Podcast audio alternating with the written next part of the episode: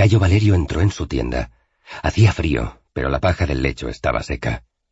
Se quitó la coraza, las grebas y las sandalias, pero se dejó el resto de la ropa. Se acurrucó entre la paja y cerró los ojos. Así que el cónsul iba a reclutar caballería en contra de las órdenes del Senado. Estaba claro que esos senadores no iban a combatir contra los cartagineses en África. Valerio esbozó una sonrisa mientras buscaba el refugio del sueño. Ese cónsul era un rebelde. Si alguien podía liderar aquellas tropas, tendría que ser alguien como ese cónsul, dispuesto a todo. Al final se sabría todo en el campamento, como siempre, y los hombres de la quinta y la sexta, en el fondo, lo comentaran en alto o no, agradecerían al cónsul que buscara un cuerpo de caballería que cubriera las alas en los próximos combates contra el enemigo. Pudiera ser que eso irritara al Senado, pero, sin duda, encantaría a los legionarios de las legiones malditas. 50. El amor de Netiquerti. Sicilia, abril del 205 a.C. Lelio entró en su tienda cansado. Estaba un poco abrumado por la gigantesca tarea que Publio le había encomendado. La instrucción de las legiones quinta y sexta de Roma sería una labor para titanes, casi para Hércules. Eran hombres desesperados, desmoralizados, de vuelta de todo, difíciles de recuperar, pero la magnitud de la tarea hacía crecer en el cansado Lelio una nueva sensación, la impresión de que de algún modo el joven cónsul estaba recuperando la confianza en él. No se sentía así desde que recibió la orden de atacar la muralla norte de Cartago Nova, o desde que se pusieron a remar juntos para alcanzar la bahía de Siga antes de que aquellas trirremes púnicas se echaran encima de ellos. Y esa sensación era buena, pues con ese espíritu conquistaron Cartago Nova y desembarcaron en Siga. En ambas ocasiones, el cónsul se salió con la suya, y él estuvo a su lado para celebrarlo. Lelio esbozó una sonrisa mientras se sentaba en la butaca cubierta de piel de oveja que los calones a su servicio le habían preparado. Al minuto llegó Netiquerti, con una túnica ajustada con un cinto por la cintura, de forma que la hermosa complexión de la joven egipcia quedaba dibujada bajo el manto suave de una lana blanca y pura, comprada por Lelio a mercaderes que le aseguraron la procedencia tarentina de la misma, aunque siempre decían eso todos los mercaderes cuando tenían lana que destacaba por su pureza. La mejor lana para abrigar al más hermoso cuerpo, pensó Lelio cuando la compró. Lelio por un momento se sintió feliz. Netiquerti escanciaba vino en la copa que el veterano tribuno sostenía en la mano. Cayo Lelio mantenía la sonrisa. Sí, triunfaba allí donde los encargos parecían imposibles, en la conquista de Cartago Nova o en la toma de aquella posición en Baécula, pero cuando los encargos parecían más factibles, la fortuna le había abandonado, como con Sífax en Numidia en su primera visita, o su peor fracaso, cuando no consiguió los refuerzos para la campaña de Hispania, cuando el Senado, a la vista de todo lo conseguido por Publio, debería haberlos cedido sin mayor oposición. La figura de Fabio Máximo ensombreció la sonrisa del Helio, y no obstante, ligada a la persona del temible príncipe Senatus, estaba el haber conseguido a la bella esclava que ahora le acompañaba de campaña en campaña, y con la que se acostaba cada noche, y con la que casi cada noche hacía el amor con intensidad y fuerza. Mi señor parece satisfecho esta noche, dijo con voz dulce Netiquerti mientras se arrodillaba a los pies de su amo. Lelio echó un trago y relamiéndose respondió a su esclava. El cónsul me ha confiado el mando de las dos legiones. Soy responsable de su instrucción. Netiquerti, mirando al suelo, hablaba despacio, como si sopesara el contenido de cada palabra. Ese es un gran honor y una gran responsabilidad para mi señor. Lelio se entretenía acariciando el pelo azabache y lacio de la muchacha con la mano izquierda, mientras que con la derecha dejaba que el vino reposara en su copa. Una responsabilidad honrosa, importante, solo propia de alguien en quien el cónsul confía por completo. Creo que sus dudas sobre mí se van disipando. Eso es lo que me tiene tan satisfecho.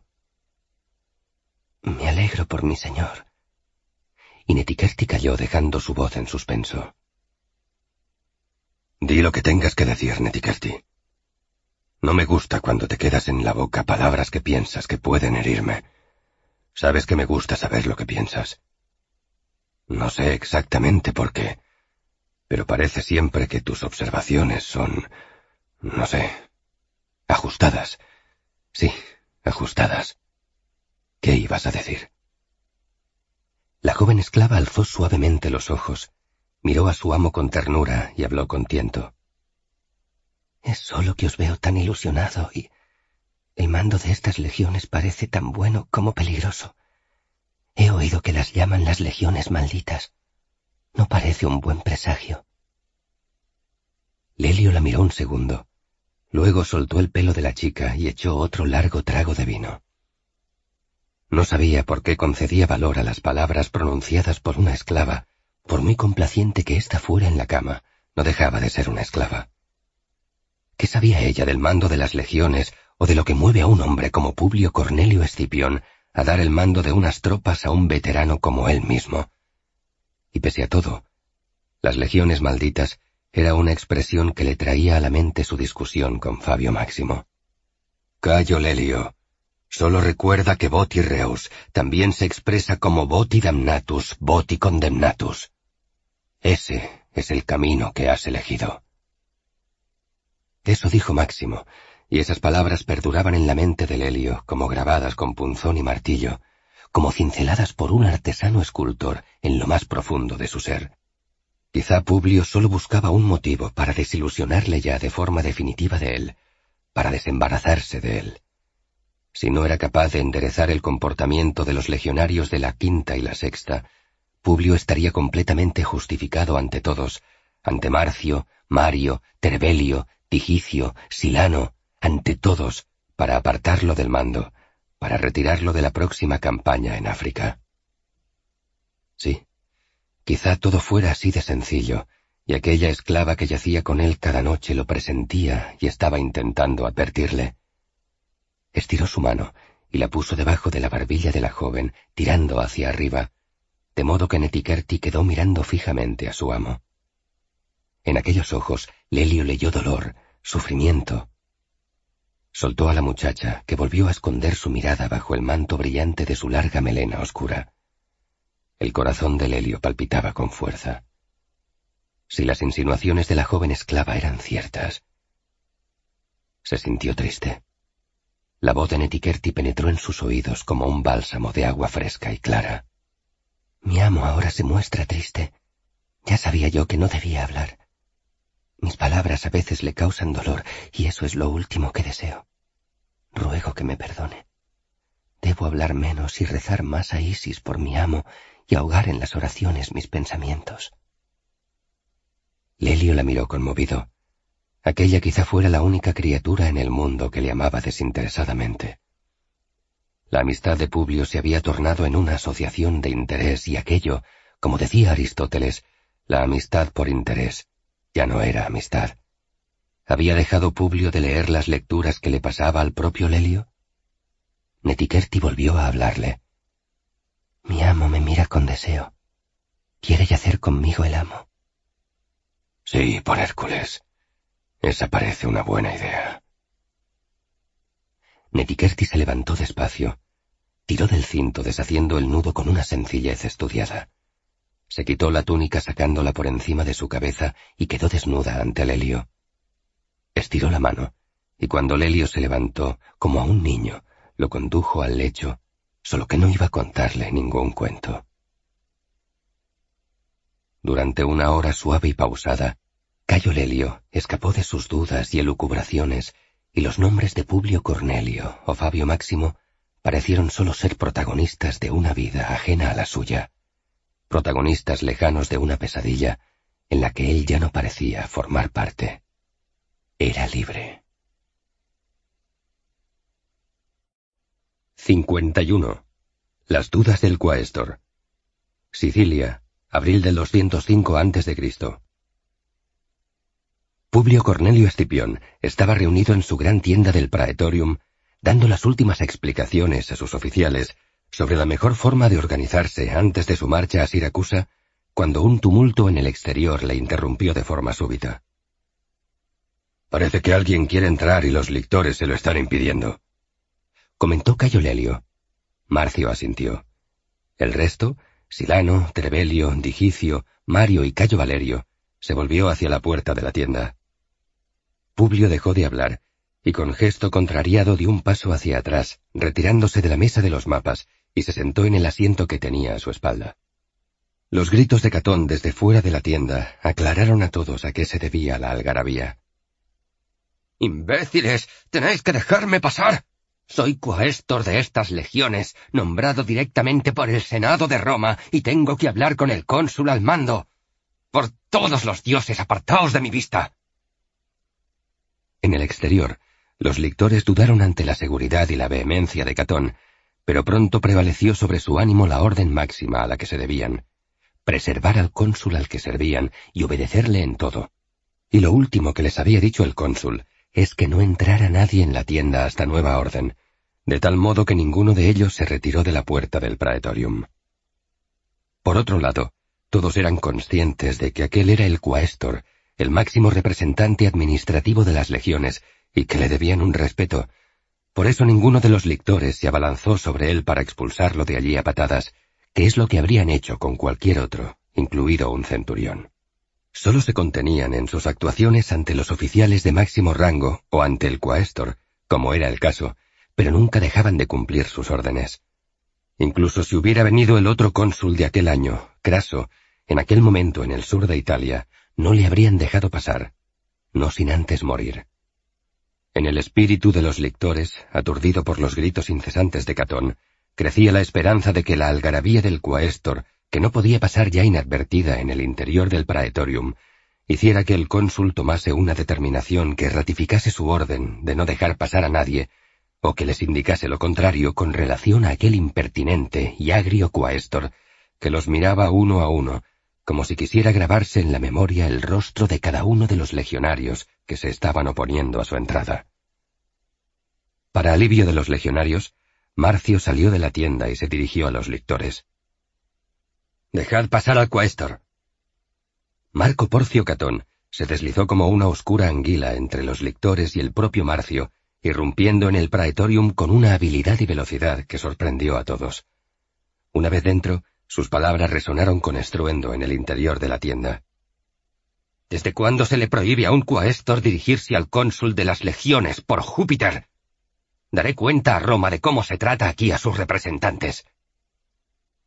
Todos los tribunos y centuriones dieron un par de pasos atrás, de modo que Catón quedó encarado con Publio, que desde su asiento daba muestras en su rostro de cierto divertimento ante el enfado de su cuaestor.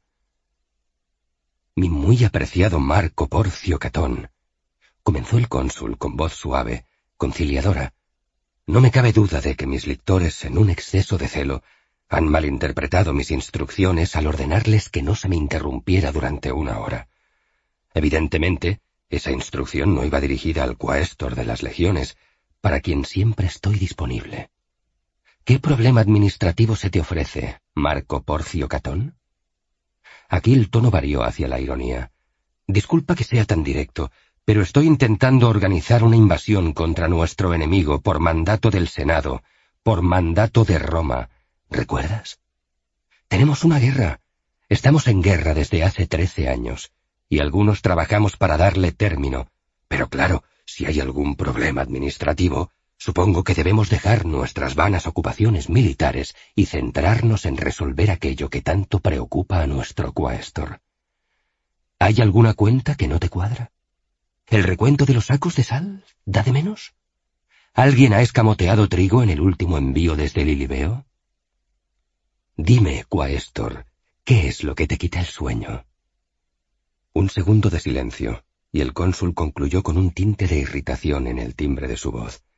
Así podremos volver a ocuparnos de cómo invadir África, derrotar a Aníbal y terminar con esta guerra con una gran victoria para Roma.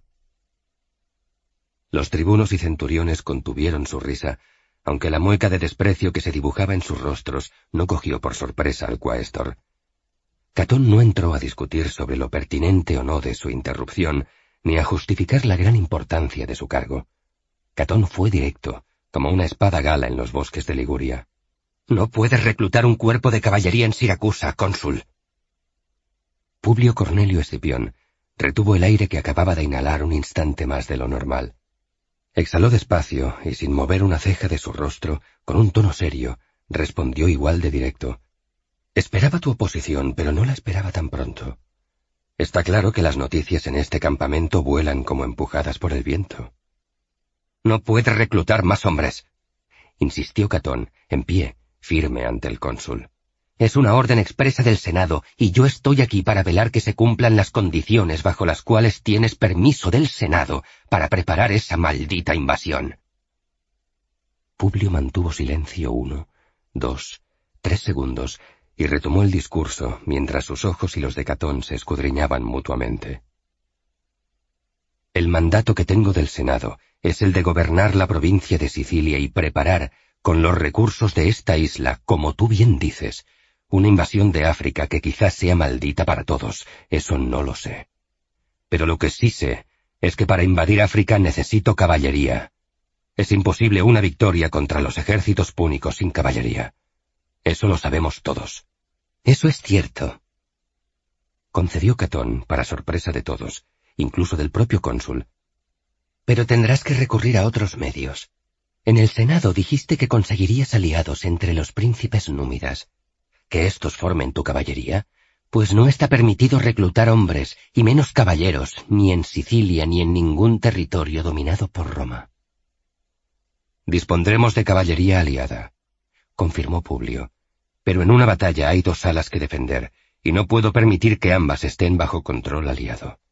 Necesito un cuerpo de caballería romano o filorromano. Los caballeros sicilianos pueden darme ese cuerpo. No puedo presentarme en un campo de batalla con los dos flancos en manos de los númidas. Son inconstantes, como los íberos. Eso sería un tremendo error militar. Y reclutar caballeros en Sicilia será un enorme error político, cónsul. No puedes hacerlo y punto, por todos los dioses. Respondió Catón gritando. En el exterior, los lictores oyeron el vocerío del cuaestor y dudaron si debían entrar, pero sabían que el cónsul estaba arropado por sus hombres de mayor confianza, y su orden era la de permanecer en el exterior guardando la puerta. Se quedaron firmes en sus posiciones. En el interior, Publio Cornelio Escipión, cónsul de Roma, se levantó con lentitud estudiada de su asiento, Apartó de un estirón brusco la mesa a un lado, volcándola de forma que los mapas quedaron desparramados por el suelo, y avanzó tres pasos hasta colocarse a un metro de Marco Porcio Catón, quien impasible permaneció clavado en su ubicación, eso sí, con cierto gesto de sorpresa en su rostro y llevándose la mano derecha a la empuñadura de su espada, al igual que estaban haciendo todos los tribunos y centuriones del cónsul. Forcastor y Pollux, Catón, soy Publio Cornelio Escipión y soy cónsul. Tengo una misión encargada por Roma y voy a cumplirla. Y si para cumplirla he de reclutar caballería, reclutaré caballería, y ni tú ni nadie podrá impedirlo. Hablo con suficiente claridad. No puedes hacerlo. Ni tan siquiera un cónsul está por encima del Senado. Incluso en los triunfos, el Senado desfila primero, precisamente para recordar al general victorioso que el gobierno del Senado está por encima de todos. No me importan los triunfos, Quaestor, sino la seguridad de la misión. Voy a reclutar caballería en Siracusa, y no puedes impedirlo. Informaré a Roma. Haz lo que tengas que hacer, Quaestor, y yo haré lo mismo.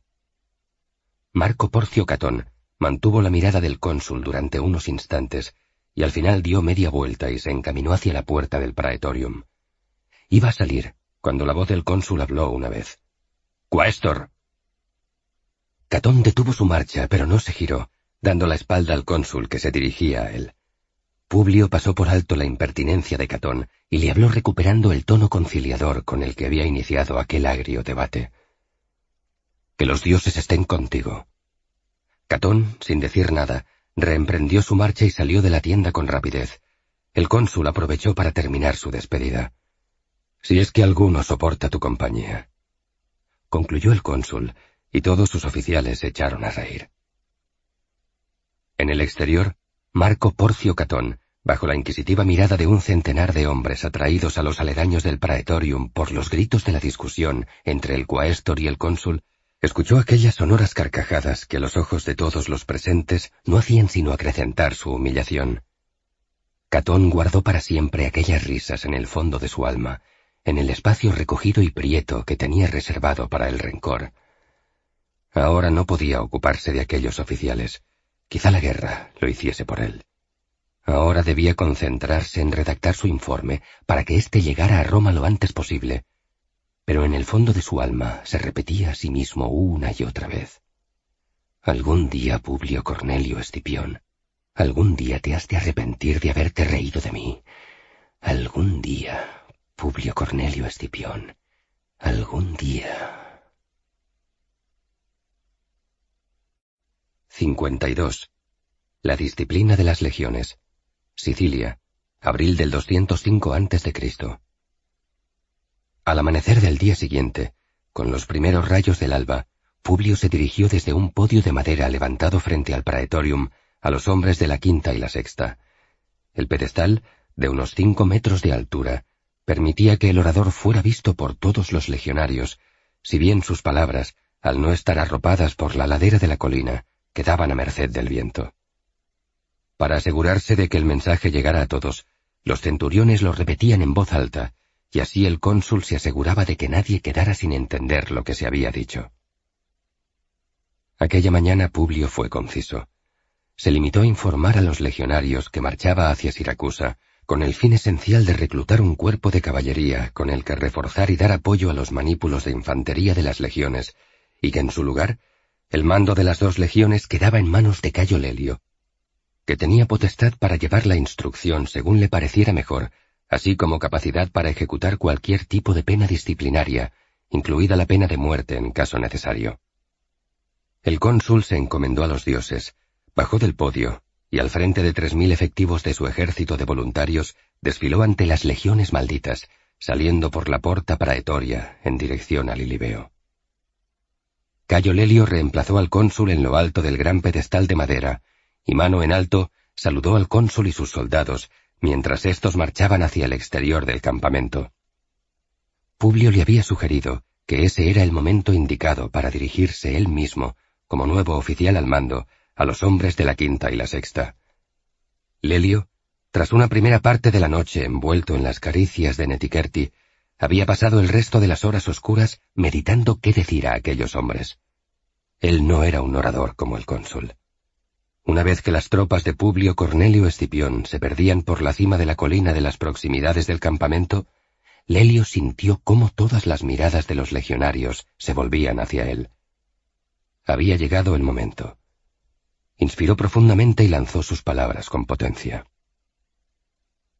Yo no soy un orador como el cónsul. Soy Cayo Lelio, tribuno al mando de las legiones quinta y sexta por orden del cónsul de Roma Publio Cornelio Escipión. El cónsul marcha a Siracusa para conseguir caballería.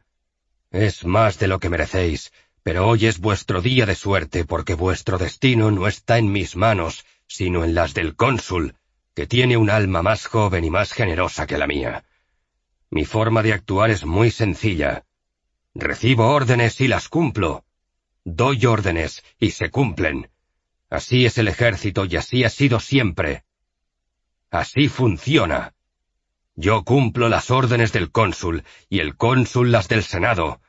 Vosotros cumpliréis las mías. La disciplina es la base del éxito en cualquier campaña militar.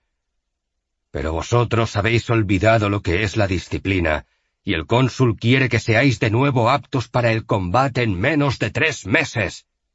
¡Tres meses! No tengo tiempo para instruir a los que no recuerden qué es un legionario de Roma. Por eso el que no cumpla no llegará vivo al final de estos tres meses. Aquí Lelio se detuvo un poco. Los hombres le escuchaban con atención. Estaba sorprendido. Decidió pronunciar ahora el listado de castigos que había meditado durante la noche. Por todo esto, por la premura de tiempo más que nada, y porque no estoy dispuesto a tolerar tonterías, suprimo la castigatio y la optio carceris. Los legionarios iban a gritar de júbilo, pero se contuvieron porque preveían algo negativo, y porque Lelio hablaba rápido, y sus palabras siguientes aclararon el sentido de aquella supresión. No tengo tiempo para que unos oficiales se entretengan azotándoos, o para tener a unos legionarios encarcelando a otros.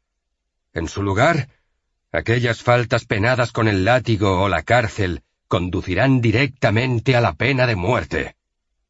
El legionario muerto ya no vuelve a incumplir ninguna orden. También suprimo la pecuniaria multa y la munerum indictio. No me interesa quitaros vuestro dinero, ni que realicéis trabajos impropios de un legionario. Recibiréis vuestras pagas y haréis tareas de legionario, y sólo de legionario. Y el que mereciera una pena de este tipo, recibirá como castigo la pena de muerte. La ignominia misio queda abolida, porque para muchos sería un alivio ser expulsados de aquí con deshonor, pero con vida. De aquí, o se sale legionario, o se sale muerto. Así pues solo quedan dos penas para vuestras faltas. La gradus de iectio, para los oficiales, que serán degradados si no cumplen a plena satisfacción mis órdenes. Esto lo dijo mirando directamente hacia las posiciones de Sergio Marco y Publio Macieno de la Sexta, y la pena de muerte, que será en la cruz para el resto. ¿Veis la colina pelada frente al campamento?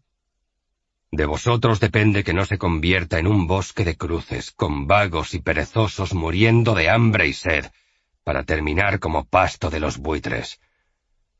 Habrá pena de muerte para el que pierda su espada o cualquier otra arma de ataque o defensa, para el que se duerma en una guardia o abandone su puesto sin entregar las preceptivas leterae, para los que desobedezcan o se insubordinen, y por supuesto, para los que promuevan un motín o cualquier tipo de traición. Os lo dije, no soy un orador, solo un oficial de Roma. He pasado toda mi vida recibiendo órdenes y obedeciendo, y viendo cómo mis órdenes han sido cumplidas por aquellos bajo mi mando. Así he sobrevivido a innumerables campañas en Italia y en Hispania, Solo así se sobrevive. Aunque solo sea eso, eso lo aprenderéis. El cónsul prefiere mil hombres que hayan aprendido esto a veinte mil indisciplinados. Vosotros veréis dónde queréis estar. Si en el campamento y vivir como legionarios, o en la colina atados a una cruz. En una hora la sexta sale de marcha conmigo y con los hombres del ejército del cónsul que no han marchado hacia Lilibeo. La quinta se quedará en el campamento, y al mando de Cayo Terebelio y Cayo Valerio, practicará el asalto de una plaza fuerte. El cónsul quiere que resistáis largas marchas, que maniobréis bien en campo abierto y que estéis preparados para un asedio. Ahora desayunad, y que los dioses os acompañen porque los vais a necesitar. Cayo Lelio descendió del pedestal. No estaba seguro de haberse hecho entender, pero al pasar por entre las filas de soldados en busca de su rancho de gachas de trigo, leche y pan, observó cómo los legionarios se hacían a un lado con rapidez para dejarle paso. Primero pensó que nadie quería ser crucificado por tropezarse con él, pero luego, mientras engullía su cuenco de comida, pensó que quizás aún pudiera cumplir el encargo del cónsul y hacer de aquellos hombres dos auténticas legiones de ataque, dispuestas para el combate en batalla campal o para tomar la más inexpugnable de las fortalezas. Y si no, al menos lo intentaría. Lo intentaría. 53. El foro de Siracusa. Siracusa, mayo del 205 a.C. Publio llamó a Emilia a cubierta.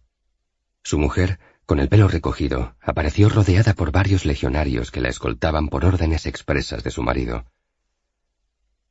Nadie osaría ni tocar ni tan siquiera dirigirse a la mujer del cónsul, pero Publio era meticuloso con la seguridad de su familia. ¿Y los niños? Preguntó Publio. Duermen. Aún es temprano. Respondió Emilia con el semblante relajado y radiante.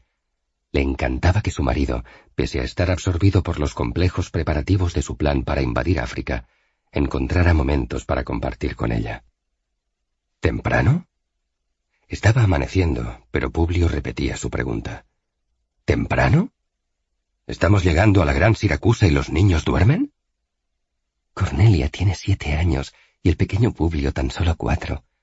Dales tiempo a crecer antes de intentar enseñarles el mundo entero. Publio sonrió.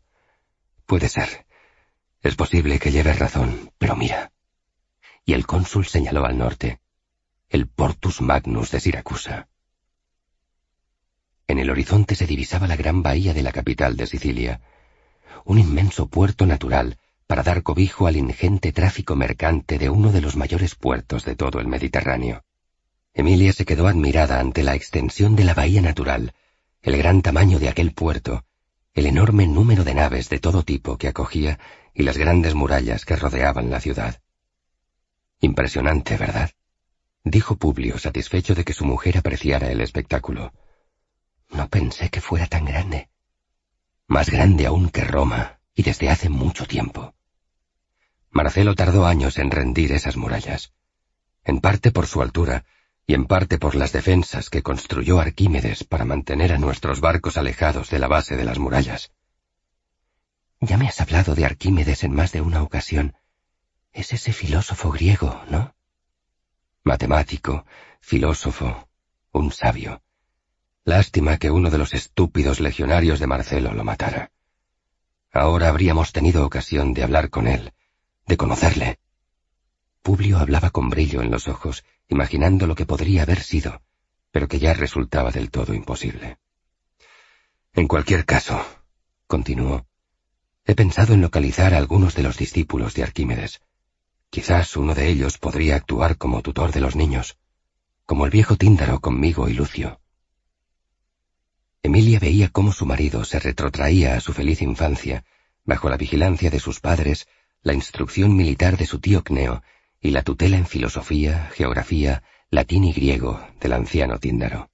Me hizo aprender el viejo Tíndaro, añadió Publio, los nombres de todos los gobernantes de Siracusa. Creo que aún me acuerdo. Gelo, Hierón I, Trasíbulus, un período de sesenta años de democracia y de nuevo los tiranos de Siracusa con Dionisio I y Dionisio II, Dion y de nuevo Dionisio II, Calipus, Hiparinus y Aretaeus, Nisaeus, Timoleón, veinte años de oligarquía, Agatocles, Icetas, Toimón, Sosístratus, el rey Pirro del Épiro, que conquistó la ciudad y la retuvo bajo su poder un par de años, y el gran Hierón II. Sí, es increíble lo de Tíndaro. Aún puedo recordar la lista entera. Luego de Hierón vinieron las luchas internas entre Hieronymus, Andranodorus, Hipócrates y Epíquides, unos con la idea de apoyar a Cartago y otros a nosotros. Al final, nuestra intervención con la conquista de Marcelo puso fin a todo aquello. La ciudad misma debe de ser aún más espectacular que su puerto. Emilia escuchó con el interés de una alumna aplicada todas y cada una de las explicaciones de su marido. Si Publio sabía de estrategia militar tanto como de historia y geografía, su plan de África tendría éxito. Emilia mantenía una fe ciega en su marido, aunque por momentos su corazón se afligía cuando a su alrededor escuchaba los murmullos de los esclavos acerca de la imposibilidad de conquistar aquel territorio. Pero Publio seguía hablando. Lo primero que haremos será buscar una casa apropiada para ti los niños en el centro de la isla Ortigia. Es la zona más segura de la ciudad. Después me ocuparé de los asuntos militares. ¿Cómo reclutar caballeros pese a la negativa del Senado? Publio la miró con un atisbo de sorpresa. Emilia siempre se enteraba de todo más tarde o más temprano. Entre otras cosas. Respondió al fin Publio. ¿Y Catón? ¿Y Máximo? ¿Y el Senado? Publio sonrió ante la insistencia de Emilia. Supongo que tendrán que fastidiarse o enviar una delegación entera de senadores para quitarme el mando. ¿Y no temes que lo hagan?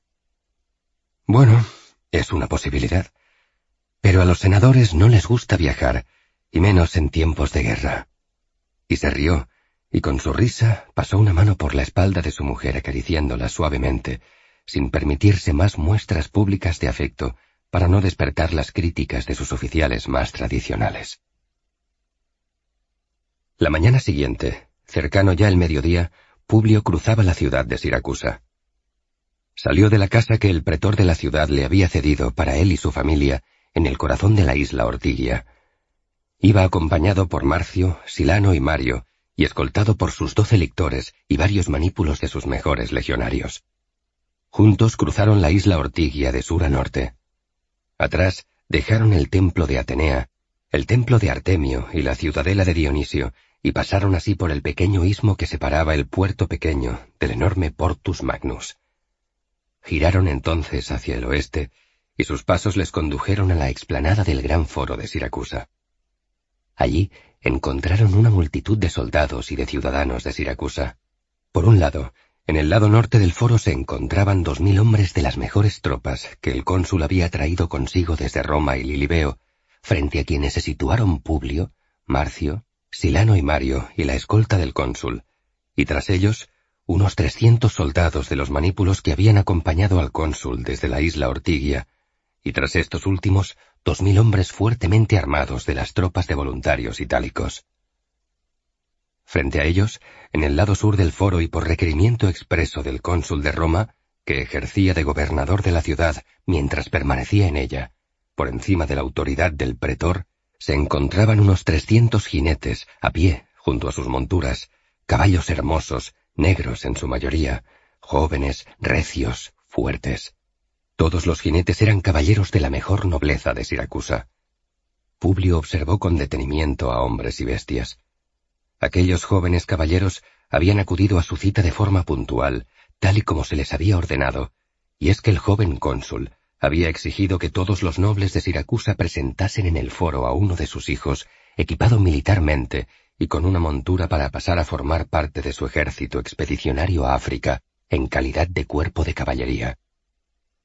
Publio sabía que aquella era una medida impopular, además de contraria a las directrices del Senado, pero necesitaba un contingente de caballería para la campaña africana, y sabía que los nobles de Siracusa, tras siete años desde la caída de su ciudad en manos de Marcelo, sometidos a Roma y viendo que Aníbal no era capaz de doblegar las legiones itálicas, no se levantarían en armas contra esa orden, por muy terrible y mezquina que les pareciera. No obstante, como medida de seguridad, el cónsul había dispuesto docenas de arqueros y otros legionarios armados con pila por todos los sectores del foro, con la orden expresa de masacrar a los caballeros de Siracusa si éstos montaban en sus caballos y decidían cargar contra el ejército de voluntarios romanos e itálicos. Publio avanzó unos pasos por dos motivos. Primero, para hacerse visible a los ojos de los caballeros de Siracusa y del resto de los ciudadanos de aquella gran ciudad, que se habían congregado en las inmediaciones del foro aquella mañana para ver cómo se desarrollaban los acontecimientos. En segundo lugar, Publio se adelantó para poder escudriñar las miradas de aquellos caballeros con mayor detenimiento. Entre ellos y el cónsul apenas quedaban cincuenta pasos. Demasiada distancia para mirarles a los ojos. Acercarse más era peligroso, pero necesitaba leer las miradas de esos hombres. Publio se giró hacia sus lectores. No necesitó decir nada. Al instante, sus doce escoltas estaban a dos pasos, tras él.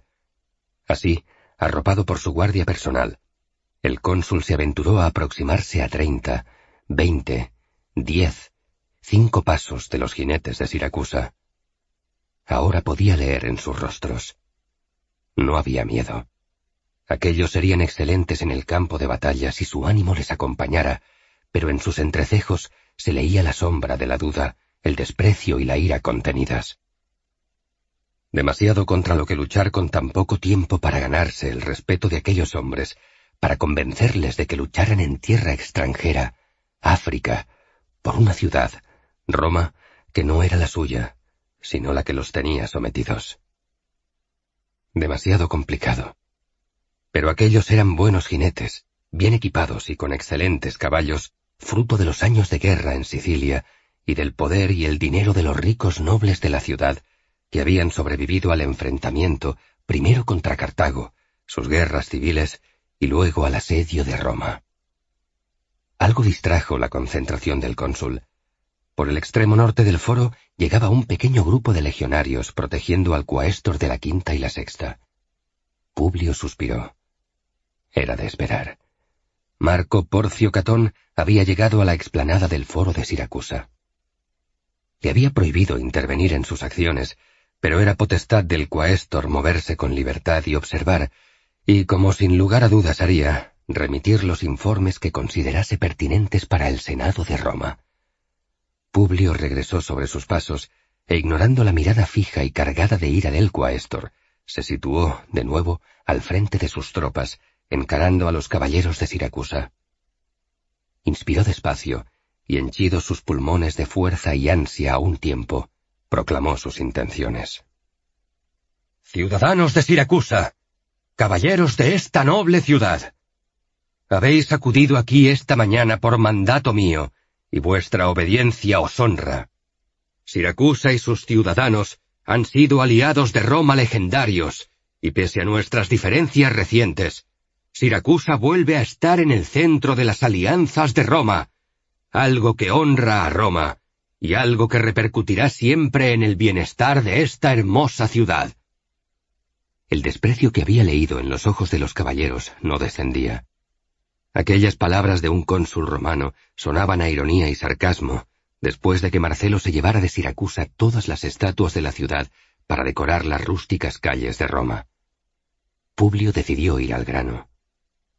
Nobles caballeros de esta ciudad, os ofrezco la posibilidad de participar en el engrandecimiento de Roma, y por ello de Siracusa también. Como sabéis, estoy preparando una expedición a África, con el fin de castigar a nuestro enemigo común más mortal, Cartago. Cartago os ha atacado en el pasado, y la alianza temporal con dicha ciudad os trajo desdicha, sufrimiento y derrota. Ahora yo vengo a ofreceros que os cobréis esa deuda que Cartago os debe. Marchad conmigo a África como cuerpo de caballería, y allí tendréis derecho a participar del botín y del honor de nuestras victorias. Vuestra alianza con nosotros será, como siempre lo fue en el pasado, origen de riqueza para vosotros y vuestra ciudad.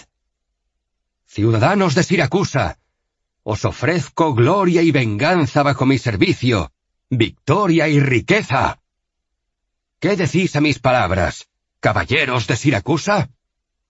El cónsul calló y esperó respuesta, pero solo obtuvo el silencio total de los caballeros, salpicado de los murmullos que se extendían por la explanada del foro entre los ciudadanos que habían acudido a observar el desenlace de aquel reclutamiento forzoso. Publio sabía que sus palabras sonaban a huecas en los oídos de aquellos hombres. Lo había revestido todo de hermosos adjetivos, pero en la campaña de África habría combates terribles, dolor y muerte, e incluso si se conseguía la victoria, ¿cuántos de aquellos jinetes sobrevivirían para contarlo? No querían marchar a África a luchar en una guerra que no era la suya, por una causa en la que no creían, bajo el mando de un líder que no era de los suyos. Pero necesitaba a aquellos caballeros, los necesitaba como el agua que bebía, como la lealtad de sus legiones. Publio estaba nervioso y el silencio perfecto de los caballeros de Siracusa que pudiera ser que le siguieran por miedo al castigo contra ellos mismos o sus familias si se negaban, era un aguijón en el ánimo del cónsul. ¿Cómo confiar la defensa de un ala en el campo de batalla a hombres tan indispuestos, tan poco proclives a la causa de luchar contra Cartago, o peor aún, poco estimulados para luchar a favor de Roma? Publio les dio la espalda, no quería que los caballeros de Siracusa leyeran en su rostro las facciones que la preocupación trazaba sobre su cara. Pero al volverse se encontró con la mirada cínica de Catón, que sin hablar parecía unir su silencio al silencio de los nobles de aquella ciudad. Sabía lo que pensaba. El Senado no te permite reclutar en Sicilia, y aunque lo intentes, contraviniendo esas órdenes, nadie te seguirá a esa campaña de locura y suicidio. Publio se revolvió de nuevo y se encaró a los nobles de Siracusa una vez más. Una cosa me queda por añadir. No quiero conmigo a nobles asustados ni nostálgicos de su hogar, que se pasen las noches de campaña añorando su amada Sicilia. No quiero conmigo hombres que no estén seguros de querer luchar conmigo contra Cartago. No quiero conmigo jinetes que duden en el campo de batalla. Necesito saber si queréis realmente acompañarme o si solo estáis aquí porque yo os lo he ordenado. Por todos los dioses, maldita sea. Por última vez, hablad. Hablad y decid lo que pensáis. Sois caballeros. Tenéis valor. Se os supone valientes. Pues hablad. Pues sólo los valientes se atreven a decir lo que piensan. ¿O es que acaso en Siracusa no queda ningún caballero con la osadía suficiente para decirle a un cónsul de Roma lo que realmente piensa? ¿Tan desarbolada, tan desasistida ha quedado la ciudad de Siracusa? ¿Tan cobardes son sus nobles? ¿Tanto miedo me tenéis? Publio cayó de nuevo. Esta vez respiraba de forma agitada y sentía cómo las gotas de sudor, fruto del calor del sol del mediodía y de la intensidad de su discurso, surcaban los pliegues suaves de su frente. El silencio de los caballeros parecía inquebrantable, cuando uno de los nobles, joven, alto, moreno de tez y cabellos, con barba incipiente, avanzó unos pasos y habló alto y claro. El cónsul de Roma no está ante cobardes. Publio fingió sorprenderse y retuvo en su interior la sonrisa que alimentaba su espíritu. Su plan estaba en marcha. El cónsul avanzó hacia el joven caballero hasta situarse frente a él. Habla entonces, caballero de Siracusa. Habla de una vez. El joven, ante la presencia próxima del cónsul, sintió que su decisión inicial se debilitaba, pero en aquel momento ya era demasiado tarde para callar sin caer en el ridículo, y si había algo que no podía permitirse un noble era hacer el ridículo, Así que el joven retomó la palabra, con menos vigor que al principio, pero con firmeza. No somos cobardes. El cónsul pide nuestra opinión. Nosotros no. No. Yo al menos.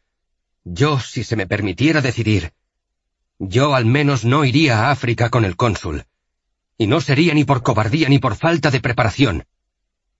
Esta guerra entre Cartago y Roma es una guerra interminable, y Siracusa está en medio y hemos sido y podemos volver a ser atacados por los unos o por los otros. Somos vuestros aliados, eso es cierto, pero queremos estar junto a nuestras familias, en nuestra ciudad, para proteger mejor a los nuestros. Os deseamos la victoria en África, pero yo, si pudiera elegir, me quedaría en Siracusa.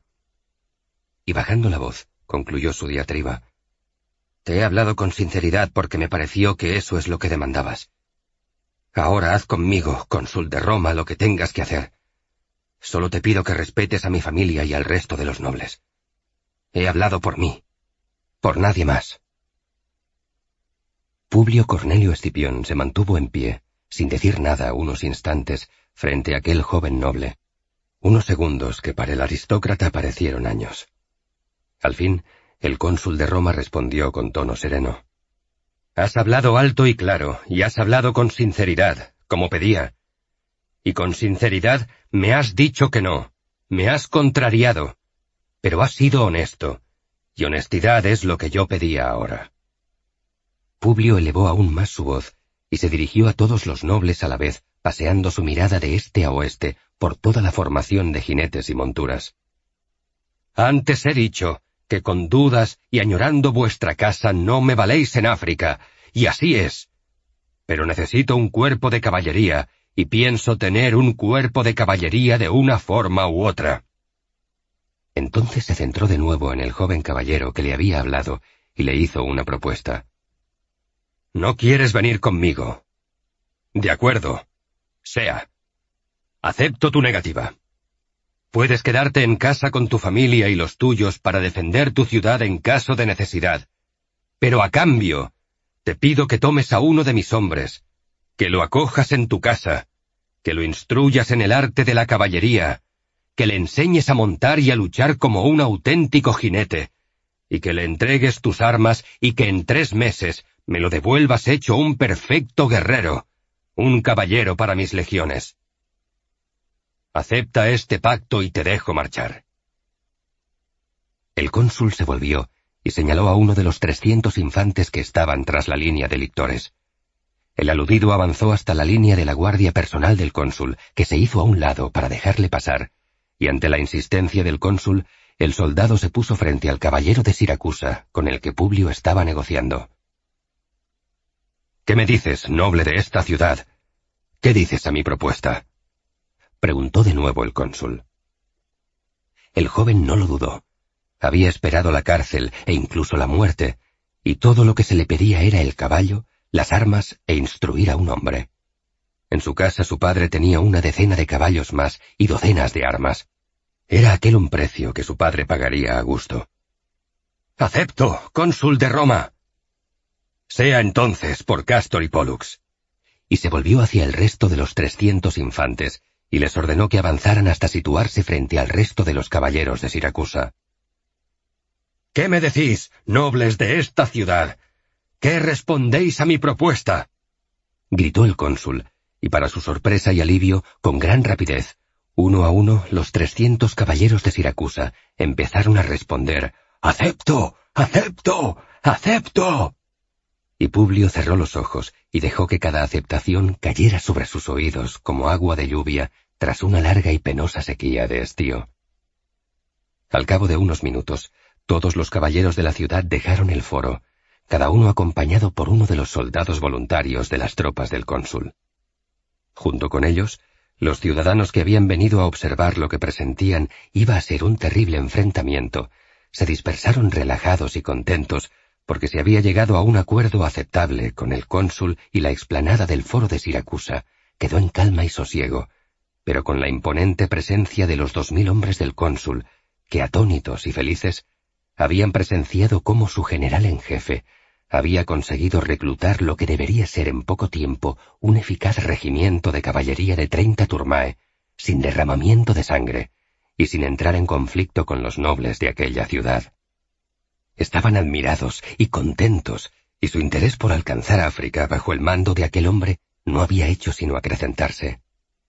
Muy al contrario, Marco Porcio Catón caminó hacia el cónsul, y una vez frente a él le acusó con más virulencia de la acostumbrada. Acabas de incumplir el mandato del Senado. No he incumplido nada, Quaestor, respondió Publio, y mirando fugazmente a sus oficiales, y tengo testigos que así lo ratificarán ante el Senado.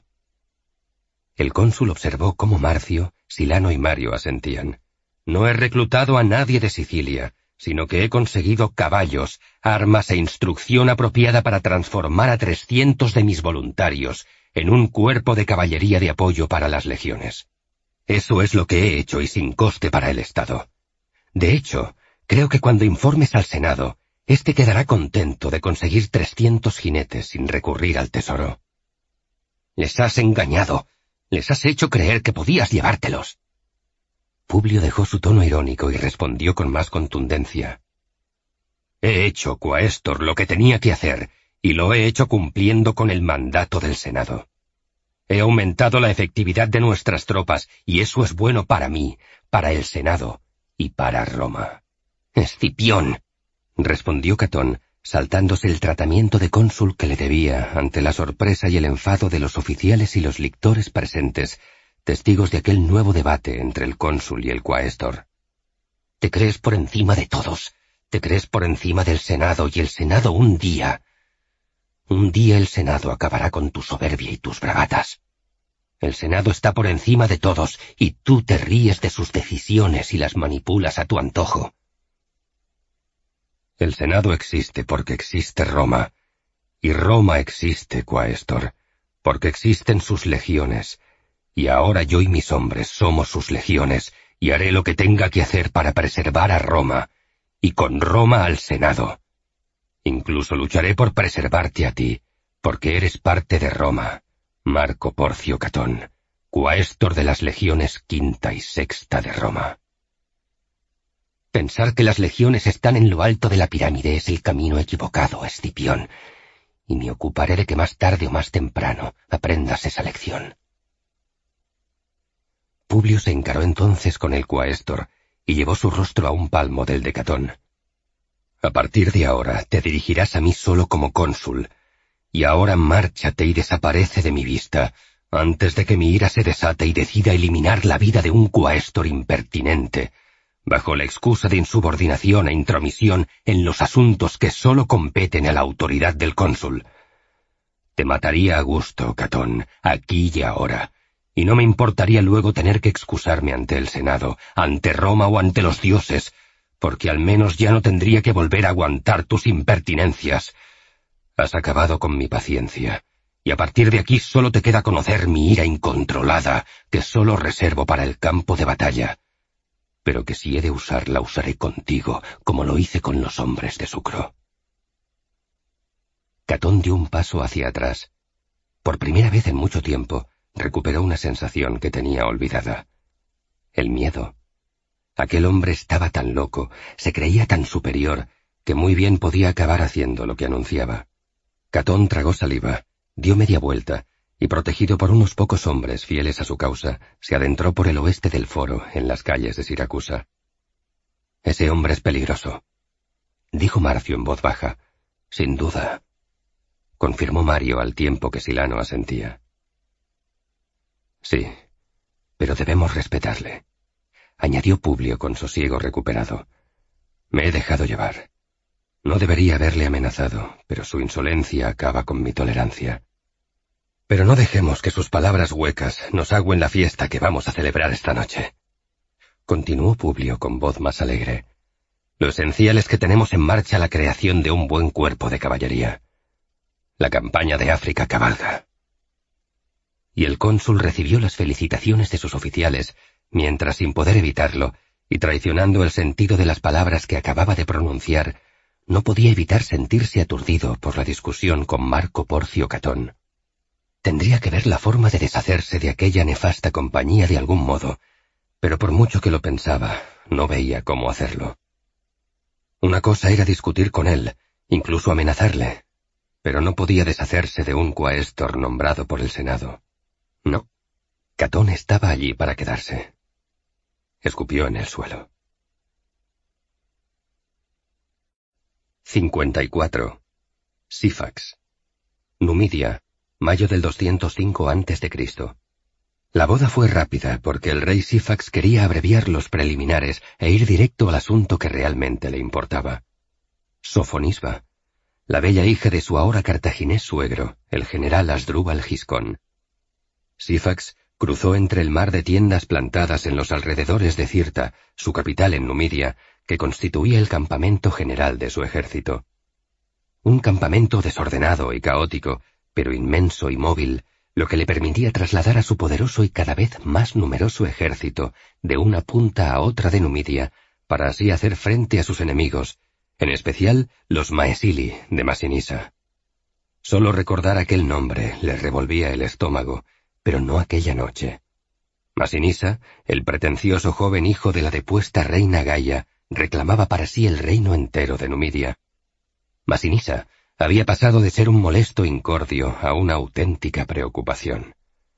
El joven príncipe había estado primero bajo las órdenes de los ejércitos púnicos, incluso del propio Giscón, con cuya hija se acababa de casar, pero ahora, con el cambio del viento que parecía soplar algo más a favor de los romanos, al menos en Hispania, Masinisa se había aproximado a los romanos, buscando una alianza con la que reunir aliados para atacarle a él y arrebatarle Numidia. Sifax caminaba con pasos largos, gracias a su gran estatura, pero en ocasiones su cuerpo oscilaba un poco de un lado a otro, no mucho, pero lo justo para que sus guardias estuvieran atentos por si su rey tropezaba. Y es que Sifax había bebido mucho, pues mucho tenía que celebrar. Tenía un tratado de no agresión firmado con el general romano Escipión, y sabía que ese romano cumpliría su palabra, y ahora, al casarse con Sofonisba, además de añadir una hermosa hembra a sus varias esposas jóvenes y bellas, se aseguraba una cierta lealtad con el general cartaginés más poderoso en África en ausencia de Aníbal. Era un equilibrio difícil el que Sifax buscaba. No quería enfrentarse ni con los romanos ni con los cartagineses, y por otro lado, tenía fuerzas suficientes para intimidar a cualquiera de ambos bandos y para lanzarse ya muy pronto hacia el nordeste y masacrar a Masinisa, que había regresado de Iberia con sus tropas rebeldes. Pronto todo estaría en su sitio. Numidia sería un reino unido bajo su poder, fuerte e independiente, mientras los romanos y los cartagineses se desgastaban en una guerra que ya duraba más de diez años, que recordara él. No estaba seguro. El vino le embotaba un poco los pensamientos, pero no las ansias. Sofonisba.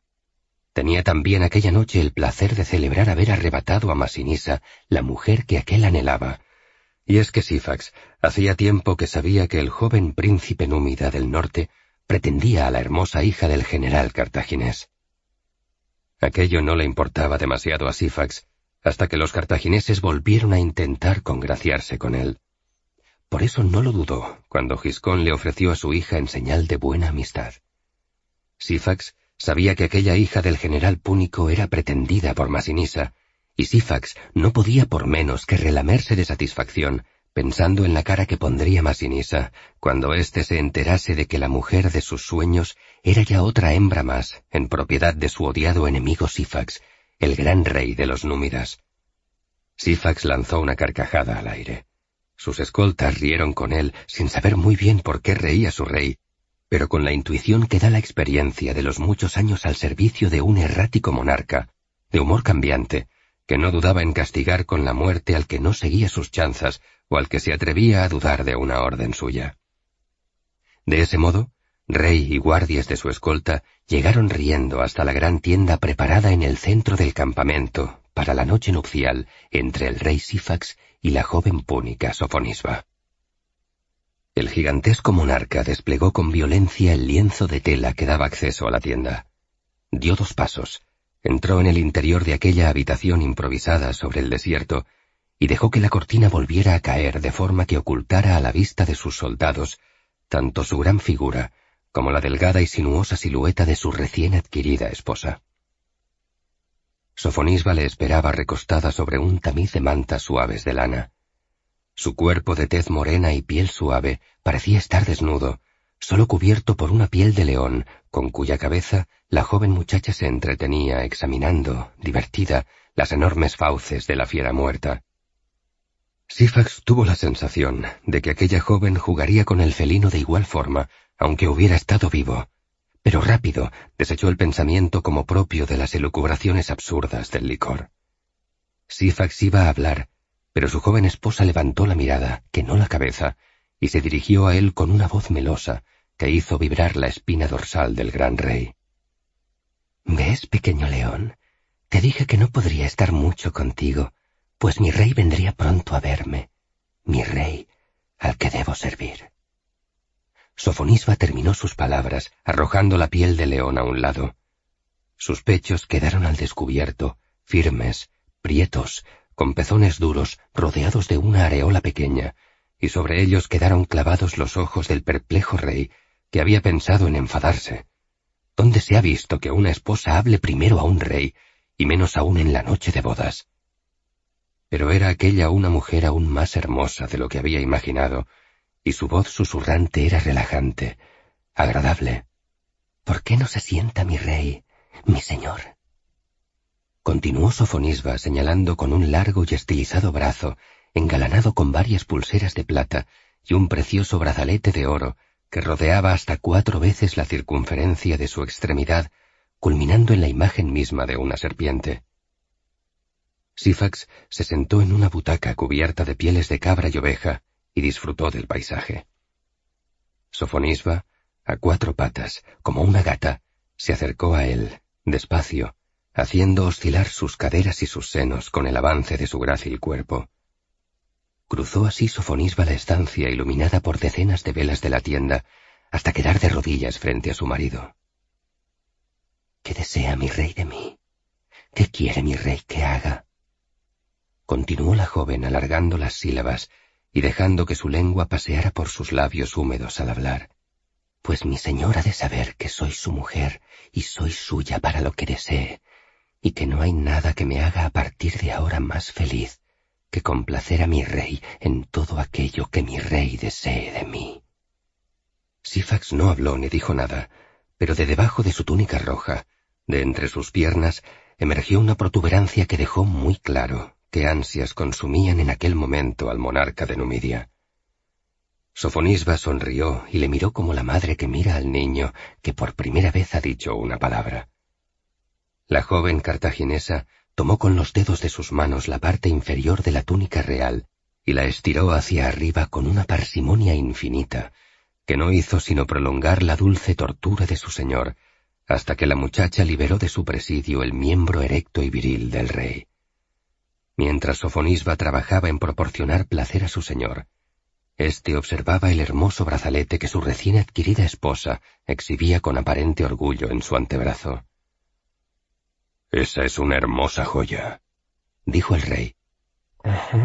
Respondió Sofonisba, pues en su boca ya no cabían las palabras. ¿Regalo de alguien? La joven asintió sin detenerse en lo que estaba haciendo. El rey empezó a gemir, y entre el placer y la satisfacción, su pregunta quedó sin respuesta y cayó en el olvido. Aquella fue una noche larga, y sin embargo tan corta para el rey Sifax. Sofonisba le acarició, le lamió, le chupó, le besó a la vez que se dejaba tocar, besar, morder, poseer, acariciar, pegar, azotar y vuelta a ser besada, tomada, disfrutada. Sifax, veterano en el arte amatorio, descubrió sensaciones, posturas y posibilidades totalmente desconocidas, y todo ello guiado por las pequeñas, juguetonas, dóciles y seguras manos de su joven esposa. Fue así como al amanecer, aún despierto, mientras Sofonisba continuaba acariciando su pecho desnudo con fingida pero cuán dulce ternura, que el rey Sifax concluyó que no había adquirido una esposa más, sino que aquella noche se había casado con una reina, la reina Sofonisba, que gobernaría con él sobre toda una Numidia reunificada que él levantaría sobre el cadáver de Masinisa y sus rebeldes. Mi rey sonríe. Mi rey está satisfecho preguntó Sofonisba con su dulce voz, tranquila, sosegada, como si no hubiera pasado nada en aquellas largas horas de lujuria sin control. El rey está contento, esposa, respondió Sifax complacido. Recordaba que ese miserable de Masinisa te pretendía y estaba sonriendo, pensando en cómo sufrirá cuando se entere de que ahora ya nunca serás suya. Sofonisba sonrió, y mirándose de forma distraída el brazalete dorado que recubría su antebrazo derecho, respondió lacónicamente. Eso es lo que tienen los rebeldes como Masinisa, mi señor, que están condenados a sufrir. La respuesta agradó al gran rey Sifax, satisfacción que se unía al hecho de sentirse, por primera vez en mucho tiempo, saciado en su lascivia por completo. Sifax se sintió generoso. ¿Y en qué piensa mi joven y nueva reina en la noche de su boda con el rey de Numidia? preguntó.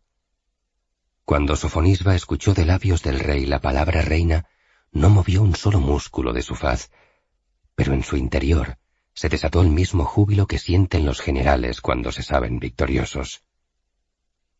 Pensaba en cuánto poder tiene mi rey, en cuánto le temen todos. Pensaba en que mi rey puede conseguir cualquier cosa. Sifax se incorporó levemente, se apoyó en un almohadón y contemplando el cuerpo desnudo, sudoroso e impregnado de todo tipo de efluvios íntimos de Sofonisba, respondió con la seguridad del hombre que se cree lo que escucha. Cualquier cosa, así es. Tardó un poco en atar cabos, pero Sofonisba era paciente. Es que... Empezó al fin Sifax. ¿Es que hay algo que mi joven reina desea? Porque si así es, pide, Sofonisba. Pídeme lo que quieras. Y Sofonisba, abrazándose a la piel del gran león, como quien siente vergüenza, con voz baja pero clara, resuelta, zalamera, pidió, pidió, pidió. 55. Miles gloriosos. Siracusa, Sicilia, junio del 205 a.C. Plauto estaba sobrecogido. Se había situado en el centro mismo de la escena del gran teatro de Siracusa. Había llegado hasta allí por la invitación que el cónsul Publio Cornelio Escipión le había cursado como respuesta a su carta en la que le solicitaba una entrevista. El cónsul había sido más que generoso. Le había ofrecido costearle de su propio bolsillo el desplazamiento hasta Siracusa de él y de toda su compañía de actores. Quiero ver una de tus comedias representada en el Gran Teatro de Siracusa. Así había concluido su carta el cónsul. Cuando la leyó, en casa de Casca, saboreando una de las famosas, largas y eternas orgías de su protector en Roma, Plauto pensó con qué grandilocuencia el joven cónsul había empleado la palabra gran para referirse al teatro de Siracusa. Ahora, varado allí en el centro mismo de su escena, absorbiendo las dimensiones de aquella construcción, comprendía y compartía el sentido de las palabras del cónsul. Las gradas del teatro se extendían a ambos lados excavadas sobre la ladera de la montaña, talladas en piedra, en un extensísimo diámetro de 140 metros. Estaban divididas en nueve secciones, nueve cúneos, separados por hasta diez escaleras para facilitar el acceso y la distribución del público por todo el recinto con rapidez. El coro, como era costumbre en los teatros griegos, era un amplio semicírculo para dar cabida a tantos cantantes y músicos como se deseara, y la escena era de una enorme amplitud también. Todo en aquel teatro era megalítico, enorme, espacioso. Plauto se sonrió pensando en las estrechas plataformas de madera sobre las cuales estaba acostumbrado a actuar en el foro de Roma. Aquello era otro mundo, otra civilización. Por algo los griegos llamaban bárbaros al resto de los pueblos e incluían a Roma en el calificativo.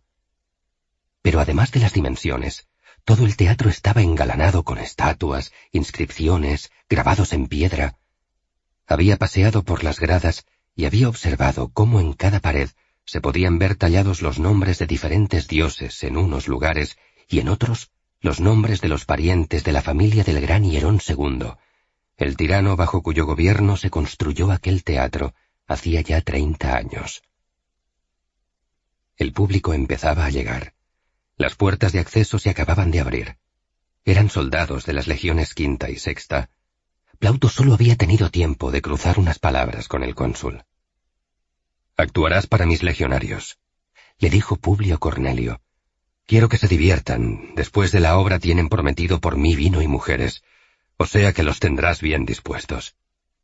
No espero que mis hombres sacien sus ansias solo con teatro, pero quiero que se entretengan, Plauto.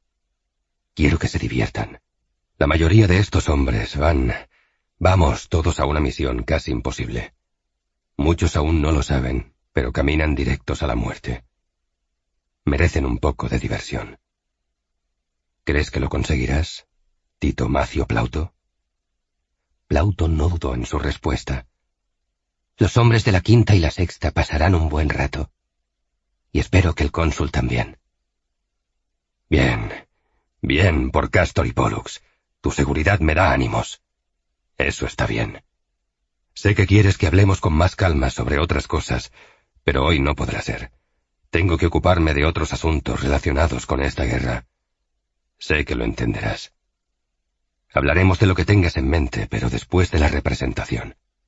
Eso tiene la ventaja de que si tu obra complace a todos, estaré más predispuesto a favorecerte en aquello en lo que me quieras consultar. Plauto aceptó, porque ¿qué otra cosa se puede hacer ante la sugerencia de un cónsul de Roma? Y se despidió. Estaría mejor predispuesto, si gustaba la obra. Por el contrario, la misma frase conllevaba la otra cara de la moneda. Si la obra no gustaba a los legionarios de la quinta y la sexta, el cónsul ya le estaba anunciando que no esperara generosidad por su parte para sus ruegos o peticiones. Aquellas palabras hicieron mella en el espíritu de Plauto e introdujeron dudas sobre qué obra representar. En un principio, había pensado recurrir a Anfitruo, que pese a su polémica mezcla de comedia y tragedia, había cosechado un gran éxito en Roma.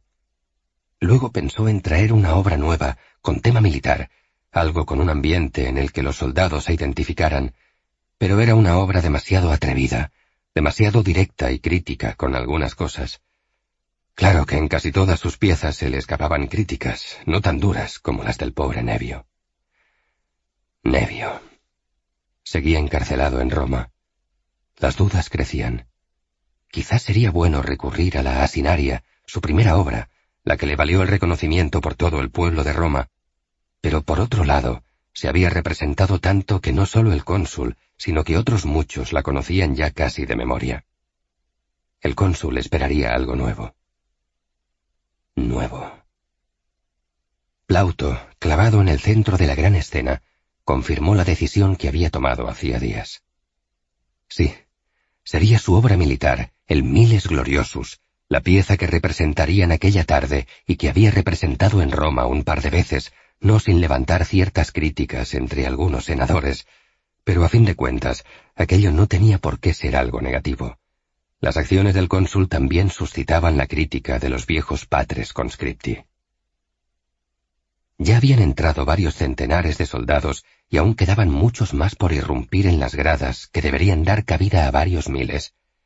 Y es que aquellos hombres irrumpían, no entraban, pues aunque el cónsul hubiera prometido vino para después de la representación, era evidente que muchos legionarios habían decidido agasajarse a cuenta de su paga con una degustación previa de los caldos de la región en las tabernas abiertas por toda la ciudad. Aquello, como siempre, era un arma de doble filo, como las espadas hispanas.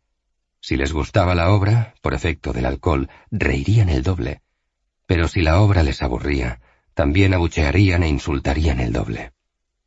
Plauto dio media vuelta y fue en busca de sus actores. Tenía que revisar que todo estuviera preparado. El cónsul, custodiado por los doce lictores, se abrió paso entre los túneles del gran teatro que daban acceso a las gradas.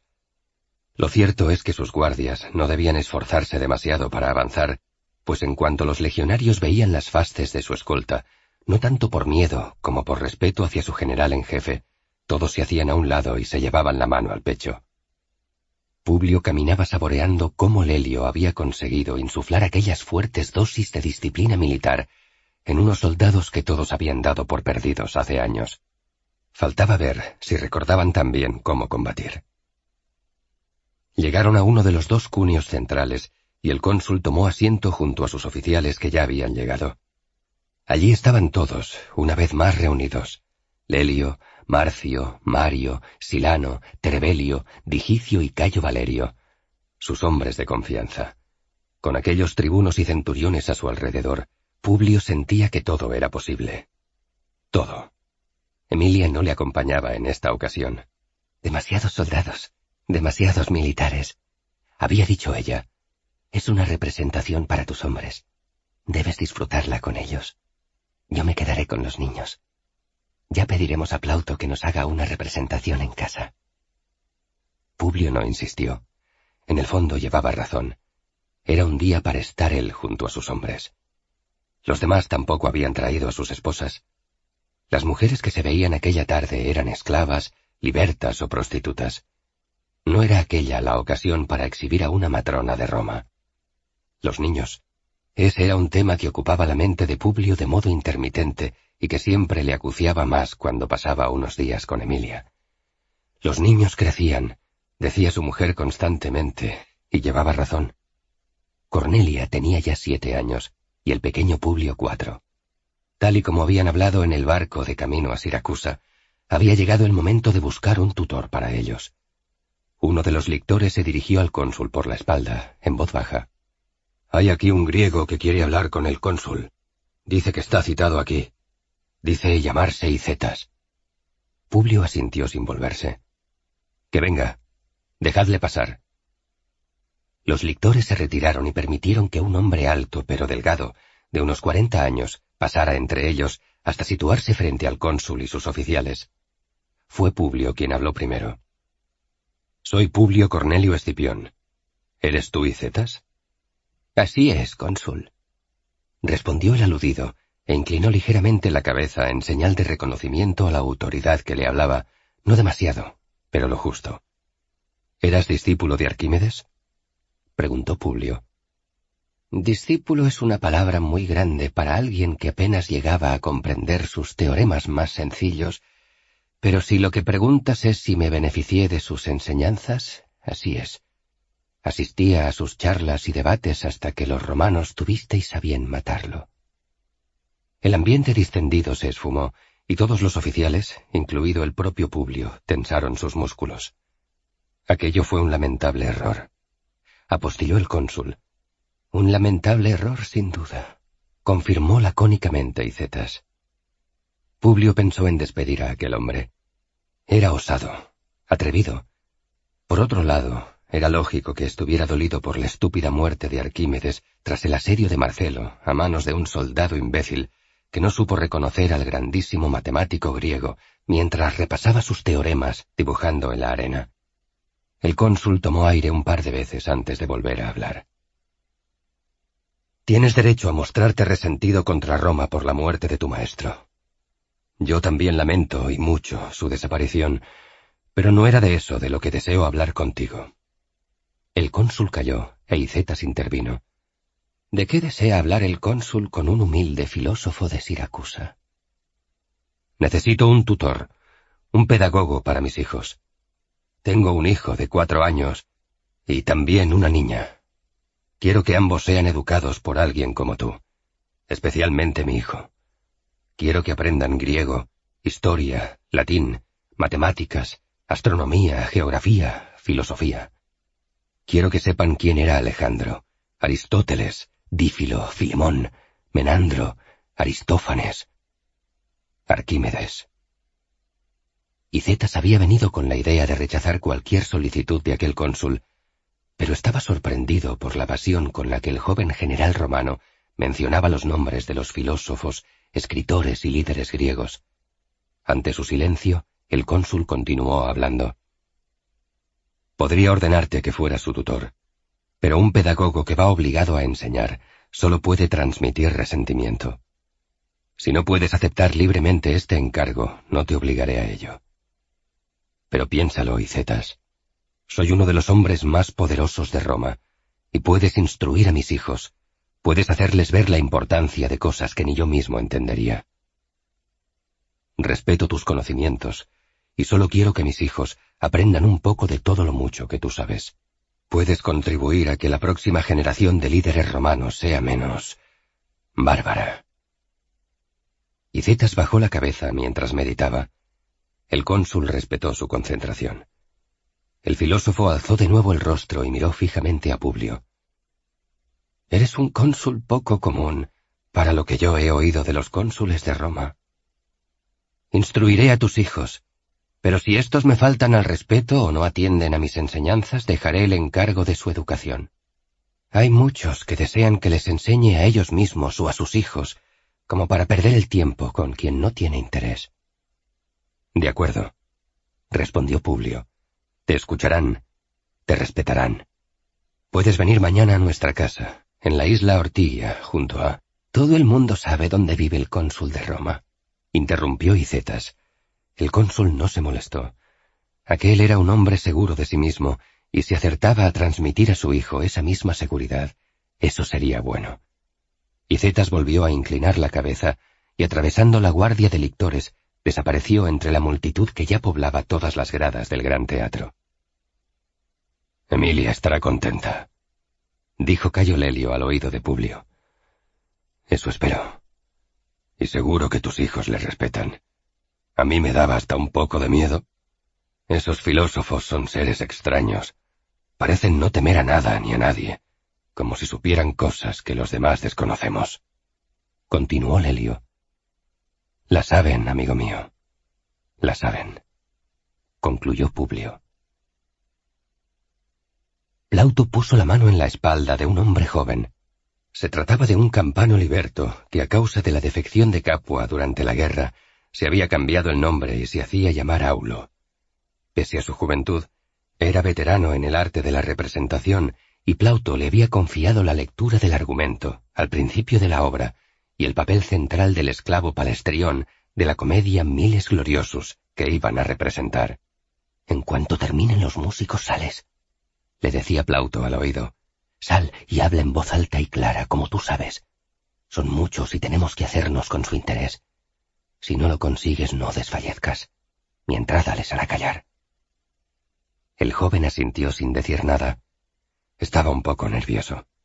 Nunca había actuado para una audiencia tan grande y menos compuesta toda ella de miles de legionarios de Roma.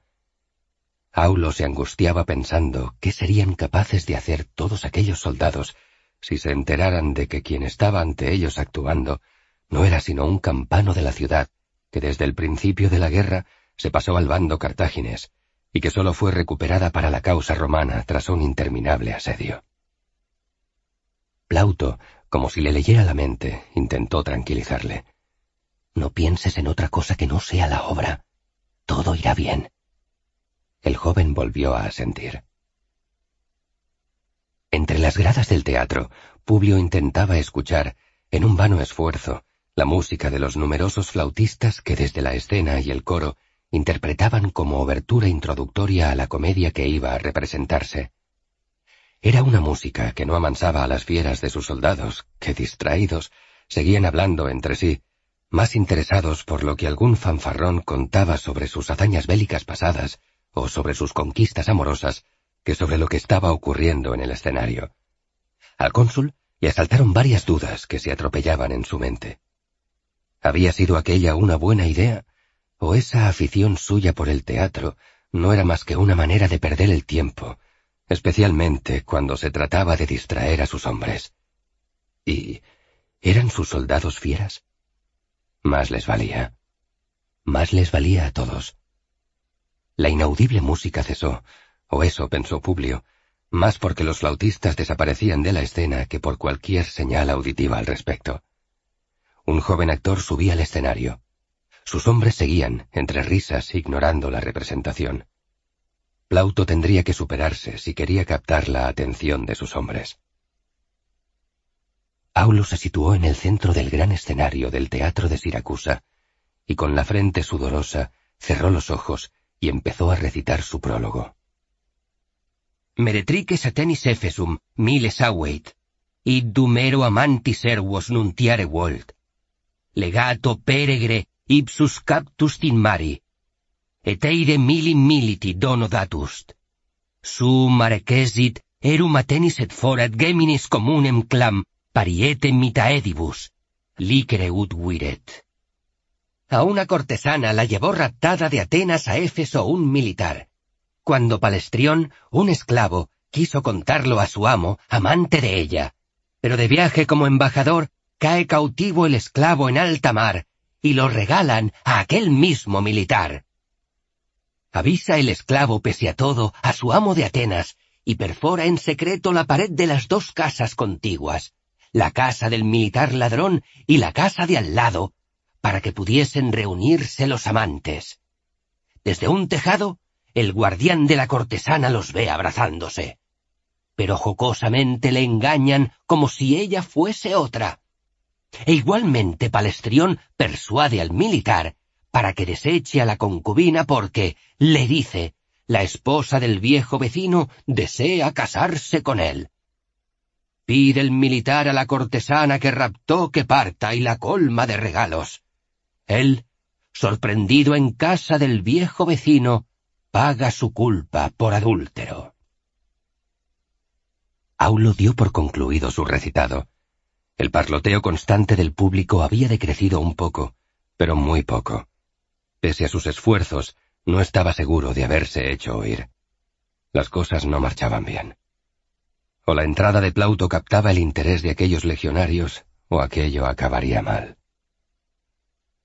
Publio se había concentrado para intentar entender el prólogo de la obra, pero el tumulto de sus hombres, sus carcajadas y su continuo hablar solo le habían permitido entender palabras sueltas. Esclavo, viaje, cortesana, amantes, militar, viejo, adulterio. ¿Alguien ha entendido de qué va la obra? preguntó el cónsul a sus oficiales. Parece que va de amantes y adulterios, respondió Marcio, el más culto de entre sus oficiales y en apariencia el más interesado por seguir el desarrollo de la obra. Esto no interesará a nuestros soldados, añadió Lelio. Publio guardó silencio. Compartía la visión de Lelio, pero se negaba a admitirlo. Plauto, vestido ya para interpretar el papel de Pirgo Polínices, el militar griego protagonista de aquella obra, recibió a Aulo tras el escenario. Plauto llevaba un escudo pequeño y una gran espada colgando de su cintura, y estaba rodeado de varias decenas de hombres armados al estilo de los hoplitas de las legendarias falanges macedónicas. No te preocupes, Saulo, lo has hecho bien. Y sin dar tiempo a que el joven campano le replicara, Plauto irrumpió en escena a paso militar, seguido de cerca por una treintena de actores, ataviados con el uniforme y las largas picas, características de los soldados del rey Filipo. A Plauto le había costado una pequeña fortuna hacerse con aquellas lanzas arrebatadas a los macedonios en Apolonia, la colonia ilírica de Roma, en frontera con el estado del rey Filipo, pero el dinero que el cónsul le había enviado a través de su hermano Lucio en Roma había sido abundante, y Plauto quería mostrar que lo había empleado en la obra y no en orgías o fiestas nocturnas. Los legionarios de la quinta y la sexta al ver el escenario tomado por treinta soldados macedonios armados, callaron de golpe. Al frente de ellos iba un veterano que debía de ser su líder, acompañado por un par de esclavos que se encogían ante su amo. Los legionarios estaban confusos. Plauto no dudó en aprovechar aquel instante dubitativo para hacerse con la escena, con el público, con el gran teatro de Siracusa. Curate ut spendor meo sit clipeo clarior quam solis radi ese. Mirad, esclavos, que tenga mi escudo mayor brillo del que los rayos del sol, cuando está el tiempo despejado. Que cuando llegue la ocasión deslumbre las miradas de los enemigos en formación, que ya tengo yo ganas de desenvainar también mi sable para que no se queje ni pierda moral, porque ya ha tiempo que lo llevo ocioso. Pobrecillo, se impacienta por hacer picadillo a los enemigos. Pero, ¿dónde está Artótrogo? El esclavo aludido, retorcido, acurrucado en el suelo, como si adorase a su en apariencia poderoso amo, respondía con tono adulador. Artótrogo está junto a un hombre fuerte y afortunado, y además de regio porte, el gran Pirgopolínices, hasta tal punto aguerrido que no osaría Marte abrir la boca ante él ni equiparar sus méritos a los suyos. En el silencio que se había apoderado del teatro, las palabras de aquel diálogo llegaban diáfanas a todos los recovecos de la grada, y la exagerada alabanza del esclavo no pasó inadvertida para un público que empezaba a sonreír. Plauto, metido en el papel de Pirgopolínices, siguió rápido con la conversación que mantenía con su esclavo en escena. ¿Acaso no indulté yo a Marte en los campos curcolionenses cuando Bumbomáquides Clitimistarides Árquides, nieto de Neptuno, era el general en jefe? Los soldados de la quinta y la sexta comenzaron a reír por la fanfarronada, por un lado, de que aquel militar se vanagloriaba de haber derrotado a dioses e hijos de dioses, y por otro, por los absurdos nombres que recitaba, inventados, y que no obstante ellos acertaban a desentrañar con facilidad, pues aunque ellos no lo supieran, el autor había traducido los complejos nombres griegos a raíces latinas que todos ellos podían reconocer con facilidad, y así todos identifican con rapidez que Curcolionenses se refería a Gorgojo, y que el interminable nombre del supuesto hijo de Neptuno significaba guerrero que solo vocea y que es famoso hijo de príncipe mercenario. El diálogo proseguía con las exageraciones de las supuestas hazañas de Pirgo Polínices, el Miles Gloriosus, el gran soldado fanfarrón. Lo recuerdo, le respondía Artótrogo. Desde luego, te refieres al de las armas de oro, cuyas legiones tú dispersaste de un soplido, como el viento las hojas o la veleta de un tejado. Aunque eso no es nada por Pollux, replicaba Plauto, situándose en el centro del escenario, mientras desenfundaba su espada y daba mandobles al aire, como si combatiera contra un enemigo invisible. Eso no es nada, desde luego, por Hércules. Repetía a su vez el actor que hacía de artótrogo. Nada entre lo restante que contaré. Entonces, el esclavo se encaminó hacia un lado del escenario y en una parte, hablando al público pero como si lo hiciera a escondidas para que su vanidoso amo no le escuchara, distraído como estaba en su exhibición de espada. Si hubiese alguien visto un hombre más embustero que éste, o más henchido de fanfarronerías de lo que está éste, poséame. Yo mismo me entregaré como esclavo suyo. Pero hay una salvedad. Da de comer unas olivas locamente buenas. ¿Dónde te has metido, Artótrogo? preguntó Plauto, en el papel del Miles Gloriosus, desde el centro de la escena, mientras enfundaba su espada. ¡Heme aquí! respondió el aludido retornando hacia el centro desde la esquina del escenario donde se había dirigido al público. ¡Heme aquí! Por ejemplo, en... en la India, donde hay que ver cómo le rompiste la pata a un elefante. ¿Cómo la pata? Quise decir el muslo entero. ¿Y eso? añadía Plauto. ¿Qué le di sin fijarme? Todos reían. Los legionarios de la quinta y la sexta, los oficiales del cónsul y hasta el propio Publio, aunque la referencia a los elefantes ensombreció su frente con un suave ceño, que no fue a más, porque uno de sus lectores se acercó y le dijo unas palabras al oído. El cónsul asintió y se dirigió a Lelio. Ven, tenemos unos embajadores de Locri. Algo pasa en el Brutium. Cayo Lelio se levantó y siguió a Publio, que ya se había puesto en camino hacia el túnel que daba acceso a las gradas. Tras ellos, los doce lictores les escoltaban. Marcio y el resto de los oficiales se miraron entre sí, pero permanecieron en sus asientos a la espera del regreso del cónsul y Lelio. En el escenario, Plauto y sus actores seguían con la representación. Una vez en los túneles del teatro, Publio, Lelio y los guardias de la escolta del cónsul ascendieron hasta un pasadizo que se encontraba en la parte superior del teatro, excavado casi en la misma piedra y adornado con estatuas de los familiares de Hierón, obras de arte que los hombres de Marcelo olvidaron coger en su saqueo de Siracusa.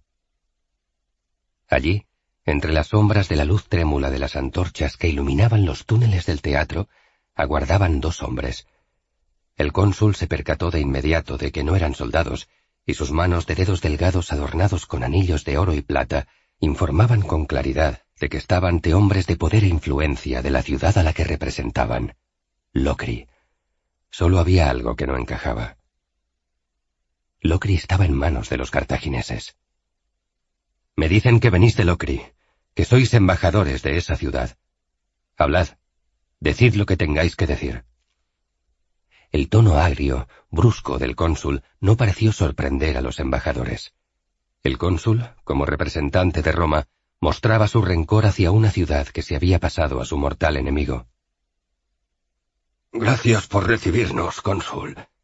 Empezó el mayor de ambos hombres, de aspecto grueso y lozano, pese a sus cincuenta años. Alguien que sin duda no pasaba hambre ni tenía intención de hacerlo. El cónsul se muestra desconfiado y es lógico. Pero antes que nada, y con los dioses como testigos, quiero que el cónsul sepa que habla con dos leales a Roma desde siempre. Representamos a Locri, pero no venimos de Locri, sino de Regium, la ciudad en la que nosotros y muchos más ciudadanos locrenses, leales a Roma, nos refugiamos cuando nuestra querida ciudad cayó en manos de Aníbal.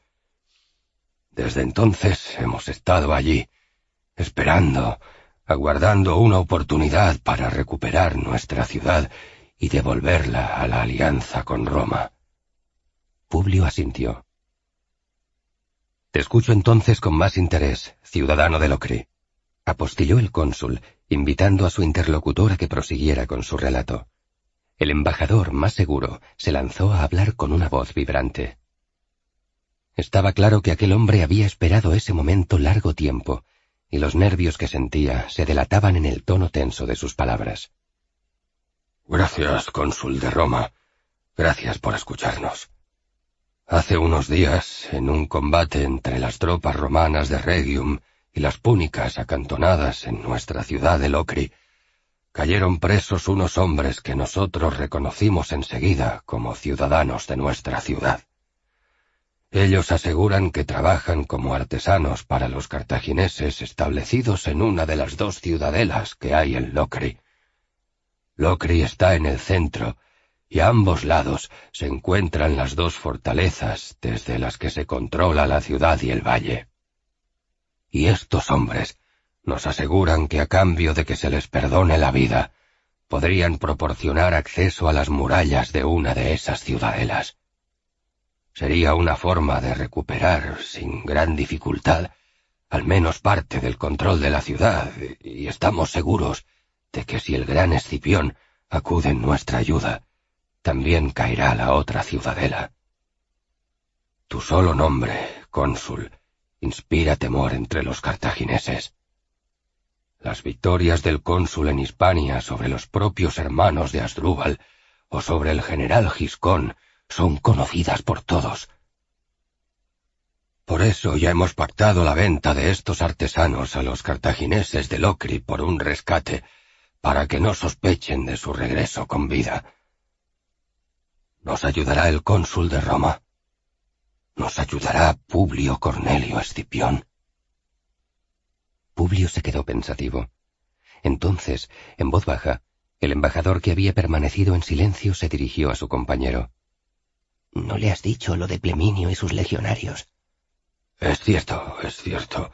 Cónsul, además he de añadir que el pretor Pleminio de Regium, que cuenta con una guarnición en su ciudad de tres mil soldados, está informado de todo y está dispuesto a ayudarnos, pero solo si el gran Escipión se pone a la cabeza de esta empresa. Tres mil legionarios, cónsul. Publio asintió. Se giró despacio, dando la espalda a los embajadores y tomando por el hombro a Lelio, se apartó unos pasos. El cónsul y Lelio quedaron en el espacio en sombra entre dos antorchas. En la semioscuridad debatieron en un murmullo inaudible para los impacientes embajadores de Locri. ¿Qué piensas, Lelio? Parece una buena oportunidad, pero Locri está en Italia, y ese es el terreno adscrito a Craso, el otro cónsul. No podemos intervenir fuera de Sicilia. Publio asentía varias veces, despacio. Además, añadió Lelio, Fleminio es un loco. Luché con él en el norte hace tiempo. Es un irresponsable y un saqueador. No me fío de él. Solo tiene ambición. Si sale bien, se vanagloriará de ser el conquistador de Locri, y si sale mal, nos culpará a nosotros y no dudará en traicionarnos ante el Senado y decir que le obligamos a intervenir. Ese hombre no vale ni lo que una nuez podrida. Sí, he oído hablar de Pleminio. Es como dices. Respondió Publio y guardó silencio. Lelio no entendía por qué seguía Publio meditando sobre aquel tema. Era absurdo planteárselo. Al cabo de un minuto, el cónsul se volvió de nuevo hacia los embajadores y caminó hacia ellos. Lelio le siguió de cerca. ¿Por qué no habéis recurrido a Craso, el otro cónsul? preguntó Publio al embajador. Es el que tiene asignada Italia para combatir a los cartagineses.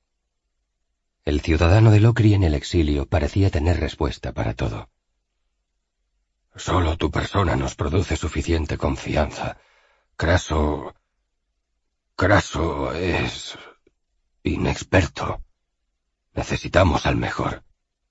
El mejor es Escipión, cónsul.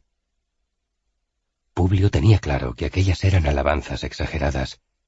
Craso había sido pretor hacía tres años. No era mal general. Quizá tuvieran razón en confiar más en él, pero como Lelio había comentado, cruzar el estrecho y desembarcar tropas en Italia era ir más allá del poder que le había conferido el Senado. Por otra parte, Locri era una ciudad apetecible, una conquista accesible si lo que contaba aquel embajador era cierto. Una buena forma de comprobar la capacidad de combate de las legiones quinta y sexta. En particular, podría practicar el asedio. El asedio. Aquello era clave.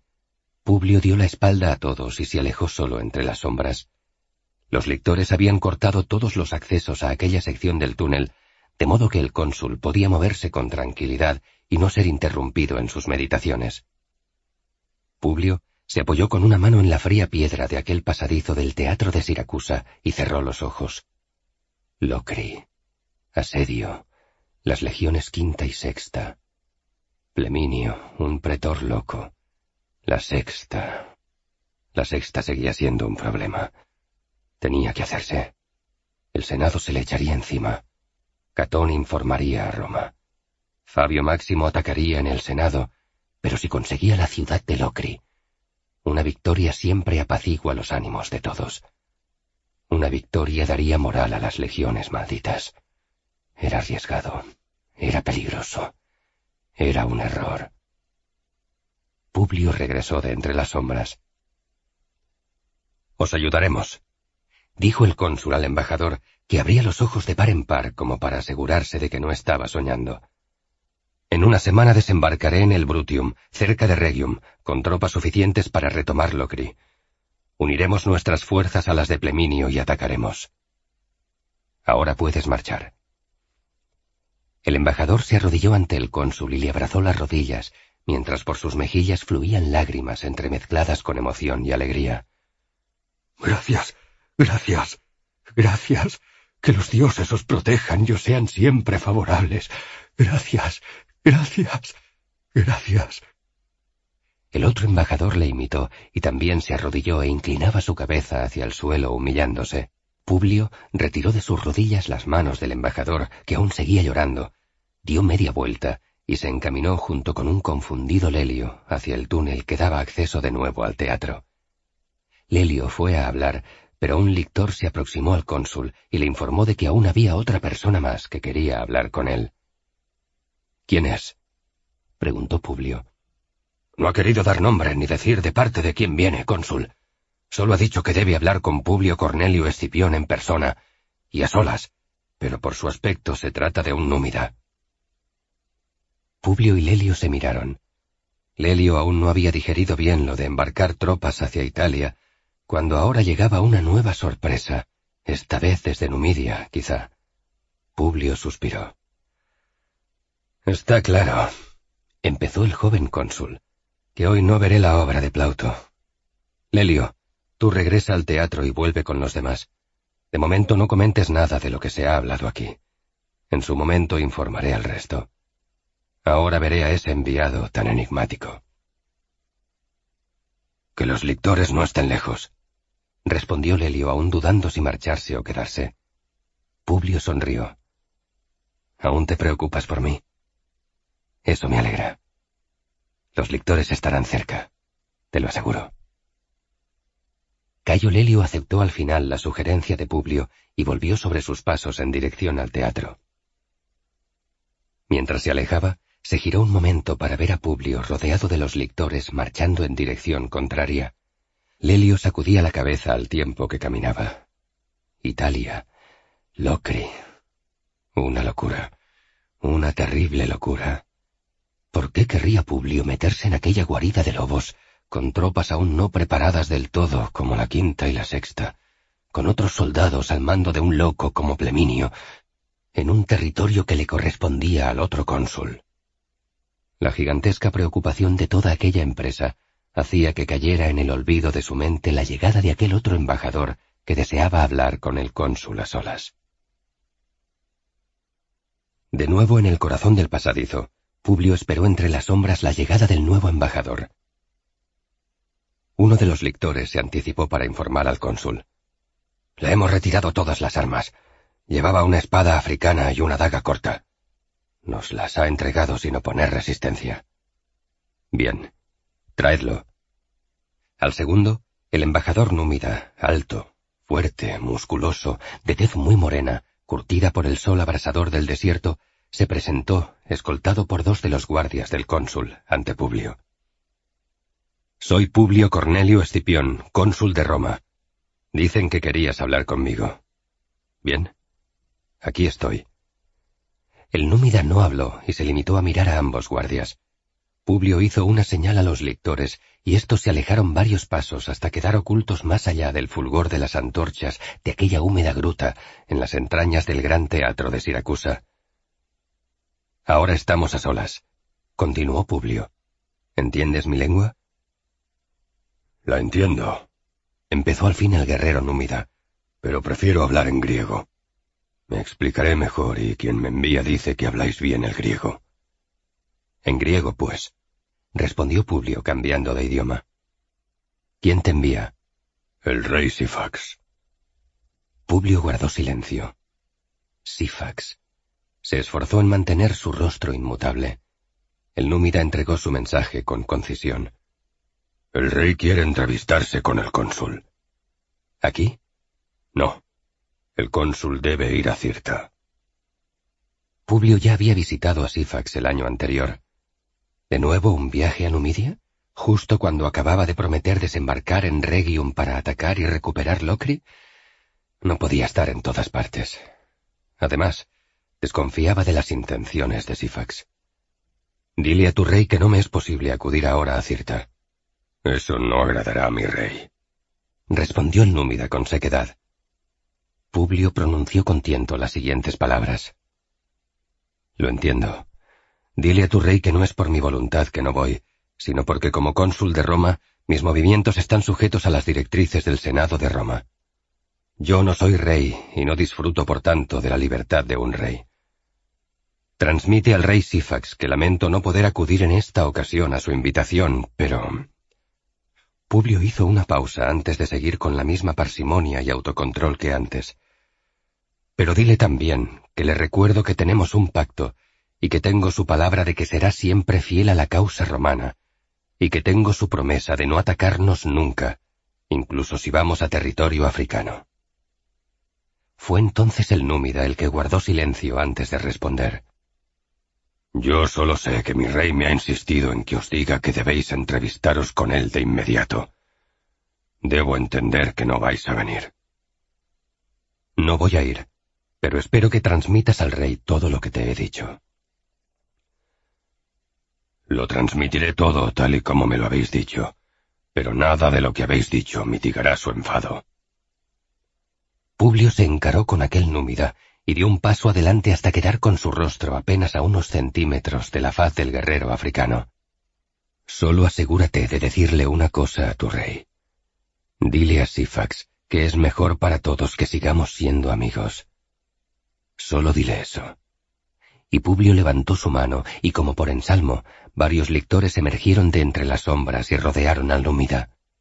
Lleváoslo de mi presencia, y aseguraos de que esté en un barco en menos de una hora con destino a Numidia.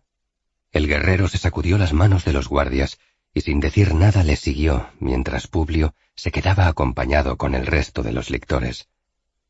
El cónsul emprendió el camino de regreso a la cabea del teatro, pero se detuvo. Necesitaba pensar. Lo de Locri era una oportunidad, una oportunidad para resolver varios asuntos, pero el último mensajero, el númida le había dejado intranquilo. Tenía que hacerse todo y todo a la vez. Debía desdoblarse, y solo podía hacerlo recurriendo una vez más al único hombre en el que podía confiar para aquella situación. Publio estuvo detenido en el pasadizo central del gran teatro de Siracusa durante varios minutos. Los lectores se mantenían a una distancia prudente asegurándose de que nadie se aproximara a la posición del cónsul por ninguno de los dos extremos del túnel. Cuando Publio reemprendió al fin la marcha de regreso a las gradas del teatro, no tenía clara la noción del tiempo que había pasado entre aquellos pasadizos en penumbra, pero sabía que poco quedaría ya por ver de la obra de Plauto.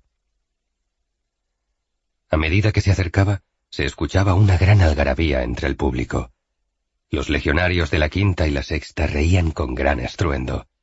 Parecía que Plauto había cumplido bien la misión de entretener a los soldados. Eso estaba bien. El cónsul sonrió de forma enigmática. Un hombre extraño, Plauto, pensó. Y ya estaba llegando al final del pasadizo. Se veía la luz brillante del exterior empapando las paredes de la salida del túnel, cuando el cónsul observó varias personas que se hacían a un lado apretando sus cuerpos contra la pared para dejar que el cónsul de Roma pasara sin ser molestado. Entre los que se hacían a un lado, Publio reconoció a Icetas, el que debería ser el tutor de sus hijos. El cónsul se paró frente al sabio griego. ¿Tan malo es el teatro romano que un griego no lo soporta hasta el final? inquirió el cónsul mirándole a los ojos. Icetas no se arredró y respondió de modo directo, de la misma forma en que había sido interpelado. Como supongo que el cónsul de Roma es autoridad que anhela recibir respuestas sinceras a sus preguntas, deberé responder que he encontrado la obra más tosca y brutal de lo que esperaba, al tiempo que he observado que el texto y la puesta en escena, no obstante, hacen de la misma algo que no deja de proporcionar entretenimiento, un pasatiempo algo mucho menos pulido que las grandes comedias de Aristófanes, pero un espectáculo que no me ha dejado indiferente, e indiferencia era lo que esperaba sentir. Me marcho temprano porque el final es evidente y porque me gusta rehuir a las grandes masas de legionarios romanos empujando por los estrechos pasadizos del teatro. Los humildes griegos no tenemos escolta que nos abra camino. Publio le escuchó con interés. Desde luego se confirmaba que no era Icetas un hombre apocado ni servil, y eso le gustaba. Un pedagogo con espíritu de siervo transmitiría servilismo a su hijo. Un sabio, con sentido de su propia dignidad, enseñaría autoestima. El cónsul sonrió abiertamente. Una respuesta sincera y cargada de significados. Meditaré sobre cada palabra que has dicho, aunque la política me ha mantenido alejado de las graderías y tengo pocos elementos para juzgar sobre la obra. Icetas asintió e hizo una leve reverencia. Publio dirigió de nuevo sus pasos hacia el exterior. La luz del sol de la tarde era aún intensa y lo inundaba todo. Publio volvió a tomar asiento junto a Marcio, Lelio y el resto de los oficiales. Los legionarios aplaudían y reían. El cónsul miró hacia el escenario. Plauto, en el papel del Miles Gloriosus, estaba siendo azotado por otros actores, y no solo eso, sino que uno de los actores, que vestía como un cocinero, exhibía un largo y afilado cuchillo con el que amenazaba a Plauto. —¡Cuándo empiezo a cortar! decía el actor con el cuchillo en la mano, mirando al actor que hacía de su señor, mientras con la mano libre buscaba bajo la túnica de Plauto. Creo que me he debido de perder muchas cosas, dijo Publio a Marcio, que le escuchó sin dejar de mirar la escena, pero comprendió que el cónsul buscaba una explicación rápida a lo que acontecía en la representación.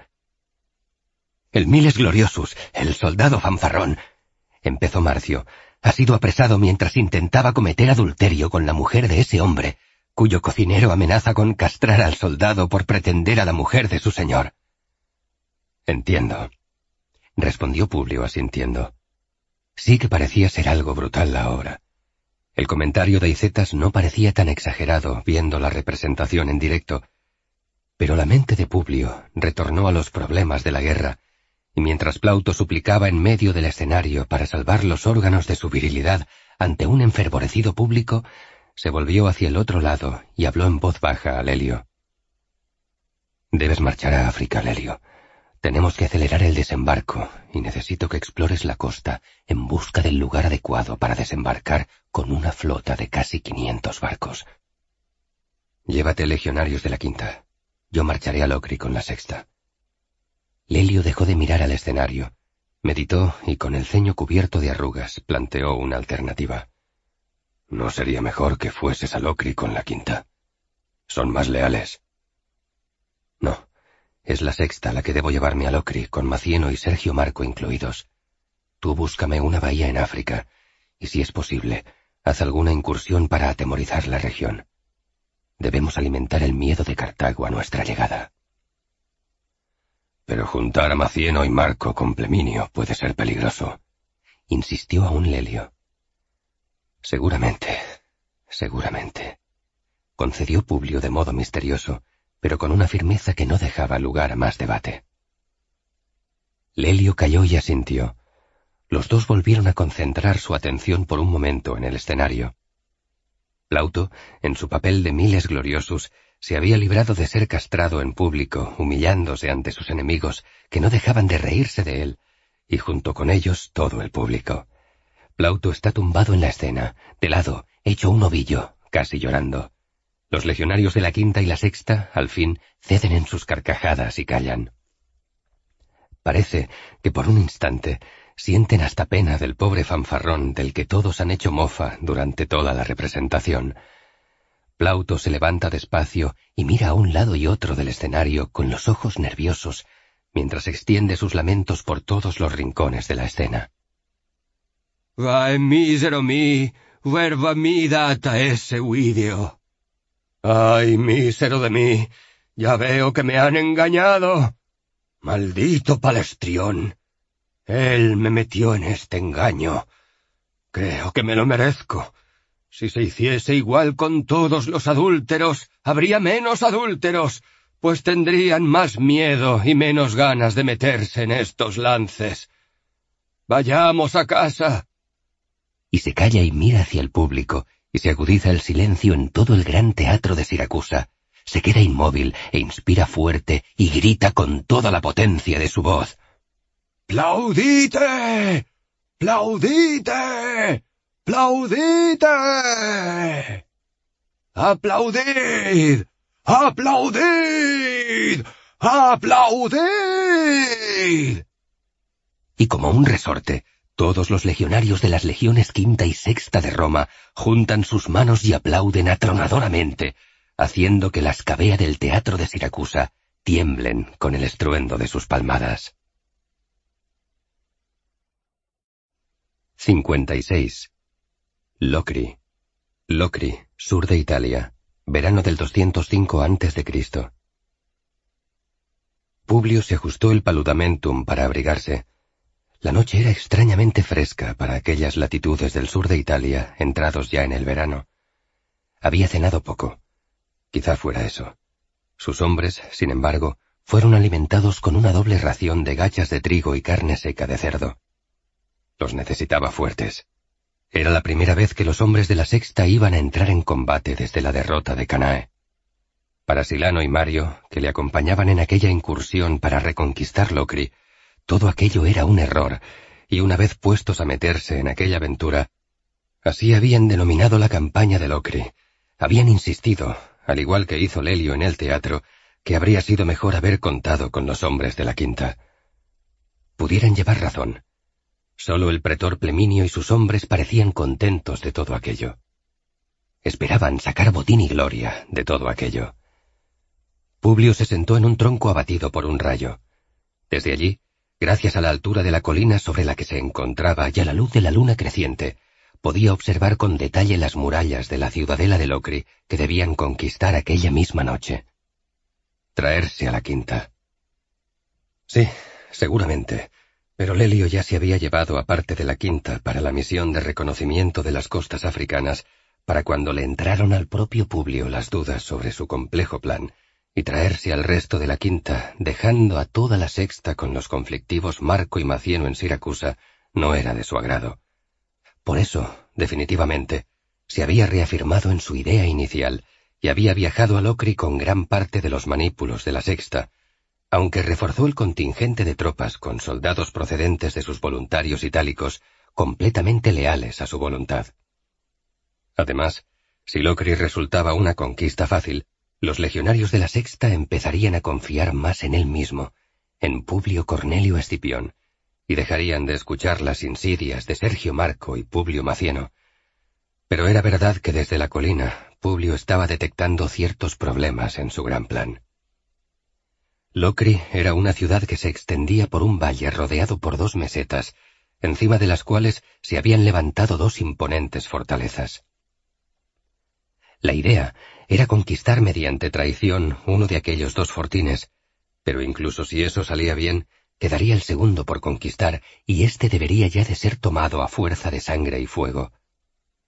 ¿Estarían los hombres de la sexta a la altura?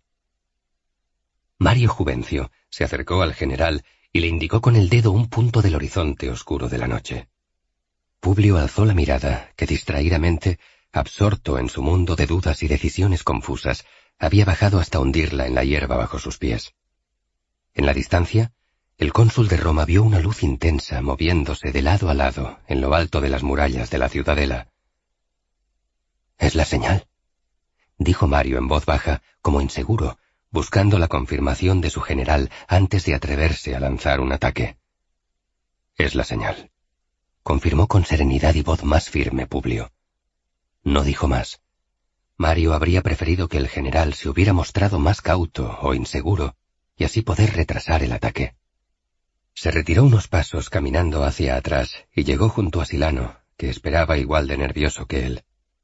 ¿Qué hacemos? preguntó Silano a Mario. El general dice que es la señal. Silano suspiró y a continuación escupió en el suelo. Sea entonces por todos los dioses, añadió. Vamos allá. Ambos tribunos descendieron de la colina y fueron al encuentro de los centuriones Sergio Marco y Publio Macieno y los legionarios de la sexta. Publio permaneció en la colina rodeado de sus lictores. Desde allí se veía la masa de soldados avanzar hacia la ciudadela como una enorme serpiente oscura que ascendía lenta pero decidida hacia los pies de la muralla. Sergio Marco y Publio Macieno tampoco tenían confianza en aquella empresa, pero no habían dicho nada a sus hombres. Esperaban que el duro encuentro con la cruda realidad, acompañada de dolor, sangre y muerte, les hiciera entender que estaban bajo las órdenes de un loco. La rebelión sería mucho más fácil tras un infructuoso y estúpido ataque nocturno. Sergio Marco veía a sus hombres con cuerdas y escaleras preparadas para la ocasión, como si se tratara de niños estúpidamente ilusionados en una excursión al campo de Marte por primera vez. Sin dificultad, alcanzaron el pie de las murallas, pero cuando tanto él como el propio Publio Macieno habían considerado que empezarían todos los problemas, en lugar de pez hirviendo, o flechas, o lanzas, o piedras, de lo alto de los muros solo llovieron escalas que caían desenrollándose por toda la extensión de aquellas altas paredes. Por ellas treparon sus hombres sin encontrar ninguna oposición, para ser recibidos arriba por ciudadanos de Locri, amigos de la causa romana, que les indicaban dónde estaban los puestos de guardia cartagineses, quienes incautos los habían cedido a aquella hora de la noche para que vigilaran a unos ciudadanos que no pensaban en otra cosa sino en traicionarles. Sergio Marco y Publio Macieno asintieron impotentes a la carnicería que con tremenda facilidad llevaban a cabo sus hombres entre los desprevenidos y durmientes centinelas africanos. Además, cuando alguno de los púnicos quedaba herido, era rematado con saña por los locrenses. En poco tiempo, toda la ciudadela estaba en sus manos, y los cartagineses que habían acertado a reagruparse, en lugar de dar batalla, optaron por huir abriendo una de las puertas de la fortaleza y buscando refugio en la otra ciudadela de Locri, todavía bajo su poder. Con la luz del amanecer, Marco y Macieno presenciaron la entrada triunfal de Publio Cornelio Escipión en aquella ciudadela liberada y reconquistada. Los legionarios de la Sexta, los soldados de Pleminio y los voluntarios itálicos le aclamaban. Esto ha sido un desastre para nuestros fines, comentó Macieno a Marco en voz baja, mientras el general desfilaba triunfante entre los legionarios por las calles de aquella fortaleza. Marco se mostró frío en su respuesta. El trabajo está a la mitad. Queda la otra ciudadela y los cartagineses ya no se verán sorprendidos por más traiciones. ¿Has visto estas murallas o las de la otra ciudadela? Será imposible tomarlas. Veremos cómo de agradecidos están los hombres cuando empiecen a caer uno tras otro y sus cadáveres se apilen bajo las murallas dominadas por los cartagineses del otro fortín. Veremos entonces, por todos los dioses. Veremos. Y se alejó ensimismado y maldiciendo, mientras Macieno ponderaba el alcance de aquella premonición. Pasados unos días, Publio Cornelio Escipión Miraba con gesto de preocupación cómo retiraban los últimos heridos bajo las lanzas púnicas de la ciudadela que los cartagineses aún preservaban junto a Locri. Todo empezó bien, muy bien, demasiado bien, con la caída en una noche de la primera fortaleza, pero ahora llevaban más de una semana atacando sin cesar el otro fuerte amurallado, y todos los intentos no sólo habían sido completamente infructuosos, sino que habían diezmado las tropas que había traído para la misión. Además, los heridos se contaban ya por centenares. La misión comenzaba a complicarse más allá de lo imaginable. Todo lo contrario de lo que le había sucedido a Lelio en África. Habían llegado informes muy positivos desde Siracusa. Lelio había desembarcado en las costas africanas, en Hippo Regium, y desde allí había asolado los territorios próximos, saqueando, minando las defensas cartaginesas en la región y acumulando un sustancioso botín de guerra con el que impresionar al Senado de Roma. Y no solo eso, sino que Lelio había aprovechado para entrevistarse con el impetuoso príncipe númida Masinisa, quien había reiterado su promesa de ayudar a los romanos cuando éstos desembarcaran con todas sus tropas en África. Más aún, Masinisa estaba impaciente por la llegada de Escipión y sus legiones. Según dejaba entrever Lelio en su informe, Parecía que el joven númida solo reprochaba la tardanza de los romanos por atacar África. Publio exhalaba el aire despacio. Buscaba un sosiego que no podía encontrar. Quizá todos tuvieran razón y se había equivocado al ir a Locri. Solo estaba retrasando la campaña de África, que era lo realmente sustancial, y encima la resistencia de los cartagineses en la segunda ciudadela estaba transformando aquel ataque en una carnicería. Publio había buscado reforzar la moral de sus tropas con una victoria fácil, y sin embargo se estaba encontrando con una larga y lenta sangría. Era cierto que entre sus objetivos al atacar Locri había algo más que buscar una fácil victoria, pero para conseguir llevar a buen fin todos sus planes, la victoria completa en Locri era necesaria.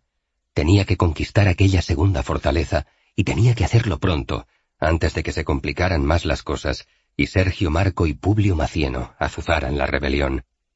Esto no había ocurrido ya, por haberse traído también los hombres de Pleminio y parte de los voluntarios itálicos, cuerpos de ejército sobre los que el ascendente de los centuriones de la sexta era nulo, pero si la carnicería perduraba, las insidias de Marco y Macieno pronto impregnarían las almas de los hombres de Pleminio, tropas poco acostumbradas a la lucha. Solo le quedaría entonces la lealtad de Silano y Mario y la de los voluntarios de Italia. Publio empezó a considerar la posibilidad de construir una torre de asedio, aunque aquello retrasara el ataque final, pero mantendría a los hombres ocupados con un objetivo definido, y si levantaban una empalizada alrededor de la ciudadela, cortarían toda fuente de suministros a los asediados. Publio era consciente de que por la noche los púnicos habían hecho salidas de aprovisionamiento que sus hombres no habían acertado siempre a impedir por completo. Aquellos cartagineses eran guerreros bastante más curtidos en el arte de la guerra y la lucha por la supervivencia que sus legionarios de la sexta. Los púnicos habían luchado en Hispania durante años y habían tenido al mejor de los generales muchos años. Aníbal. Publio escuchó los cascos de un caballo ascendiendo hacia la colina en la que se encontraba frente a la ciudadela púnica. Junto con él, Silano, Mario y un nervioso Pleminio aguardaban órdenes con las que dar continuidad al ataque sobre la fortaleza. El cónsul de Roma se giró y vio a un legionario sudoroso y cubierto de polvo, desmontando de un caballo agotado. Era uno de los exploradores que Publio mandaba siempre para recorrer el territorio próximo, allí donde fuera que estuviera realizando acciones militares. Le gustaba estar informado de todo lo que ocurría en las regiones próximas para evitar sorpresas. Igual que aquellos púnicos, él también había aprendido a guerrear con cierta destreza. El jinete se aproximó al cónsul, pero los lictores se interpusieron en su camino. Dejadle pasar. Es de los nuestros. Es de confianza. El explorador pasó por el estrecho pasillo que le abrieron los escoltas del cónsul. Saludo al cónsul de Roma, Publio Cornelio Escipión. Tomó aire, jadeaba, llevaba horas cabalgando sin parar. Aníbal, mi general, Viene Aníbal, con todo su ejército. Y no pudo más, y se dobló apoyando sus manos en las rodillas para recuperar el aire. Silano y Mario se miraron con sorpresa y cierto temor. Y Publio percibió una sensación similar entre sus lectores, y aún mucho más nítida en la faz del pretor Pleminio. Publio guardó un segundo de silencio que empleó en ordenar sus ideas. Lo de la torre de asedio acababa de desvanecerse. Ahora eran otras las prioridades. Sergio Marco y Publio Macieno, como buitres que olfatean la catástrofe, ascendían por la colina. No se les había pasado por alto la estela de polvo que el galope del caballo de aquel explorador había levantado en el horizonte. Aquel legionario, en su afán de servirle bien y rápido, había levantado el polvo del miedo que pronto salpicaría a todos los hombres de su pequeño ejército desplazado a Locri. ¿A cuántos días está Aníbal de aquí? Preguntó Publio, el explorador se reincorporó, ya con el aliento más sosegado. Dos días, tres a lo sumo. Llevo cabalgando toda la noche sin parar, pero la mayor parte de sus tropas son de infantería, aunque la caballería númida podría adelantarse y alcanzar Locri mañana. Publio vio cómo Marco y Macieno llegaban a lo alto de la colina. Sus miradas inquisitivas buscaban saber cuál era el problema. De acuerdo, continuó Publio. Me ha servido bien, explorador. Y se dirigió a uno de sus lectores. Que den de comer y beber a este hombre. Vino, si lo desea, y buena comida, y que se le permita descansar en la fortaleza que dominamos, bajo techo y en un buen lecho. Luego Publio se volvió hacia Mario, Silano y Pleminio, pero antes de que pudiera hablar, mientras el explorador se retiraba, se escuchó la voz de Sergio Marco desde detrás de los lictores que les impedían aproximarse más al cónsul. ¿Qué ocurre, cónsul? Tenemos derecho a saber si hay un problema. Aquellas palabras eran merecedoras de un castigo, pero Publio, mientras se giraba hacia el centurión de la sexta, cruzó sus ojos con la mirada tensa y agobiada de Pleminio, recordó sus planes iniciales, y como un destello, vio con nitidez confirmada la única forma en la que ahora podría ejecutarlos. Dejad pasar a los centuriones de la sexta, dijo el cónsul. Una vez más, los lictores se retiraron. Marco y Macieno se acercaron despacio.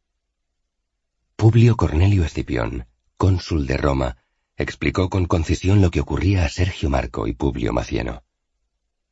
No ocurre nada especial en una guerra.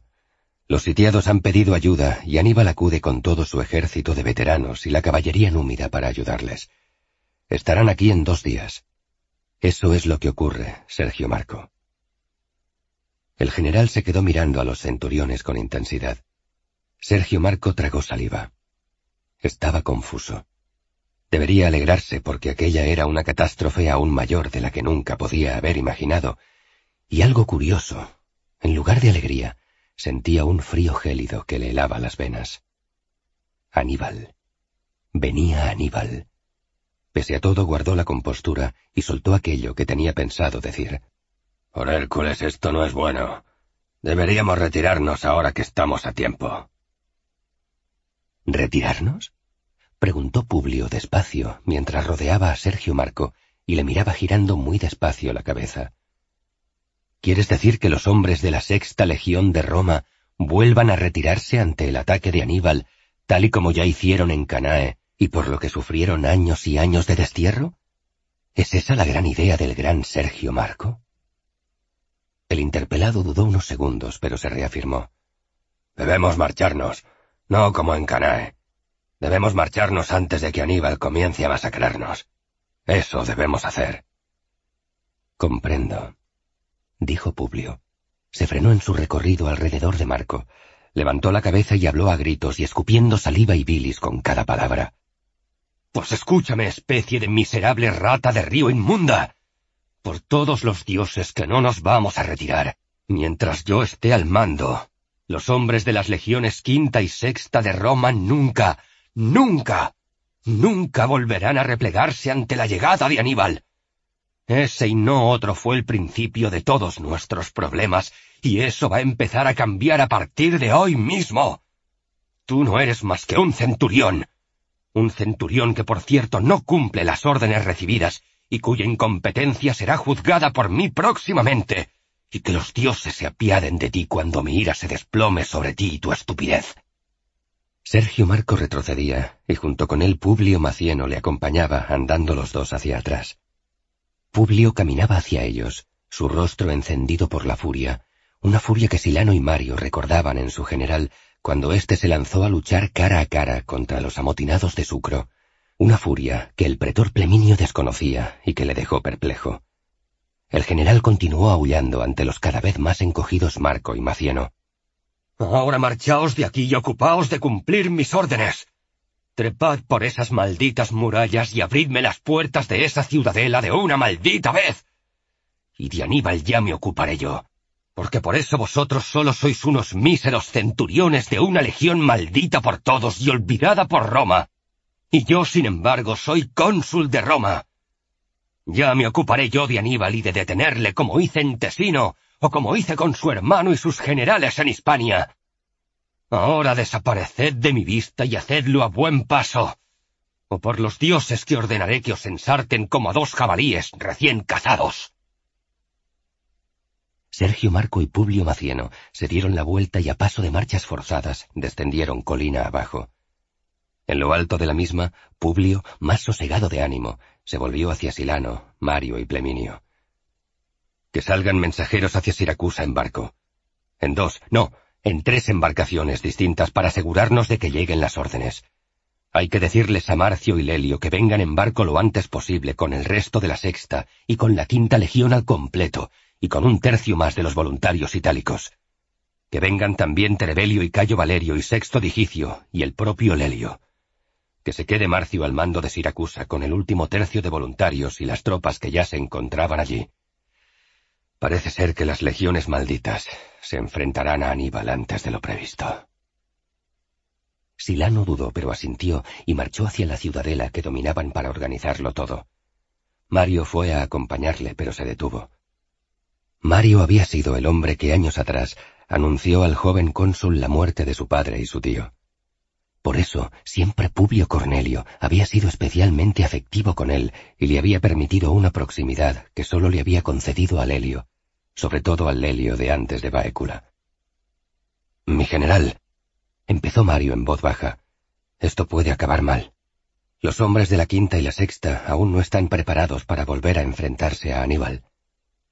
Publio no se alteró. Eso que dices es cierto, pero tampoco puedo permitir que los hombres de la sexta retrocedan ante Aníbal. Eso nunca volverá a ocurrir. Si han de morir, moriremos todos, pero las legiones malditas ya nunca retrocederán. Esas palabras no son retórica. Publio escudriñó el rostro serio de Mario y el muy pálido de Pleminio, el pretor de Regium, y decidió añadir algo más. Pero enviaremos mensajeros también al cónsul Craso y a Metelo, para que sepan de los movimientos de Aníbal. Nosotros seremos el cebo. Las legiones de Craso y Metelo pueden coger a Aníbal por la retaguardia, y así le tendremos rodeado. Eso no suena tan mal, ¿no, Mario Juvencio Tala? Mario asintió, pero aún tenía dudas.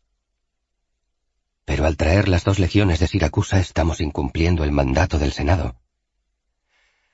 Sin duda, Mario.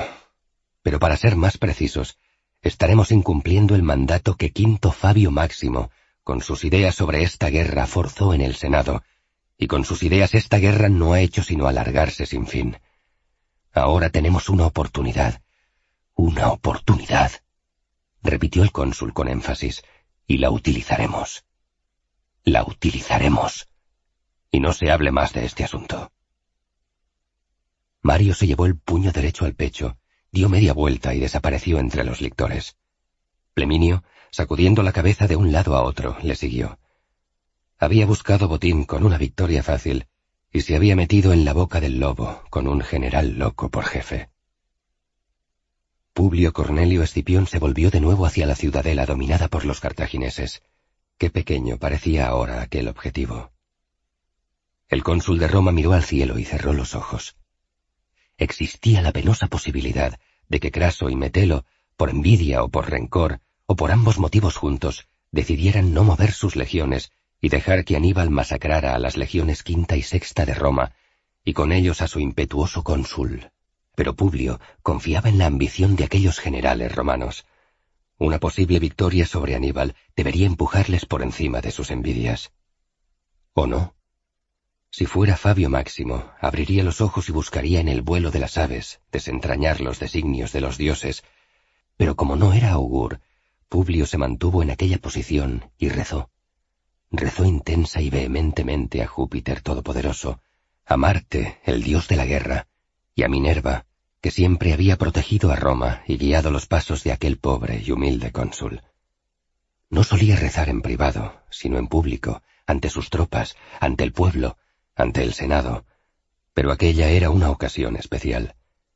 Aquel día, por primera vez en mucho tiempo, desde la muerte de su padre y su tío en Hispania, aquella tarde, con la próxima llegada de Aníbal, con las legiones quinta y sexta divididas y mal preparadas, en aquella ocasión, Publio se sentía desesperado, desamparado y aún distanciado del Lelio, profundamente solo. Lelio se encontraba en la proa de la veloz trireme. Estaba anocheciendo, pero una creciente luna y un cielo sin nubes les ayudarían en la navegación nocturna mientras rodeaban la costa más al sur de Italia, rumbo a Locri. Tenían que llegar antes del amanecer, o las tropas de Aníbal dificultarían el desembarco primero y luego la unión con los legionarios de Publio en la ciudadela. No hacía ni veinticuatro horas desde que habían recibido el mensaje del cónsul pidiendo que embarcaran al resto de la sexta y a toda la quinta legión y más voluntarios itálicos para unirse con él en Locri ante la inminente llegada de Aníbal. Una vez más Aníbal. Aquello, sin duda, no estaba en los planes del cónsul. ¿O sí? Hacía tiempo que la amistad de tantos años no se veía coronada con el adorno de la confianza ciega, y Publio no compartía con él sus planes últimos para cada campaña, aunque luego recurría a él siempre, pero solo como una herramienta más de su estrategia. Lelio escudriñaba el horizonte marino oscuro mientras pensaba. Él había encontrado consuelo en la joven Netiquerti, pero ¿y Publio? Emilia, seguramente. Emilia sería ahora su mejor confidente. Una gran mujer. Pero aún así, ¿cuánto sabía ella de cómo llevar una campaña militar? Las cosas no se habrían complicado tanto si Publio le hubiera consultado. Marcio, Mario, Terbelio, Digicio, Silano, incluso el Valerio de la Quinta, todos eran leales, pero Lelio sabía que Publio tampoco mantenía con ninguno de ellos la misma relación que tuvo con Lelio en tiempos, como cuando le confesaba los auténticos planes para conquistar Cartago Nova. Aquellos fueron los mejores tiempos. Ahora, sin embargo, el cónsul, impetuoso como siempre, no tenía nadie que le recondujera en sus impulsos. Y pese a todo había conseguido el consulado y luego el mando de Sicilia y el permiso para lanzarse sobre África, y hasta había conseguido reclutar una notable fuerza de caballería, sorteando los impedimentos del Senado, pero sin control, sin dejarse aconsejar, los había empujado a todos a un enfrentamiento contra Aníbal, con unas tropas faltas aún de moral y de adiestramiento. Y lo peor de todo, en terreno itálico, contraviniendo el mandato del Senado. Italia era para Craso y Sicilia y África para Publio, y contraviniendo su propio plan de llevar la guerra a África. Ahora tenían que conseguir llegar y desembarcar durante la noche para incorporarse a las fuerzas romanas de Regium y de la Sexta en la ciudadela de Locri que dominaba Publio. Y mañana debían enfrentarse a Aníbal. Si caían derrotados, solo les aguardaba la muerte o el tormento si eran apresados. Y si contra toda posibilidad conseguían una victoria, Publio se vería negado de poder disfrutarla al hacerlo contra el mandato del Senado. Lelio sonrió. Nadie había derrotado a Aníbal, al menos de forma clara. En general, todo era una larga sucesión de derrotas infames ante el ejército del general cartaginés. Algún empate, quizá, y Claudio Marcelo, el único cónsul que había conseguido hacer huir a Aníbal en alguna ocasión, había sido abatido luego por los mercenarios del cartaginés en una emboscada que éste le tendió. Bueno, sí. Quedaba el enfrentamiento entre Fabio Máximo y Aníbal, que se saldó con empate. Pero con empate solo nunca se conseguiría que Aníbal abandonara Italia. Era todo demasiado complicado y confuso. Aquí era donde Lelio se perdía. Él podía leer con nitidez el desarrollo de una batalla pero no la lenta progresión de una guerra cada vez más larga y dolorosa para todos. Ahí, no obstante, era donde Publio emergía siempre sin dudas, con decisión, diciendo a todos lo que se tenía que hacer, y todos le seguían. Así conquistó Cartago Nova y luego toda Hispania. Hace unos días le dijo que fuera a África de reconocimiento y que él marcharía sobre Locri con parte de la sexta, parte de los voluntarios y los hombres del pretor Pleminio de Regium, lo dijo con la misma seguridad de siempre. En África todo marchó bien, mejor de lo que había esperado, pero Locri era un hervidero, un sinsentido hacia el que todos juntos navegaban sin freno. Los jinetes númidas cabalgaban alrededor de la fortificación de Locri, donde se habían refugiado todas las tropas romanas. ¿Cuántos son? Preguntó Sergio Marco al resto de los oficiales que se habían encaramado junto al cónsul en lo alto de la muralla. Varios miles, contestó secamente Silano. Unos tres mil, confirmó Mario. La mejor caballería del mundo, añadió el cónsul. Pero la caballería vale para combatir en campo abierto, por eso nos refugiaremos aquí, dentro de la ciudadela. Además, los númidas son solo la avanzadilla del ejército de Aníbal. Mario y Silano no entendían la actitud del cónsul. Era como si Publio se regocijara en incrementar el temor ya de por sí muy grande de Sergio Marco y Publio Macieno, un miedo que no dudarían en compartir con las tropas de la sexta y, en consecuencia, un pánico que se apoderaría de todos los legionarios en cuanto aquellos centuriones descendiesen de la muralla. Y de Pleminio, oculto por alguna esquina de la fortaleza, se podía decir otro tanto. Aún no había terminado el cónsul de pronunciar aquellas palabras, cuando los rayos del sol de la tarde que se arrastraban por la tierra del Brutium iluminaron la silueta de centenares, miles de soldados que emergían desde detrás de las colinas que rodeaban el valle del Ocri. ¿Aníbal? preguntó en voz baja Publio Macieno. Aníbal, confirmó Mario, y luego miró al cónsul como dudando de si había hecho bien en confirmar lo que por otro lado era evidente, pero el joven general no parecía estar escuchando la conversación que tenía lugar entre sus oficiales. Sus ojos se perdían en la aún lejana maraña de soldados íberos, galos, africanos, renegados de Roma, esclavos liberados y cartagineses, que al mando del temible Aníbal avanzaba hacia ellos. ¿Ha venido con todo su ejército? preguntó una vez más Sergio Marco. Mario asintió en silencio, y fue el cónsul el que habló esta vez, pero no sobre lo que preguntaba Marco. ¿Cuántas catapultas hay en la fortaleza? Dos en buen estado y dos más que necesitan ser reparadas. Respondió el siempre eficiente Silano. Pues que las reparen rápido. Nos harán falta. Continuó el cónsul. Y las dos que están bien, que las dispongan detrás de la puerta, a unos cincuenta pasos. Ese es el punto más débil de esta ciudadela. Atacarán por ahí primero, y luego por todas partes. Mientras hablaba el cónsul, los jinetes númidas que hasta ese momento se habían limitado a cabalgar alrededor de la ciudadela, empezaron a aproximarse en pequeños grupos y a arrojar lanzas hacia lo alto de las murallas. Eran hábiles, y la mayoría de las mismas sorprendió a los romanos porque pasaban por encima de las almenas, cayendo sobre la ciudad como una lluvia intermitente de dardos mortales.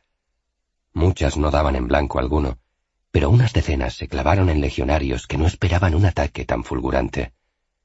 Los gritos de los que eran atravesados sobrecogieron el alma de todos en la pequeña fortificación de Locri. Pleminio, el pretor de Regium, ascendió la muralla buscando al cónsul. Llegó aullando y escupió a los lictores que le impidieron acercarse hasta el general y sus oficiales.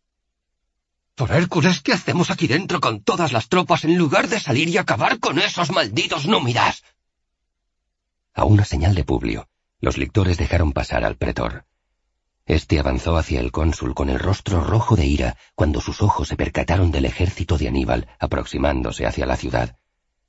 Eran más de veinte mil hombres, más la caballería númida que los acosaba. En la ciudadela, entre las tropas de la sexta y los voluntarios desplazados por el cónsul y los hombres del pretor, no habría más de seis mil hombres. Pleminio se quedó petrificado ante el inmenso ejército cartaginés, cada vez más próximo. El cónsul respondió al pretor con tranquilidad. Cuando tú quieras, Pleminio, tienes mi permiso para salir con tus hombres de Regium y enfrentarte a Aníbal. Por mi parte, mis hombres y yo mismo nos quedaremos aquí dentro y esperaremos al resto de las tropas que he mandado traer de Siracusa. Pero si tú tienes prisa en salir, no seré yo quien te lo impida. Pleminio guardó silencio. Todos callaban. En otro momento y circunstancia, Mario y Silano se habrían reído, pero la situación era demasiado grave para chanzas, aunque el cónsul parecía muy seguro de tenerlo todo controlado. Que retiren a los heridos y que habiliten un lugar en el centro de la fortaleza donde cuidarlos. He traído a nuestro mejor médico con nosotros. Él se ocupará de organizarlo todo. El cónsul daba órdenes con la serenidad manifiesta de quien está acostumbrado a hacerlo desde hacía mucho tiempo. Todos le escuchaban. Los hombres de Pleminio, si no tienen interés en salir, que defiendan desde el interior, que se encarguen de las catapultas y de proteger la puerta. La mitad de ellos en esas funciones, la otra mitad que descanse refugiándose de las lanzas y las flechas. Tendremos que hacer turnos para defendernos.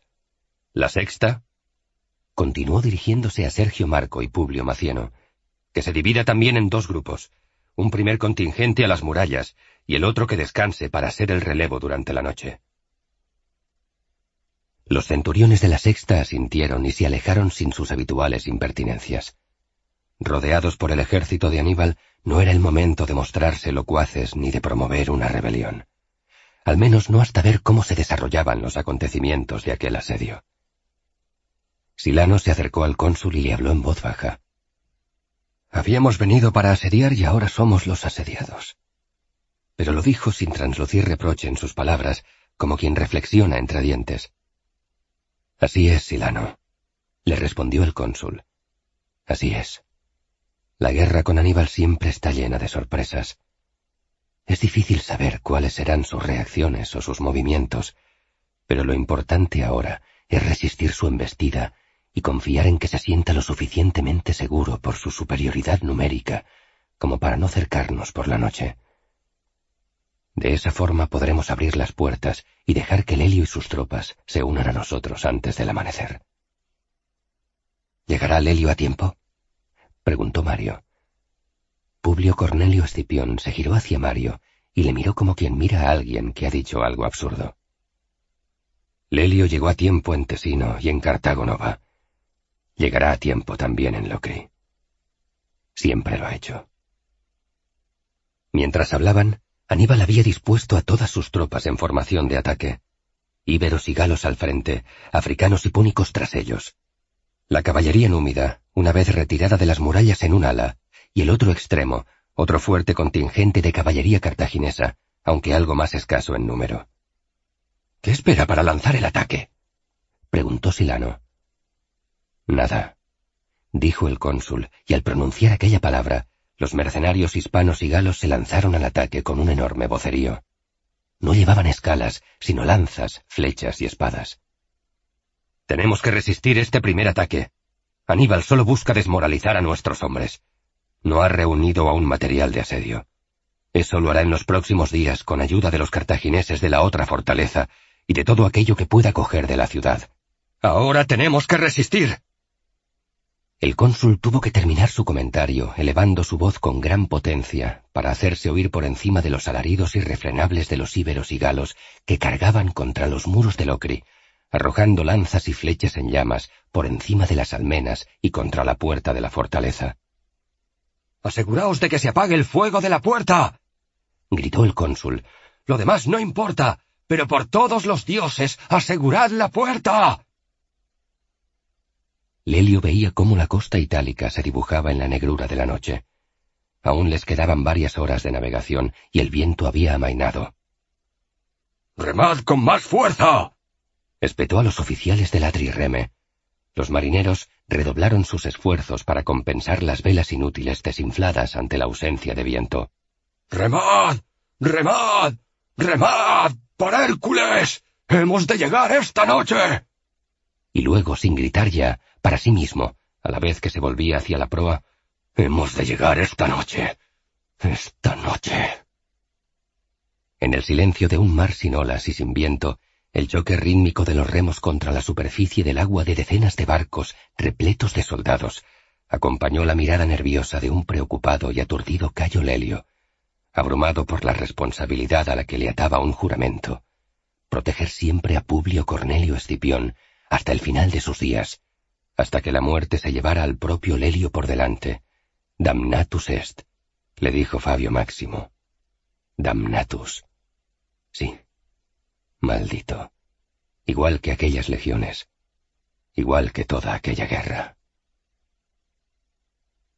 Aníbal contemplaba expectante el ataque de sus tropas. Era un tanteo. Solo quería saber hasta qué punto pensaban resistir esos romanos. ¿Estaba Escipión realmente entre aquellos muros? Le costaba creerlo. Tenía asignada Sicilia. Eran Craso o Metelo los que debían haber atacado Locri.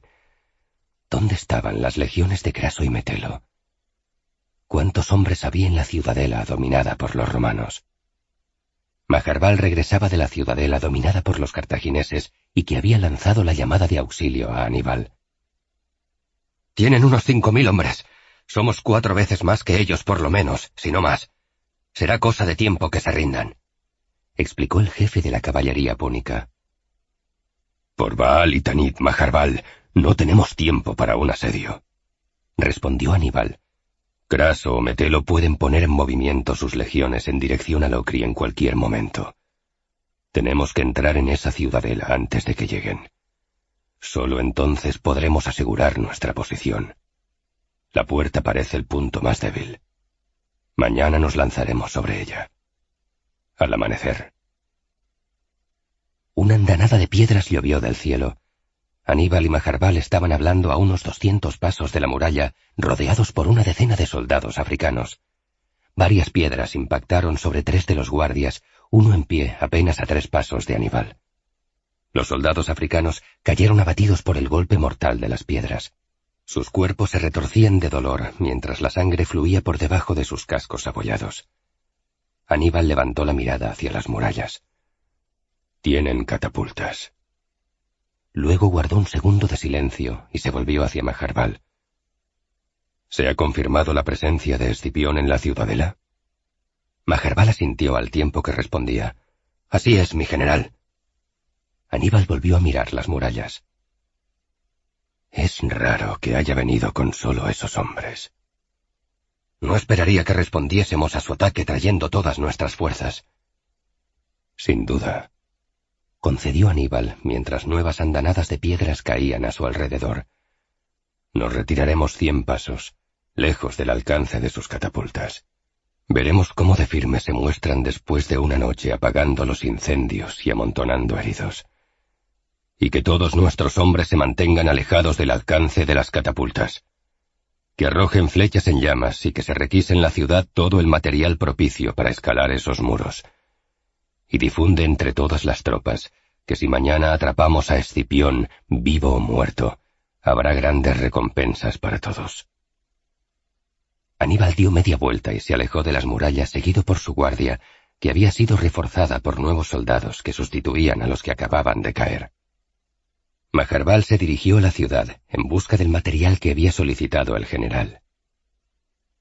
Mañana al amanecer derribarían la puerta de la ciudadela romana y entrarían a sangre y fuego. Se impondrían por la veteranía de sus hombres y por su tremenda superioridad numérica. Habría bajas, eso estaba claro, en todo asalto las había, pero la idea de cazar a Escipión, el general que había derrotado a los ejércitos de Asdrúbal y Giscón, era un gran aliciente, y si encima el general prometía recompensas, todos, íberos, galos, númidas y los propios cartagineses, se mostrarían especialmente despiadados y crueles. Cuánto se alegraba Majarbal de no ser un romano, bajo las órdenes de aquel joven cónsul de Roma, que olía ya más a cadáver, pasto de los buitres, que a general de las legiones. ¿Se sabe algo del helio? Era Silano el que preguntaba a Mario Juvencio. Habían regresado a lo alto de la muralla después de una desmoralizadora inspección de la puerta de la ciudad. No, no sabemos nada. Ningún mensajero. Nada. Respondió Mario. Parece que se retiran. Nos dejarán dormir con nuestro miedo. Silano hablaba con frialdad, pero incluso en su voz se dejaba entrever una creciente desazón. ¿Y el cónsul? preguntó Mario visitando a los heridos, que son muchos. Eso está bien. Sí, pero no resuelve nuestros problemas. Sentenció Silano. ¿Y no ha preguntado por Lelio? No. Es extraño, continuó Mario. Yo supondría que debe de estar tan preocupado como nosotros, como todos. Es posible, pero se esfuerza en no aparentarlo. Lo único que les queda a nuestros hombres es la tranquilidad que da verlo caminando entre los incendios de los almacenes, dando órdenes, animando a unos, escuchando a los heridos. Silano elaboraba sus pensamientos mientras los pronunciaba. Es como si luchar contra Aníbal fuera algo normal para él. Todos estamos preocupados. Tenemos al mayor de nuestros enemigos a quinientos pasos, con un ejército que nos quintuplica en número, y nuestro cónsul se pasea por la ciudadela como si al amanecer estos muros fueran a resistir cualquier ataque. ¿Y las puertas? ¿Has visto las puertas? Las puertas están en ruinas, confirmó Mario. Los cartagineses han arrojado tantas flechas en llamas contra ellas que me sorprende que los hombres de Pleminio hayan conseguido apagar las llamas. No sé qué haremos mañana. ¿Qué tendrá pensado? ¿Aníbal? Inquirió Mario confundido. No, el cónsul. Mario tardó unos instantes en responder. Se giró hacia el interior de la ciudadela. Escipión caminaba hacia ellos, escoltado por los lectores. No lo sé, Silano, pero pronto podrás preguntárselo a él mismo. En un minuto, el cónsul ascendió la muralla para reunirse con sus dos oficiales de confianza en Locri. Una vez con ellos, miró hacia el campamento cartaginés. Se han retirado al fin, comentó Publio. Así es, mi general, confirmó Silano, pero su voz quedó colgando. Quería preguntar al cónsul sobre qué hacer al día siguiente, pero no sabía cómo hacerlo sin dejar traslucir su preocupación. Las puertas, ¿las habéis visto? comentó Publio Cornelio Escipión a sus dos tribunos. Estos asintieron. No resistirán ni media hora. No nos queda más remedio que salir antes de que entren. Atacaremos al amanecer. Preparadlo todo para organizar una salida. Solo nos queda usar el factor sorpresa. Los cartagineses no esperan que salgamos a campo abierto. Eso nos dará algo de ventaja. El cónsul dio media vuelta y no hubo tiempo para hacer preguntas. Silano y Mario se miraron entre sí. Luego dirigieron su vista hacia el inmenso campamento de Aníbal. La sorpresa no sería suficiente para sobrevivir a todo el ejército púnico, íbero, galo y númida, si la relación era de cinco a uno a favor del enemigo. Todo estaba preparado para el combate. Aníbal desfilaba por delante de sus tropas dispuestas en formación de ataque a mil pasos de la ciudadela romana. Locri, la ciudad en litigio, se extendía a los pies de aquellas colinas como un testigo mudo a la espera de saber quién de los dos contendientes sería su nuevo dueño. En el otro extremo de la ciudad, las puertas de la ciudadela cartaginesa se habían abierto para dejar salir a sus soldados para unirse al gran ejército de Aníbal, el general temido por todos los romanos, que no había dudado en venir a rescatarlos del ataque nocturno del cónsul Escipión. Aníbal ordenó que una avanzadilla de trescientos íberos ascendiera directo hacia la puerta, cargados con más dardos incendiarios, lanzas y otras armas arrojadizas. En poco tiempo, las llamas consumirían el endeble portalón de madera que daba acceso al corazón de la ciudadela. Por el agujero abierto en la protección de la fortaleza, el resto de íberos y todos los galos entrarían en tropel, y una vez sembrado el desorden, miles de africanos se lanzarían a escalar unos muros desprotegidos al tener que combatir sus defensores en el interior. Luego vendría la matanza. Tenía curiosidad por encontrar el cuerpo del cónsul, el más joven cónsul que nunca Roma había elegido, y que sin embargo había derrotado en el pasado a su hermano Asdrúbal y también a Giscón. Lo de Giscón no le sorprendía. Aníbal no le tenía en gran valía, pero sí le sorprendía que en Baécula su hermano no hubiera podido detener el empuje de las legiones comandadas por ese Escipión. ¿Podría él ahora cortar el dedo de la mano del cadáver del joven magistrado y extraer así otro anillo consular romano que añadiera su colección de trofeos que sus dedos exhibían orgullosos junto con los anillos de Cayo Flaminio, Emilio Paulo y Claudio Marcelo? Anillos deslumbrantes que el general acariciaba con la otra mano mientras observaba cómo la avanzadilla de íberos se acercaba a la puerta de la ciudadela romana. Junto a esos anillos deslumbrantes, el anillo de plata remachado en una turquesa en el que Aníbal guardaba una dosis mortal de veneno, parecía una pobre compañía para colegas tan majestuosos como víctimas de la soberbia o de la mala fortuna de sus anteriores amos. Los íberos estaban a doscientos, ciento cincuenta, cien pasos de las puertas, cuando varias andanadas de piedras y grava cayeron sobre ellos, lanzadas desde las catapultas del interior de la fortificación. Una decena de guerreros fueron heridos y quedaron atrás, mientras sus compañeros seguían avanzando hasta situarse a escasos setenta pasos de las puertas, desde donde arrojaron flechas y lanzas en llamas que se clavaban entre la vetusta madera de los portones de la ciudadela. El incendio empezó, y los íberos iban a cantar victoria por haber alcanzado su objetivo con tan poca oposición, justo en el instante en que las pesadas y heridas puertas se abrieron crujiendo por sus entrañas desencajadas y medio consumidas y envueltas en el fragor de las llamas y su calor abrasador. Al abrirlas, cada portón quedó bajo sendos andamios de madera dispuestos al efecto, para que desde lo alto de los mismos arrojaran varios calderos gigantes de agua fresca que amortiguaron el efecto de las llamas en pocos segundos. Los íberos esperaban que las puertas fueran a cerrarse de nuevo una vez apagado el fuego por los romanos tras su hábil estratagema, por lo que sin pensarlo dos veces se lanzaron hacia la puerta abierta de par en par, desenvainando sus sedientas espadas de doble filo. No habían alcanzado aún su objetivo, cuando de entre el humo de los portones desvencijados emergió un torrente de legionarios armados con sus pila, protegidos por sus escudos en perfecta formación, que los embistió con furia.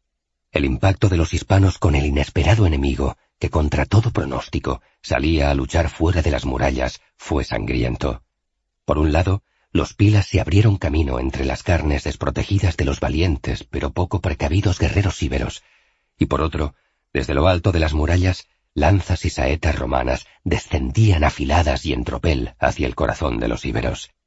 Pese a todo, los guerreros traídos por Aníbal desde Hispania resistieron y habrían podido hacer regresar a los manípulos de legionarios que habían salido a luchar para defender la puerta, de no ser porque tras esos primeros manípulos emergieron, como escupidos por la ciudadela, más y más manípulos de legionarios, dos, tres, cuatro, seis, ocho, diez, más de trescientos legionarios ante ellos, y seguían saliendo más y más, hasta el punto que se vieron rodeados por romanos en una acción tan rápida como inesperada, que los hizo replegarse en un vano intento por escapar de aquella trampa mortal. Aníbal lo contemplaba todo desde la distancia. Las puertas estaban abiertas, sí, pero ante ellas habían caído muertos más de doscientos de sus guerreros, una pérdida grave en aquella guerra en la que tanto le costaba conseguir refuerzos que apenas llegaban desde África y que ya no podían llegar más desde una Hispania que ese mismo Escipión, que ahora le había sorprendido, había conquistado cercenando sus fuentes de aprovisionamiento en la península ibérica. Escipión salió con los últimos manípulos y a paso de marchas forzadas se puso al frente de sus tropas. Junto a él, Pleminio, sudoroso, asustado a un lado, y Mario y Silano al otro, encararon al ejército de Aníbal. Macieno y Marco estaban entre las unidades legionarias. El general cartaginés les observaba no sin cierta sorpresa. Hay que reconocerle agallas a ese romano, dijo Aníbal. No tiene nada que hacer, respondió el jefe de la caballería cartaginesa. Ha sacado todas sus tropas y ha conseguido sorprendernos, pero en cuanto empiece la batalla les masacraremos. Así es, dijo Aníbal, pero de pronto una duda le recorrió el cuerpo como si de un escalofrío se tratara. ¿Sabemos algo de Craso o Metelo? Majarbal comprendió lo que preocupaba al general. No se han movido de sus posiciones. Siguen a dos días de marcha al menos. Eso decían los últimos exploradores. Aníbal asintió más tranquilo. Entonces no entiendo qué espera ese general romano. Añadió mirando hacia la posición de Publio y sus oficiales. Aníbal respiraba con profundidad. Aquel general romano ya se había cruzado con él en el pasado, Cierto que entonces no era cónsul, sino apenas un muchacho, en Tesino y Trevia, o un joven tribuno en Canae. Luego supo de aquel Escipión por sus batallas en Hispania, la conquista de Cartagonova, su victoria en Baécula sobre Asdrúbal, y luego la batalla de Ilipa, donde puso en fuga al mismísimo Giscón. Asdrúbal era demasiado impetuoso, pero inteligente, y no pudo con el romano, aunque se las arregló para rodearlo y llegar a Italia, evitando más enfrentamientos. Y Giscón, aunque siempre vanidoso, era tenaz y hábil para aprovechar los recursos de un buen ejército. No tenía sentido que el general que había conseguido doblegar a todos aquellos líderes de Cartago estuviera ahora dispuesto a suicidarse combatiendo contra un ejército más veterano, mejor preparado y cinco veces más numeroso. ¿Atacamos? Preguntó Majarbal, presionado por las miradas impacientes del resto de los oficiales. Los íberos están deseosos de vengar a los suyos. Es un buen momento para dejarlos que se resarzan cortando cabezas romanas. Aníbal quería sentir, pero seguía firme, rígido, tenso. Algo no estaba bien. Entonces, en la distancia, justo detrás de las posiciones romanas, surgiendo desde más allá de las murallas de Locri, ascendiendo desde la playa, apareció un regimiento de caballería romana. No eran muchos, quizá cuatrocientos o quinientos jinetes, Pero eso no era lo importante. ¿Quiénes eran? ¿De dónde venían? Están llegando refuerzos, dijo Aníbal. Seguro que Craso y Metelo no se han movido. Eso es lo que decían los exploradores, respondió Majarbal. Y aunque lo hubieran hecho, es demasiado pronto. Además, estos vienen de la playa. La playa. Aníbal comprendió su error en un segundo. Puso las manos en jarras y miró al suelo. Había estado siempre pendiente de Craso y Metelo, que también podrían llegar, pero Publio Cornelio Escipión, cónsul de Roma con tropas asignadas para Sicilia, igual que había llegado a Locri desde aquella isla, había reclamado refuerzos allí mismo, donde tenía control pleno, y estos refuerzos habían llegado por mar. Por mar. Aníbal sonrió. Aquel romano seguía siendo hábil. Ya salvó a su propio padre en Tesino y luego detuvo la persecución de los númidas deshaciendo el puente. Y en Canae se las ingenió para salir con vida con casi dos legiones enteras. Cuando Aníbal volvió a levantar la cabeza no se sorprendió, al contrario que sus oficiales. Tras la serie de turmae de caballería romana, venían decenas, centenares de legionarios que se incorporaban a las filas del general romano. Aníbal volvió a sonreír cuando veía que el cónsul ni tan siquiera miraba atrás. Él ya sabía quién estaba llegando. Ha traído todas sus tropas de Siracusa, dijo Aníbal a Majarbal. Dos legiones enteras. Ahora ambos tenemos aproximadamente el mismo número de soldados. Majarbal asintió, pero se negaba a ceder con facilidad. Pero si son las tropas de Sicilia, eso quiere decir que son la quinta y la sexta, las que los romanos llaman malditas. Son los que huyeron de Canae. Podemos volver a vencerles, y esta vez no dejaremos ninguno con vida. Aníbal escudriñaba el ejército del cónsul. La idea de Majarbal resultaba de lo más tentadora, pero quién sabía si aquel general romano no guardaba más sorpresas. Ya había tenido dudas en acudir a Locri, y cuando parecía que tenían ante ellos una fácil victoria, todo cambiaba y se transformaba en un complejo reto. Las legiones malditas. Sí, así las llamaban.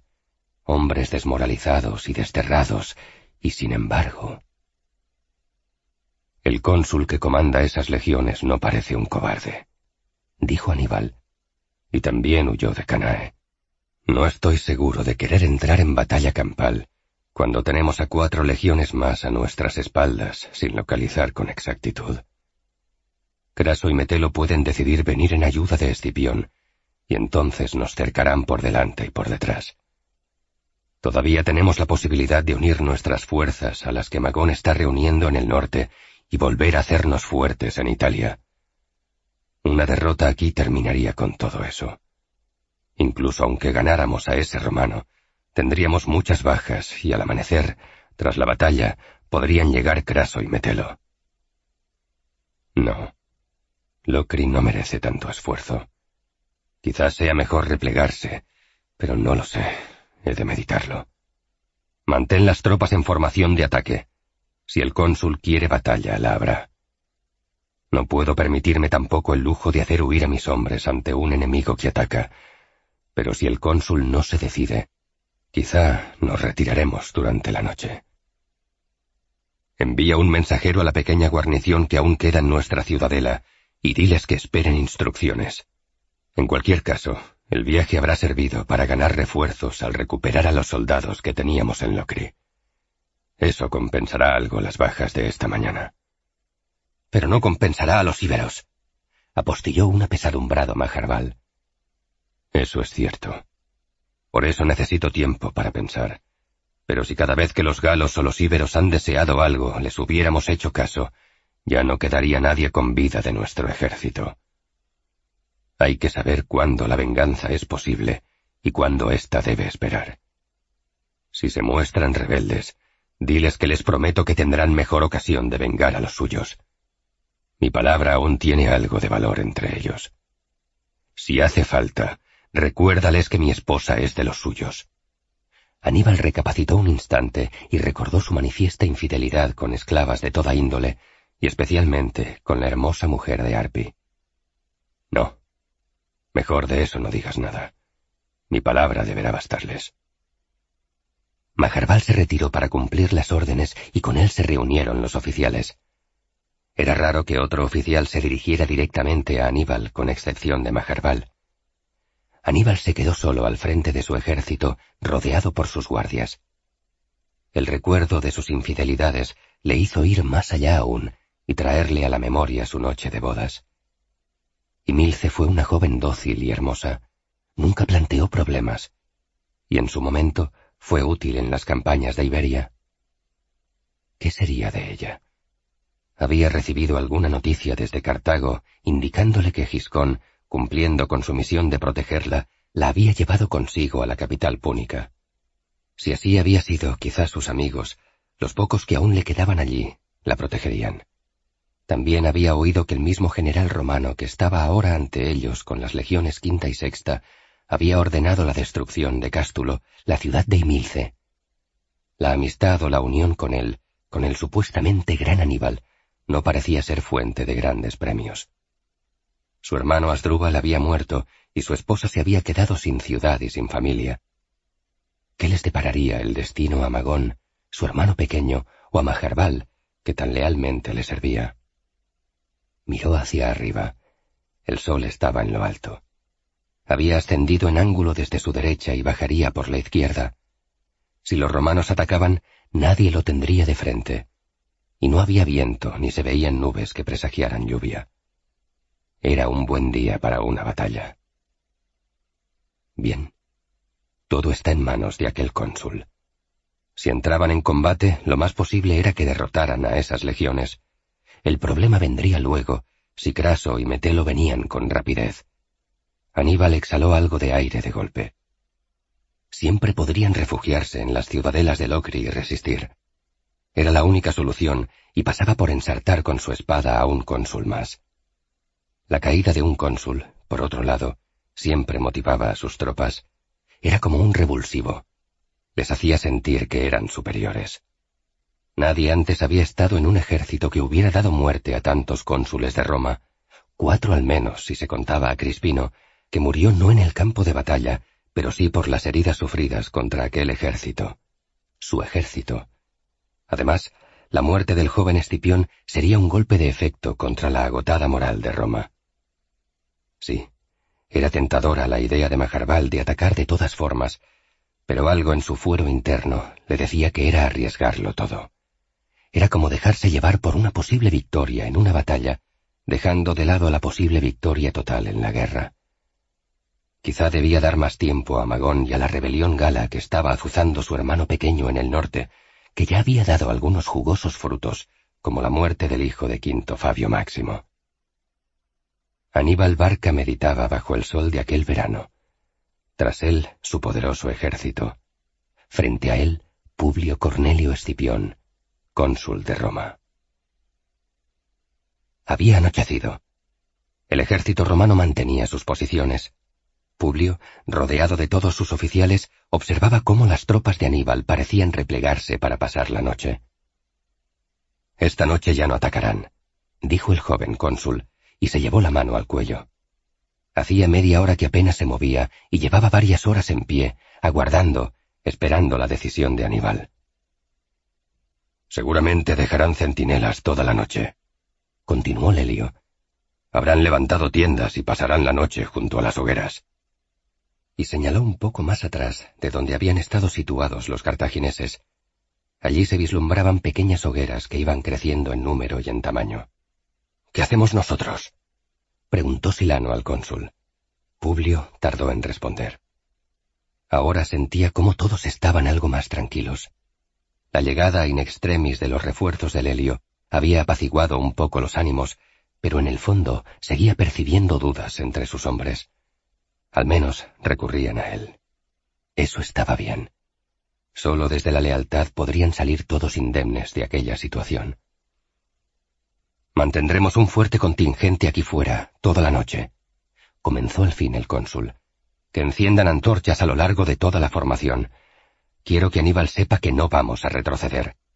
Que sean los vélites de ambas legiones los que se encarguen de esta guardia nocturna.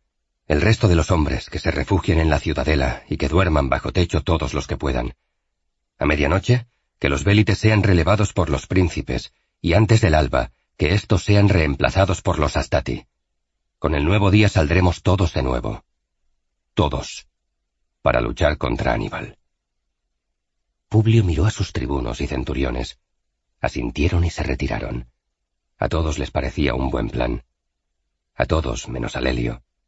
Este, recordando lo ocurrido en Baécula, donde le contradijo en público, esperó a que el resto se marchara, y cuando se quedó a solas con Publio, le hizo una pregunta. ¿Por qué Aníbal mantiene a sus tropas al raso y no aprovecha la otra ciudadela para que sus hombres descansen? Publio miró hacia las hogueras del improvisado campamento cartaginés. Luego se volvió hacia Lelio. No lo sé, dijo. No lo sé. Quizá quiera estar preparado por si lanzamos un ataque sorpresa, como hicimos esta mañana, pero no lo sé.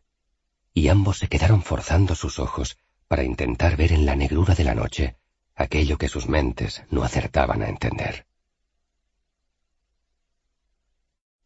57. Fantasmas entre la niebla. Locri, sur de Italia, verano del 205 a.C. El amanecer fue lento. Una espesa niebla acompañaba los primeros brillos de un sol al que parecía costarle mostrarse por encima de las colinas.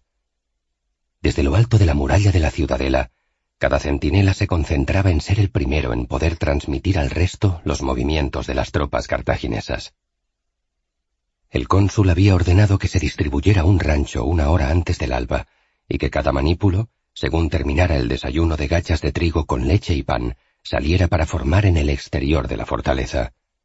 Así, con el nuevo día aún anunciándose en el horizonte, las legiones quinta y sexta ya estaban de nuevo en formación preparadas para recibir el embate de los temidos hombres de Aníbal. Publio, fiel a su costumbre, se situó al frente, pero protegido de cerca por sus oficiales más leales y por los doce lictores de su escolta.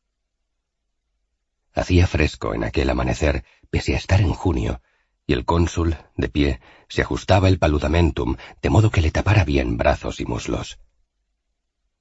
No se ve nada, comentó Silano junto al general. Alrededor estaban, como de costumbre, Lelio, Marcio y Mario como tribunos de confianza del cónsul, y Sergio Marco, quien, recordando el pasado enfrentamiento con Aníbal en Canae, pensó que era mejor estar próximos a Publio Cornelio Escipión. Terebelio y Cayo Valerio estaban ubicados comandando la quinta. Digicio, por expresa voluntad del cónsul, había marchado junto a Publio Macieno en el otro extremo de la formación para supervisar el mando de la sexta. Fleminio se había mantenido al lado del cónsul y había enviado a un subordinado a encabezar a sus tropas de Regium. Las palabras de Silano fueron sólo respondidas por el silencio de los demás. Todos miraban hacia adelante. ¿Qué habría detrás de aquella espesa niebla? Todos temían a esa densa blancura que más de una vez había sido aprovechada por Aníbal para masacrar a los romanos en el pasado, como ocurrió junto al lago Trasimeno. Todos compartían ese mismo temor, pero ninguno se atrevía a expresarlo, al menos no delante del cónsul, quien impasible permanecía junto a ellos, oteando como uno más el horizonte en busca de respuestas. Que avancen los vélites, ordenó Publio. Si Aníbal piensa atacar aprovechando la confusión de la niebla, quiero que se encuentre con el obstáculo de nuestra infantería ligera antes de lo que tenía pensado. Cayo Lelio miró a Publio. Cuando avancen les perderemos de vista, dijo Lelio poniendo en su boca las mismas dudas que tenía el resto. Lo sé, respondió Publio, pero si ataca Aníbal, sus gritos servirán de aviso para las legiones. Sabremos por dónde atacan, si por el flanco derecho, el izquierdo, o por todas partes. Además, esta espera es peor para los hombres. Su miedo no hace sino crecer. Y que vaya Cayo Valerio al frente, es el más experto en el combate cuerpo a cuerpo de la quinta, el primus pilus, el hombre al que más respetan. Lo quiero al frente de la formación. Aunque no le vean, su voz se hará sentir por encima del fragor de la lucha cuando ésta empiece. Que Terbelio, Digicio y Macieno permanezcan retrasados. Lelio iba a seguir con sus dudas, aunque lo que decía Publio tenía sentido, cuando un explorador, enviado a la ciudad de Locri a recabar información, llegó hasta el puesto de mando. Detuvo su caballo, bajó de su montura y cruzando entre los lictores, llegó hasta el cónsul. Te escucho, soldado, dijo el cónsul. He cabalgado siguiendo la formación de nuestras tropas, mi general. La niebla espesa es tan densa que en la ciudad apenas sí se ve de una casa a otra. Todos los ciudadanos están encerrados en sus casas. Dicen que los cartagineses de la otra ciudadela bajaron ayer por la noche y saquearon algunas granjas próximas a la ciudad, y que incluso intentaron apropiarse del tesoro del templo de Perséfone, pero un grupo de ciudadanos armados lo impidió. Los cartagineses se retiraron riendo, diciendo que ya regresarían al amanecer para coger toda la plata y el oro del templo, violar a las mujeres y matar a todos los hombres por haber hecho venir a nuestras tropas. Decían que al amanecer atacaría Aníbal, y eso sería el fin de los romanos, y luego de todos ellos, mi general. Eso es lo que dicen en la ciudad. Silano y Mario contenían la respiración. Lelio miraba de nuevo hacia la espesa niebla, pero sin conseguir ver nada. Sergio Marco empezaba a considerar la posibilidad de huir. Pleminio apretaba los labios y ponderaba algo similar. Podría decir que va junto a los suyos y luego escabullirse entre la misma niebla. Era una buena idea. Una vez muertos todos los legionarios de la quinta y la sexta, y el propio cónsul no quedarían testigos para hablar de su traición. Pero claro, ¿dónde esconderse de Aníbal y sus mercenarios? La misma duda le mantuvo junto al resto de los oficiales. ¿Has hablado con alguien más de esto? preguntó el cónsul al explorador. No, mi general. Mis órdenes decían que debía informar solo al general de lo que averiguara. Has hecho bien por todos los dioses. Tu servicio tendrá recompensa. Ahora te ordeno que te quedes aquí, junto a mis oficiales, añadió Publio, mirando a sus lectores para asegurarse de que estos harían cumplir aquella orden en caso de que el joven explorador tuviera dudas al respecto en medio del fragor de la batalla, o peor aún, antes de que ésta comenzase. El soldado se alejó unos pasos, de modo que el cónsul pudo quedar de nuevo a solas con sus tribunos para deliberar sobre cómo plantear la batalla. Ahora ya no debe haber dudas, insistió el cónsul mirando a Lelio. Que avancen de una maldita vez los vélites por Castor y Pollux, y que los dioses nos amparen y que guíen a Cayo Valerio en la espesura de la niebla.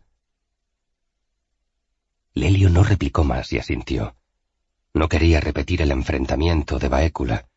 Además, en Baécula discutió con Publio después de una victoriosa batalla, no antes. Discutir antes era minar la autoridad del cónsul y eso era algo que no quería hacer y que no interesaba, y menos con Aníbal a mil o dos mil pasos de distancia. ¿Quién sabe si menos? Lelio abandonó la posición del puesto de mando y mandó mensajeros a Terebelio y a Valerio en la quinta y a Digicio y Macieno en la sexta para que hicieran avanzar la infantería ligera al mando de Cayo Valerio. Valerio recibió las instrucciones con cierta sorpresa, pero su rostro no lo desveló. Con la disciplina forjada en la derrota y el destierro, aceptó sin discusión la misión, y su voz resonó imperiosa en aquella mañana de luz filtrada entre una niebla densa que los abrazaba como si quisiera estrangularlos. Los vélites avanzaron despacio. Eran los soldados más jóvenes e inexpertos, los primeros en entrar en combate, los primeros en caer. Sin embargo, en las legiones malditas, tras once años de destierro, Muchos de los vélites tenían casi treinta años. Eso hacía de aquella infantería ligera un cuerpo especial entre las legiones romanas. De hecho, la quinta y la sexta estaban constituidas por tropas entre los veinticinco y los cuarenta y cinco años, muy distintas a las nuevas legiones de esclavos, libertos y jóvenes, a veces casi niños, que Roma había tenido que ir alistando para sustituir a las tropas que iban sucumbiendo ante las fuerzas de Aníbal y sus hermanos. Cayo Valerio gritó entre las nubes de vapor de agua. ¡Avanzad, malditos! ¡Avanzad! ¡Por Roma! ¡Por el cónsul! ¡Avanzad! Los vélites de la quinta y la sexta avanzaban con cinco lanzas atadas a la espalda y la sexta fuertemente asida por sus manos apuntando hacia adelante para protegerse de una posible carga de la invencible caballería númida. Cada legionario buscaba clavar aquella asta velitaris en un enemigo invisible que se ocultaba tras aquella tupida y húmeda niebla que parecía ascender desde el reino de los muertos. ¿Acaso no se adoraba a Perséfone, la diosa reina del Hades, en aquella ciudad por la que estaban luchando? ¿Se había aliado Perséfone con los cartagineses? Si así era, estaban perdidos. La infantería ligera de la quinta y la sexta había avanzado casi cien pasos sin encontrar oposición alguna, más allá de la bruma que los envolvía ahora ya por completo. Algunos miraban atrás y su terror aumentaba. Ya no veían a sus tropas. Estaban solos. Mirar a los lados era algo más reconfortante, ya que podían ver hasta dos, tres, casi cuatro legionarios más como ellos, avanzando, todos sosteniendo el asta velitaris con tensión. Algunos la agitaban, otros la mantenían firme, quieta, preparada, y algunos la retiraban hacia atrás y luego la lanzaban hacia adelante, como si quisieran pinchar a una sombra que creían haber vislumbrado ante ellos. Cayo Valerio, en medio de aquella formación de fantasmas empapados de agua y terror, blandía su espada en alto y como un espectro repetía las órdenes recibidas con su voz atronadora e inmisericorde. ¡Avanzad! ¡Avanzad por Hércules! No os detengáis o yo mismo ensartaré con mi espada a los rezagados. Luego miró a su alrededor. No podía saber si había quien se hubiera quedado atrás. Siguió avanzando con su espada en alto. Elevó su escudo para protegerse. También podían llover flechas. Les hemos perdido de vista, dijo Lelio, subrayando lo evidente. Los hombres se detendrán en cuanto se den cuenta de que han perdido contacto visual con el resto del ejército, comentó Silano, aunque las órdenes sean que sigan avanzando, se detendrán. Cayo Valerio no podrá ver nada. No sabrá qué ocurre a su alrededor. Publio se volvió y miró a Silano.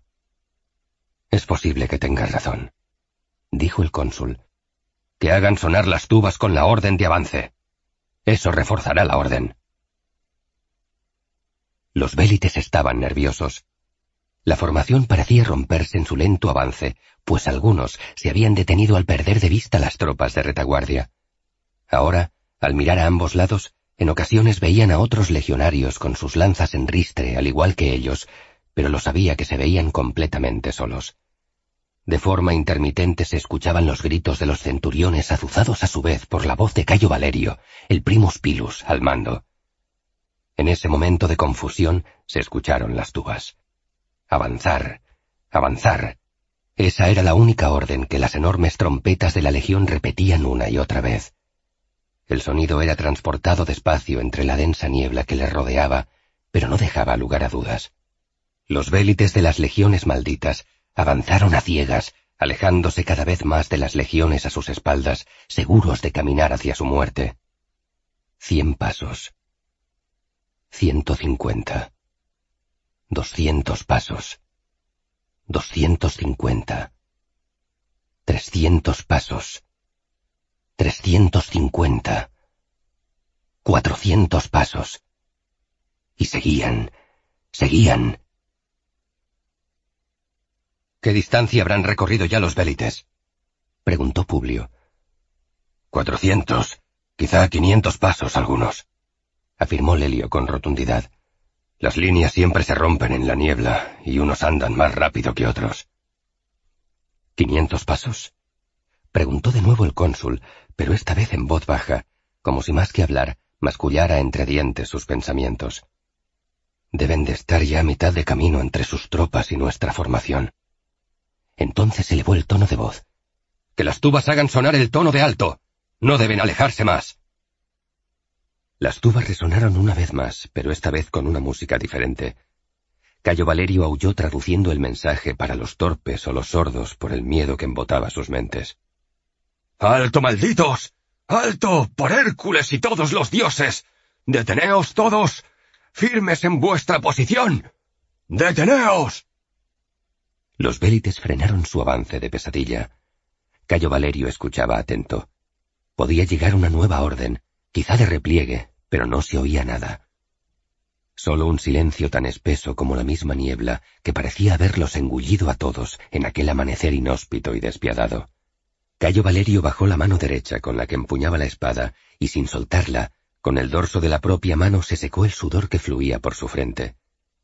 De nuevo iban a luchar contra Aníbal, y una vez más iba a ser a ciegas, sin ver el rostro de los enemigos, como en Canae.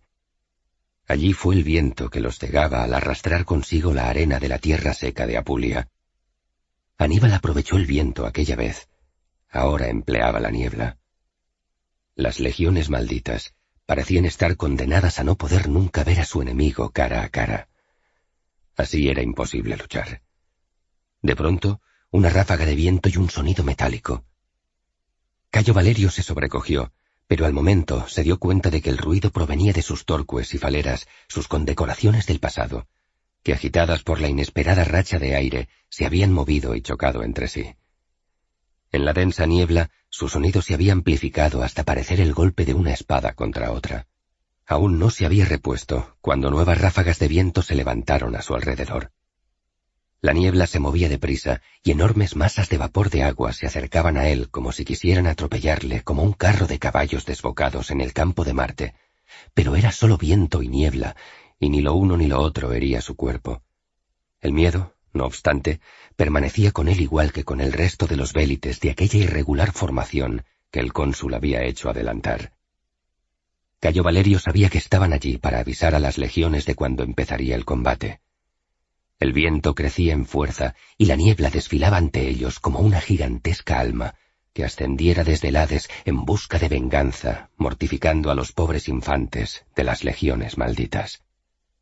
Pero el viento, al fin, levantó la niebla, y tras ella apareció ante Cayo Valerio huecos vacíos de nubes en donde se veía, en donde se veía nada. Nada. No había nada que ver. Valerio dudó y mantenía su escudo en alto, su rostro tras él y la espada desenvainada y preparada para la lucha. Así, durante medio minuto, hasta que al fin relajó los músculos. La niebla se disipaba por la fuerza de la brisa que entraba desde el mar. No había nadie contra quien luchar. El campamento cartaginés se levantaba apenas a mil pasos más de distancia, pero allí ya no había nadie. Solo hogueras apagadas, basura y otros pertrechos abandonados por viejos o inútiles. Nada. Nadie.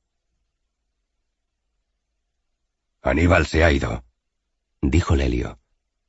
Y a lo que se ve se ha llevado todos sus hombres y también los de la ciudadela cartaginesa, precisó Silano. Hasta han dejado las puertas abiertas. Se han ido a lo largo de la noche, concluyó Mario. Se han ido sin más. El cónsul permanecía callado. Sergio Marco no cabía en sí de alegría. Aníbal ha tenido miedo y se ha ido, comentó. Aníbal ha tenido miedo de las legiones quinta y sexta.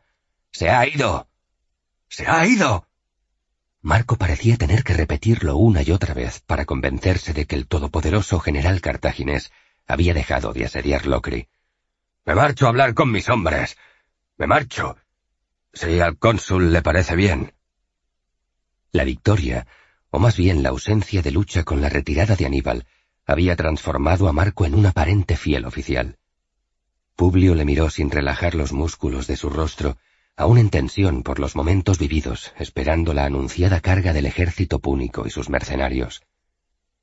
El cónsul asintió, y Sergio Marco se alejó en dirección al flanco donde estaba la formación de la sexta legión de Roma. Imbécil, dijo Lelio mientras lo veía distanciarse. Publio lo observó también unos instantes y luego se pronunció. Bueno, si cree que Aníbal se ha ido por miedo a nuestras legiones, está bien que difunda esa idea entre los legionarios. Eso les subirá la moral. De hecho, esperaba que el asedio de Locri y su conquista sirviera de revulsivo para su mermada moral tras once años de destierro. Pero esto es mucho mejor. Inesperado, pero mejor. Los dioses han estado con nosotros esta mañana. Ojalá sean siempre compañeros tan leales. Y miró al cielo unos segundos. ¿Y por qué se ha marchado Aníbal si no es por miedo a nuestras legiones? preguntó Pleminio. Publio dejó de mirar al cielo y fijó sus ojos en aquel veterano oficial que parecía haber dejado de sudar. Aníbal no se ha ido por miedo a las legiones quinta y sexta. Aníbal se ha ido por miedo a las nuevas legiones de Craso y Metelo. Y masacrar nuestras legiones no le ha parecido un premio que mereciera el riesgo de un combate que le retrasara en su necesario repliegue hacia el norte antes de que Craso y Metelo le corten el camino de regreso a alguna de las ciudades que controla. Aníbal se ha retirado porque no considera Locri importante. Pero lo que es peor, y lo que no debemos olvidar, y aquí el cónsul miró al resto de los oficiales, y no solo a Pleminio. Se ha retirado porque tampoco nos considera importantes. Nadie considera importantes a las legiones malditas. Antes pensábamos que era Roma, con Fabio Máximo a la cabeza, los que menospreciaban a estas legiones. Ahora sabemos que no es así. Ahora sabemos que ni el propio Aníbal nos considera valiosos como trofeo. Es como si fuéramos un venado enfermo que no interesa a los cazadores. El cónsul hablaba con cierta desesperanza, lo que contrastaba con el ambiente de felicidad que parecía extenderse entre los legionarios que empezaban a gritar ¡Victoria! ¡Victoria! ¡Victoria! Publio se volvió hacia ellos antes de continuar. Cantan victoria y ni siquiera fueron capaces de tomar la ciudadela defendida por los cartagineses. Y ahora se creen que Aníbal se ha ido por miedo a ellos. El cónsul suspiró. En cualquier caso, eso es parte de lo que buscaba. Ya no dudarán en seguirme. Vosotros, sin embargo, si lo hacéis, será por lealtad. Bien, ¿y ahora qué hacemos? preguntó Lelio. ¿Ahora? Publio se quedó pensativo unos segundos. De pronto no se encontraba bien. Cerró los ojos un instante y los volvió a abrir para responder a Lelio. Ahora nos marchamos. Tenemos que invadir África. Todos asintieron levemente. No parecía dejar el cónsul demasiado tiempo para saborear la retirada de Aníbal, y como si Publio hubiera leído en sus mentes, se volvió hacia ellos para añadir unas palabras. Pero antes celebraremos un banquete en Siracusa. Lo de hoy, da igual el motivo de la retirada de Aníbal, debe celebrarse. Y el avance de Cayo Valerio en medio de esa niebla. Eso ha sido épico. La retirada de Aníbal hay que celebrarla, sí, subrayó Silano. No, le contradijo el cónsul. Lo que hay que celebrar es que Aníbal nos haya permitido seguir con vida, una vez más. Eso, por Júpiter, merece un buen brindis y una buena comida a la que invitaremos a todos los dioses. Y con esas palabras el cónsul se encaminó hacia la ciudadela escoltado por los lictores, no sin antes cruzar su mirada con la de Lelio. Sí, Quizás solo Lelio había podido entender su discurso hasta el final. Una vez más. Aníbal les había dejado con vida una vez más. Publio caminaba despacio mientras repasaba sus recuerdos. Se escaparon de Aníbal en Tesino y luego en Trevia y en Canae y ahora en Locri. Aníbal les concedía de nuevo más tiempo, pero ¿hasta cuándo sería Aníbal tan generoso con ellos? De súbito, Publio se detuvo y con él su escolta. El cónsul se giró y miró a su espalda, hacia el horizonte, allí donde hasta hacía solo unas horas se había encontrado el ejército completo de Aníbal. No había nada. Nada. Por un momento temió que el repliegue del general cartaginés solo hubiera sido una maniobra más de distracción para que se confiaran, para engañarlos. Pero no. Era lógica la retirada por temor a la llegada de los refuerzos de Craso y Metelo. Ellos sí que habían ganado aquella batalla y sin presentarse. Era a ellos a los que Aníbal temía. Nunca nadie había ayudado tanto sin tan siquiera moverse. El cónsul reemprendió la marcha, pero los mareos volvieron. No se asustó. Era una desagradable sensación la que invadía su cuerpo, pero eran unos síntomas conocidos. Las fiebres de Hispania parecían atenazarle con intermitencia. Quizá después de la tensión de aquella mañana se cebaban en él con algo más de fuerza que la usual. El cónsul, no obstante, siguió caminando sin detenerse. Debía descansar. Por la tarde llamaría a Atilio, el médico de las legiones. Miró de reojo a los lictores. Nadie parecía haber notado nada. Mejor así. Al día siguiente, Publio se encontró mejor.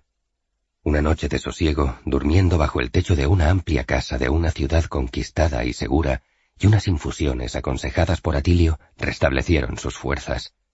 Se levantó con la energía propia de su edad, y decidió primero visitar la ciudad y luego hacer los correspondientes sacrificios públicos a los dioses como señal de agradecimiento. En su visita por los alrededores de la ciudad le acompañaron Silano y Mario. Cayo Lelio permaneció en la ciudadela con la misión de organizarlo todo para reembarcar las tropas y regresar a Siracusa en un par de días. Al mando de Locri quedaría Pleminio, el pretor de Regium, con algunos manípulos de los legionarios que se trajo desde su ciudad, apoyado por Sergio Marco y Publio Macieno, con un contingente de tropas de la Sexta. Ninguno de sus oficiales, empezando por el propio Lelio, pareció entender el interés del cónsul en dejar a Marco y Macieno con aquellos manípulos de la sexta en Locri, pero en los últimos días el cónsul se mostraba oscuro y reacio a compartir sus planes con nadie. Además, Sergio Marco y Publio Macieno recibieron con gran agrado aquella orden y era ya entonces de difícil revocación.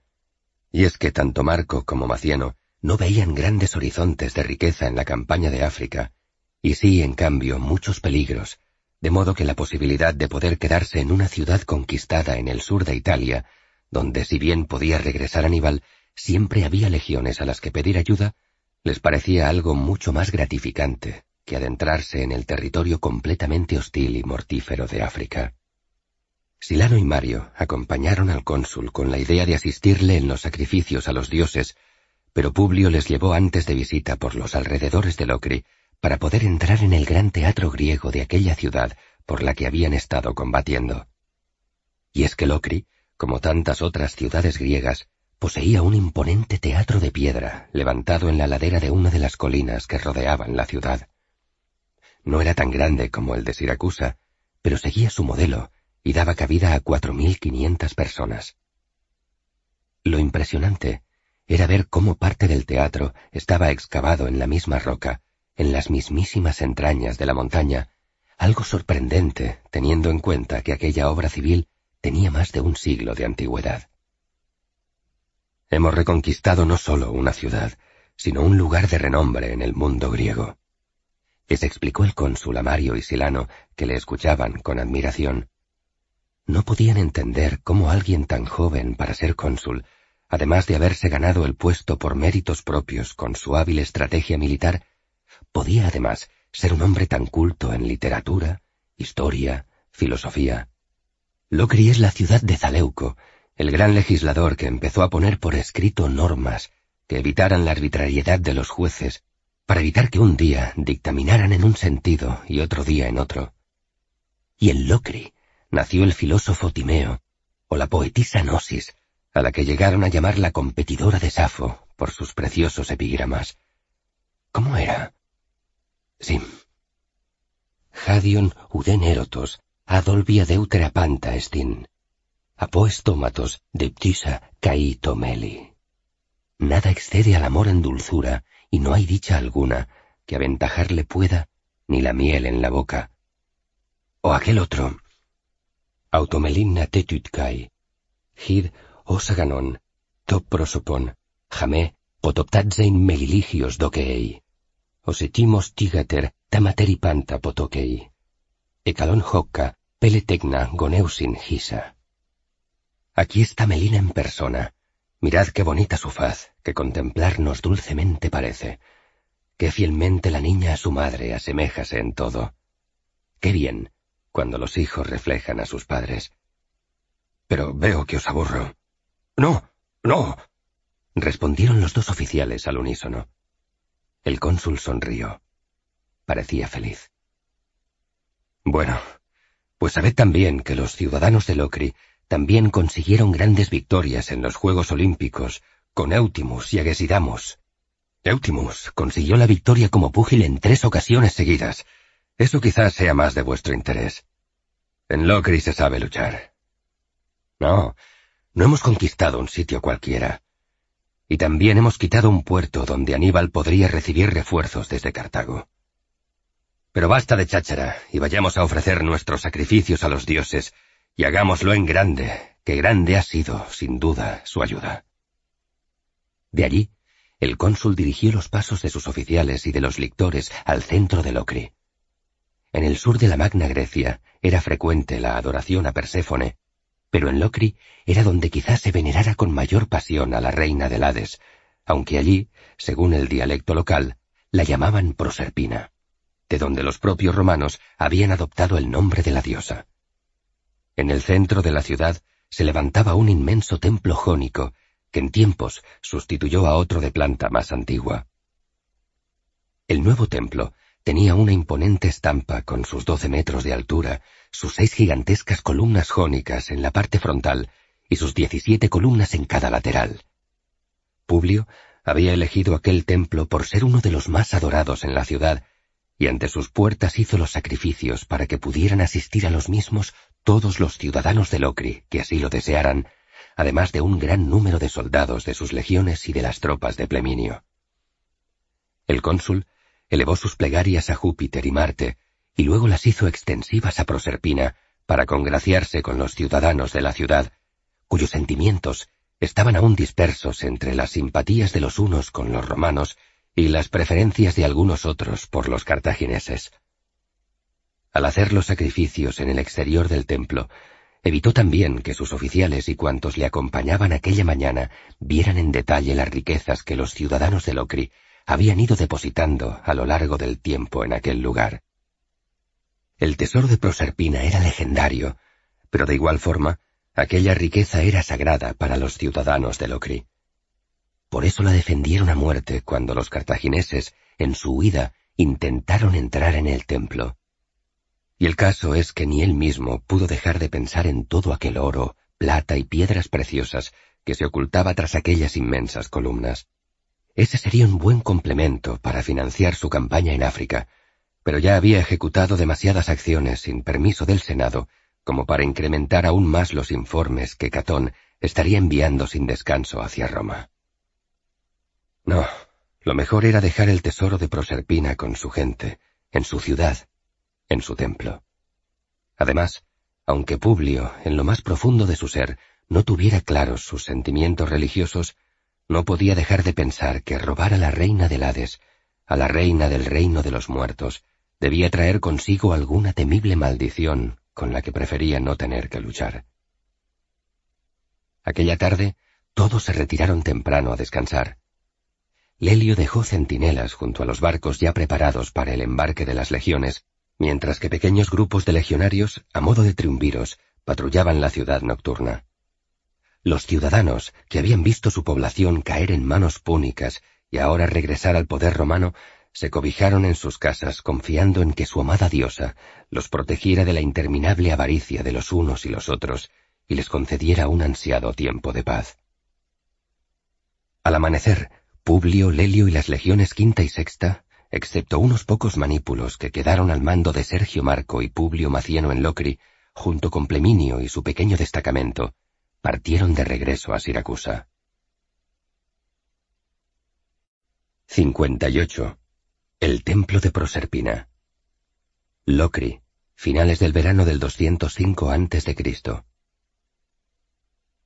Entre las sombras de las casas, un hombre caminaba embozado en una túnica oscura. Sus sandalias desgastadas le delataban como un legionario, pero era difícil saber si se trataba de un soldado de la quinta, la sexta o del destacamento del pretor Pleminio. El legionario escuchó las pisadas firmes de una de las patrullas nocturnas que custodiaban el templo de Proserpina. Allí era más frecuente su paso para disuadir a las mentes codiciosas de intentar un robo sacrílego que levantara los ánimos de los locrenses contra las tropas romanas que habían reconquistado la ciudad.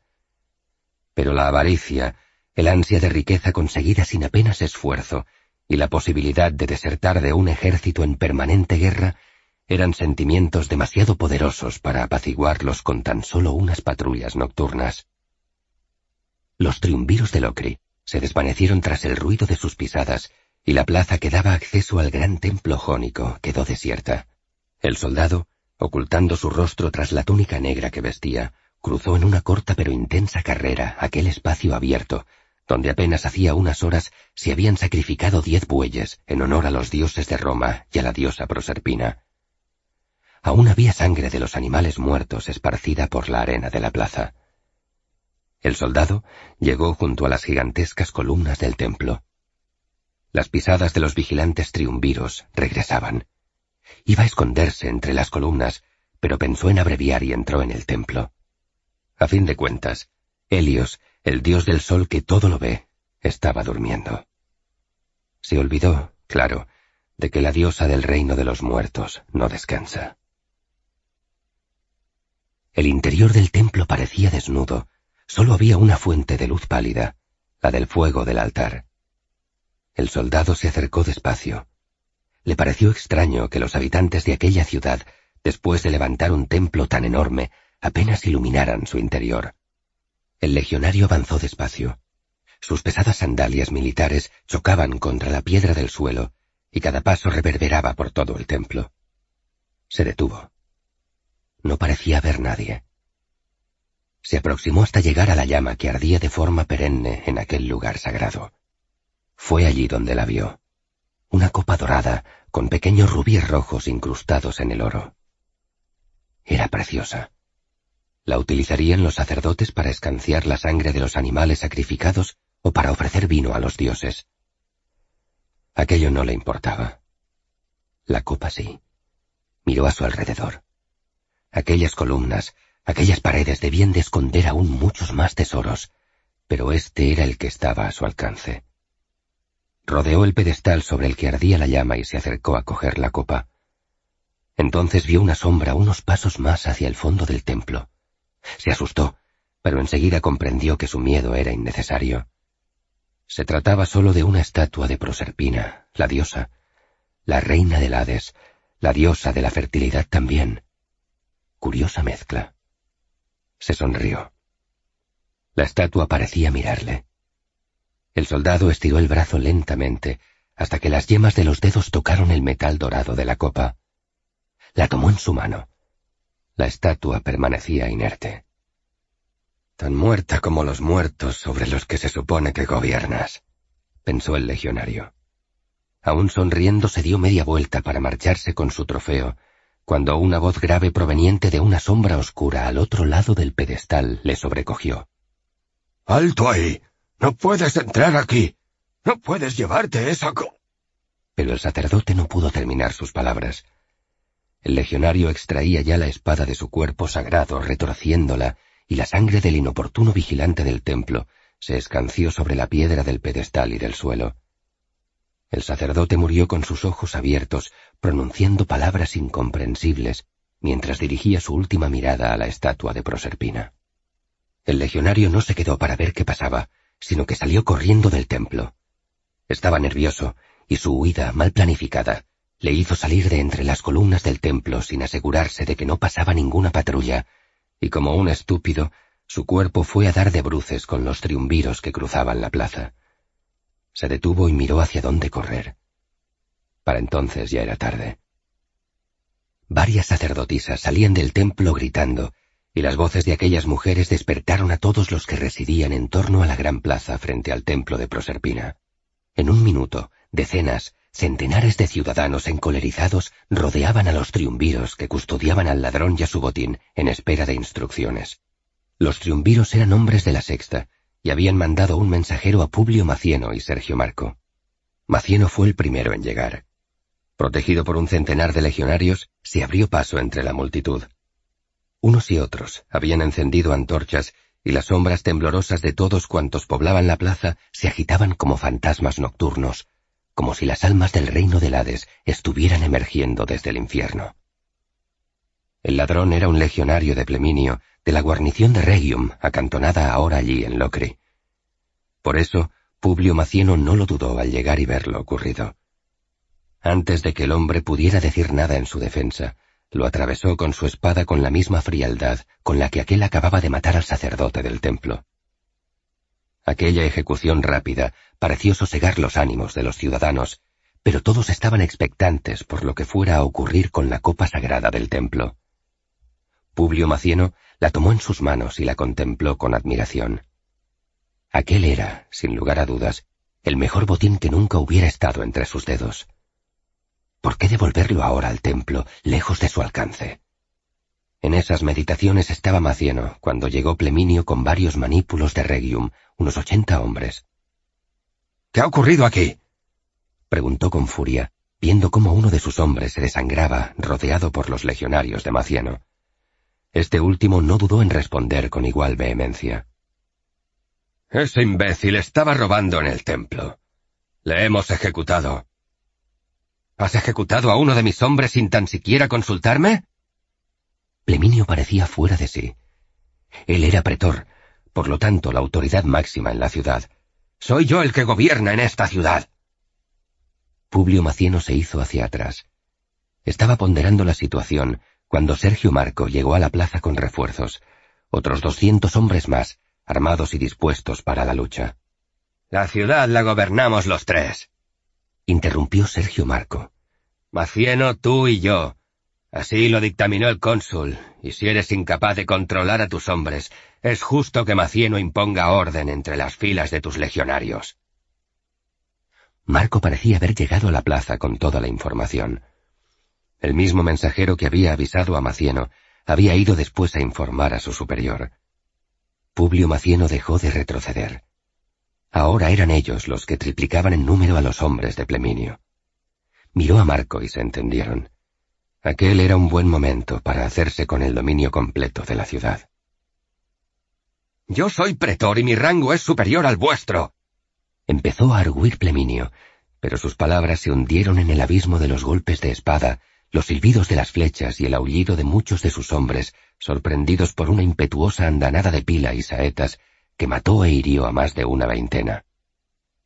Los legionarios de Marco y Macieno les atacaban sin más aviso. Era como si lo hubieran hablado antes y solo hubieran estado esperando una oportunidad.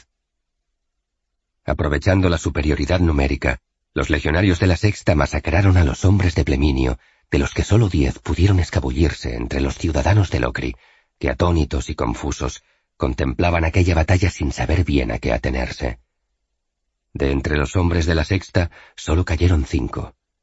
Marco y Macieno estaban encantados. El factor sorpresa había funcionado como habían planeado.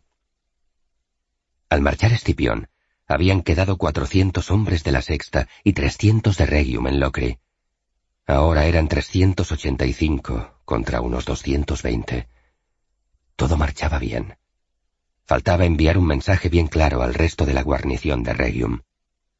Sergio Marcos se acercó a Pleminio, quien herido en un brazo, custodiado por varios legionarios de la sexta, se encogía por el dolor de la herida. Duele, ¿verdad? le preguntó Sergio Marco entre risas. El resto de los legionarios acompañó a su tribuno con gusto. Mortificar a la gente, sí, aquello empezaba a recordarles los buenos tiempos en Sicilia, antes de que llegara ese duro cónsul. Entonces tenían más diversión. Mujeres, Muchos de los legionarios volvieron sus miradas hacia las sacerdotisas del templo. Marco y Macieno no tardaron en comprender las ansias de sus hombres. Necesitaban de su plena lealtad para terminar de acometer aquella rebelión con éxito. Pleminio, en el suelo, no se había dignado responder. Publio Macieno se acercó y le dio un puntapié en la cara. Se escuchó un grito de dolor apagado por unas manos que intentaban proteger el rostro de más golpes imprevistos. El tribuno Marco te ha hecho una pregunta, repitió Publio Macieno, y por todos los dioses que vas a responder. ¿Duele? Pero Pleminio, terco, permanecía en silencio. Publio Macieno miró a Sergio Marco y éste asintió. Se lo estaba poniendo muy fácil. Macieno desenvainó entonces su espada y la llevó junto al rostro de Pleminio. Solo te lo preguntaré una vez, pretor. Le dijo en voz alta Macieno, sosteniendo el filo de su espada a menos de un dedo del cuello de Pleminio. ¿Quién tiene el mando en Locri? Parecía que Pleminio iba a optar por el silencio, pero ingenuo aún, desconocedor de la fría crueldad de sus enemigos, tradujo su obstinación en palabras funestas para su persona. Yo, el pretor Pleminio. Publio Macieno soltó su espada, que golpeó el suelo con un sonido metálico que se escuchó en toda la plaza, pues todos, legionarios de la sexta y ciudadanos de Locri, expectantes, guardaban silencio. Macieno rebuscó entonces debajo de su coraza y sacó una afilada daga. No habló más, ni volvió a preguntar, sino que se limitó a clavar el filo cortante del puñal en la carne de la cabeza de Pleminio, justo allí donde sobresalía una oreja. El alarido del pretor fue tan descomunal como su sufrimiento. Macieno se separó entonces un par de pasos de su víctima y exhibió su trofeo con orgullo. Una ensangrentada oreja del pretor pendía de su mano izquierda, mientras que con la derecha blandía la daga ejecutora con la que la había extraído. Pleminio, sollozando y gimiendo de dolor, se arrastraba por el suelo, gateando, apoyándose en las rodillas y en una mano, mientras que con la otra mano intentaba frenar la hemorragia de la oreja segada. La pequeña herida del brazo, fruto del combate de hacía unos minutos, ya no parecía molestarle. El pretor gateó hasta llegar a los pies de varios ciudadanos de Locri, que sin darse cuenta retrocedían aterrados. ¡Ayudadme, malditos! ¡Ayudadme o lo pagaréis caro! Les espetó Pleminio mientras dos hombres de la sexta lo arrastraban tirando de los pies del pretor en dirección a donde Publio Macieno, su verdugo, le esperaba para seguir torturándole. Sergio Marco aprovechó la confusión para dar órdenes. Todos a vuestras casas. gritó. Esto es un asunto que no os compete. Todos a vuestras casas, o por Hércules que lo lamentaréis. Muchos ciudadanos hicieron caso con rapidez, pero algunos aún dudaban, la copa del tesoro del templo aún resplandecía, ahora en las manos de Sergio Marco, pero nadie se atrevía a decir nada. Pronto todos se desvanecieron tras las puertas de sus hogares, que aseguraron con pestillos y muebles cruzados tras los cerrojos. Las que quedaron solas fueron las sacerdotisas del templo, que por puro instinto se recogieron entre las columnas buscando en sus oraciones el amparo de Proserpina. Mientras Macieno seguía ocupado en torturar a Pleminio, Sergio Marco ordenó que bajaran de la ciudadela el resto de las tropas de la sexta. Nos conviene estar todos juntos por si los hombres de Regium deciden contraatacar, aunque mientras tengamos a su jefe dudarán en hacerlo. Y se volvió a Macieno, que ya exhibía divertido la otra oreja del pretor, arrancada con el mortal filo de su daga. Pásatelo bien, Macieno, pero no lo mates. Lo necesitamos con vida para controlar la furia de sus tropas. Macieno asintió, pero se volvió de nuevo hacia su víctima. Sergio Marco hizo que se aseguraran todas las entradas a la plaza, levantándose barricadas con sacos, carros, piedras, madera de los tenderetes del mercado del pueblo y todo cuanto pudieran utilizar. Asegurada la posición y con Macieno distraído en despellejar al pretor, Sergio Marco, rodeado por una veintena de sus hombres, entró en el templo de Proserpina tenía que ver cómo de importante era el legendario tesoro del que tan celosos se mostraban los ciudadanos de aquella ciudad. Sus hombres, como imaginó, salieron corriendo detrás de las aterrorizadas sacerdotisas.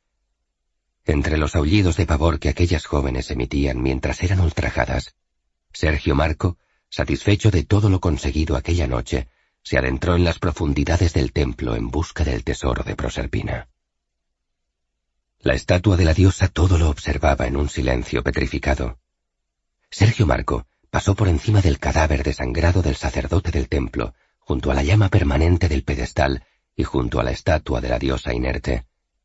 Como imaginaba, tras la representación en piedra de la deidad había una puerta. Costaría derribarla, pero cuando sus hombres hubieran satisfecho sus ansias carnales, solo sería cuestión de tiempo y golpes. Sergio Marco sonrió divertido. Podrían usar a la propia estatua de la diosa como ariete. Y lanzó una sonora carcajada que en muchos casos fue lo último que muchas de las sacerdotisas escucharon aquella noche antes de perder el conocimiento, aunque muchas de ellas encontraron fuerzas para imprecar a Proserpina para que la diosa maldijera a aquellos miserables. 59. Una cena privada. Siracusa, otoño del 205 a.C. Plauto llegó a la residencia que Publio Cornelio Escipión había seleccionado para vivir con su familia durante su estancia en Siracusa. Era una amplia casa a medio camino entre el gusto griego y el romano, con un amplio atrio y un más grande peristilo con jardín al fondo. Ya habían llegado varios de los invitados principales, entre los que se encontraban todos los oficiales de mayor rango bajo mando del cónsul. Plauto se lavaba las manos en una vacinilla que le ofrecía un esclavo, mientras con sus ojos podía ver el gran atrio de aquella mansión poblado de tribunos y centuriones. Vio al respetado Lucio Marcio Septimio, quien quedara al mando de Siracusa cuando el cónsul llevó a las legiones a conquistar Locri, conquista, por otro lado, que servía de excusa para aquel banquete. Plauto vio también al intrépido Cayo Lelio, que ya había tomado asiento junto al cónsul. En una sencilla sella, justo detrás de Lelio, se veía a una joven de extraña belleza. El viejo escritor ya había oído hablar de la hermosura de la esclava egipcia de Lelio, pero incluso allí, desde la distancia, no dejó de sorprenderle la figura serena y el rostro de rasgos suaves, con labios carnosos, ojos grandes y piel morena de aquella sirvienta. Supuso que alguien que llevaba tantos años al lado del cónsul había de haber acumulado el dinero suficiente como para adquirir las más hermosas esclavas. Plauto no pudo eliminar una oleada de envidia que como un escalofrío recorrió su cuerpo. Él, a lo más que aspiraba, era conseguir una buena cocinera. Los precios de las esclavas hermosas solo estaban al alcance de los patricios o de los senadores más corruptos de Roma. En cualquier caso, la envidia, igual que vino, se fue, pues pronto pensó en los trabajos que aquel oficial, almirante de la flota, jefe de caballería y ahora tribuno de las legiones malditas, había tenido que desempeñar para poder disfrutar de las mieles después de tantos riesgos en aquella guerra sin cuartel. Escalar las murallas de Cartago Nova, dirigir las legiones en múltiples enfrentamientos contra los cartagineses en Tesino, Trevia, Hispania, sofocar motines, entrevistarse con crueles reyes extranjeros, incluso desembarcar en África y atacar a los cartagineses en su mismísima tierra. No. Plauto concluyó con celeridad que prefería esclavas menos llamativas y una vida de mayor sosiego.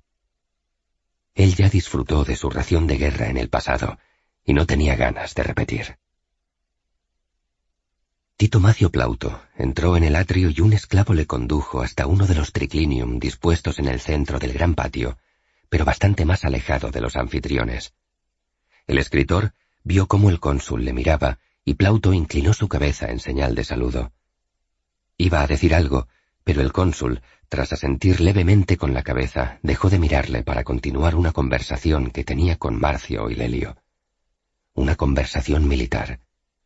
Una conversación de importancia, concluyó Plauto al tiempo que se reclinaba en el lecho que se le había ofrecido. Una esclava le acercó una copa y otra le sirvió vino. No eran de la hermosura de la esclava egipcia del Helio, pero eran jóvenes, bonitas y agradables de mirar.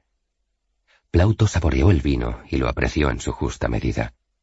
Al menos el cónsul no era de los que escatimaba entre sus invitados, o de los que gustaba servir mejores vinos y viandas a sus invitados más próximos y productos de segunda calidad a aquellos invitados de menor rango. Allí había de todo para todos. Alubias frescas, pato con nabos, de fritum y pimienta, cabrito asado y adobado, lentejas con acanto, pollo con claras de huevo rotas, liebre deshuesada con miel, cochinillo caliente con salsa cruda. Plauto estaba un poco nervioso. A él, todo aquel festín, aquella exhibición de poder, Toda esa suntuosidad culinaria que empezó a desfilar por delante de sus ojos le importaba poco. Él solo deseaba unos minutos a solas con el cónsul. Para eso había aceptado venir a Siracusa, pero primero tuvo que montar representaciones para sus tropas y luego, cuando parecía que se había ganado una vez más la confianza del general, éste se fue al Ocre para emprender una conquista extraña y le tocó, de nuevo, esperar con paciencia el regreso del cónsul.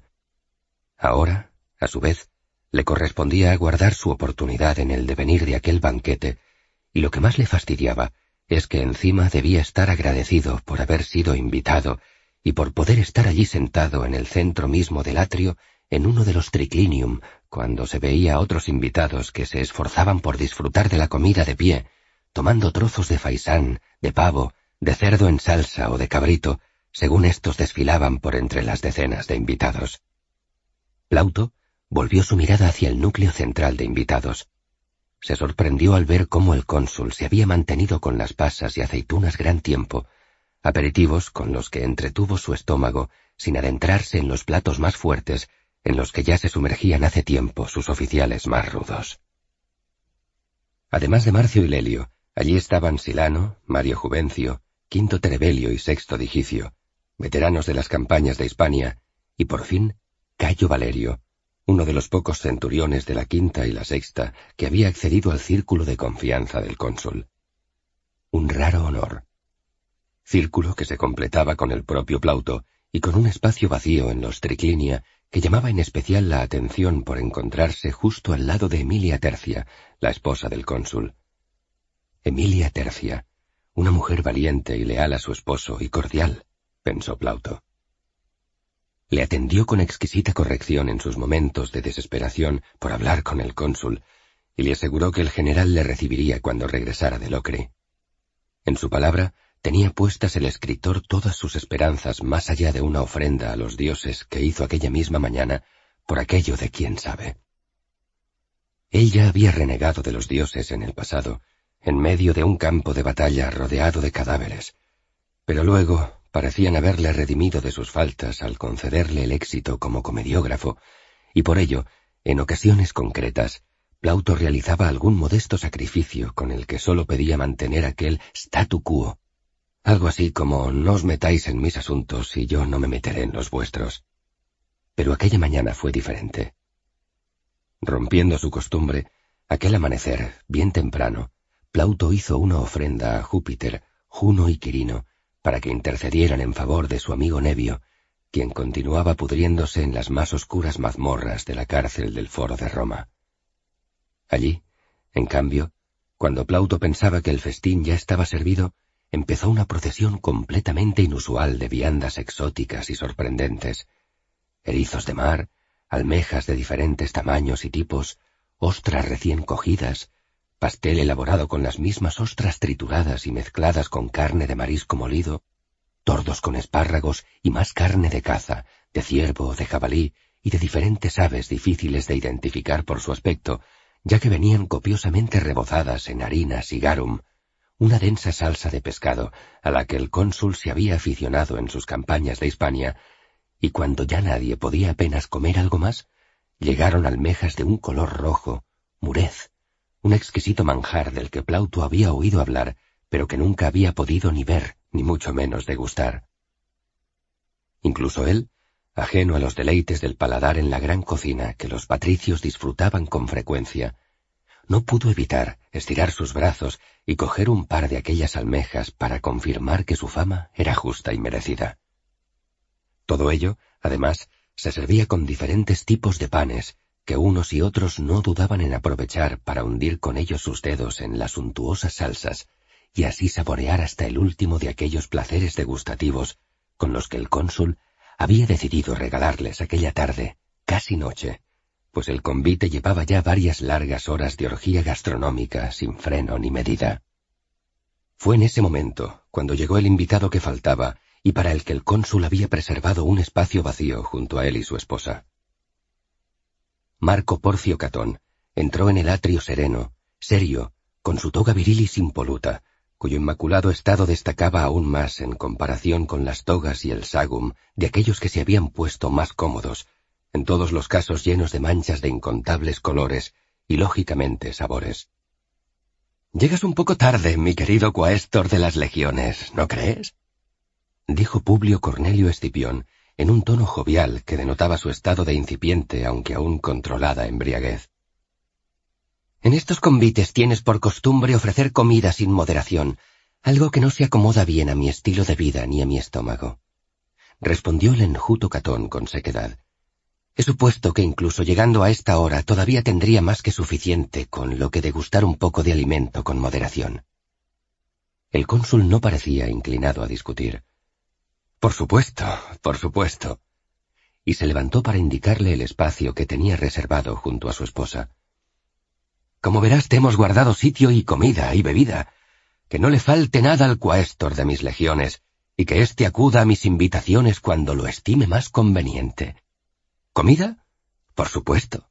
Aquí tienes la que quieras a tu disposición. El cónsul volvió a sentarse.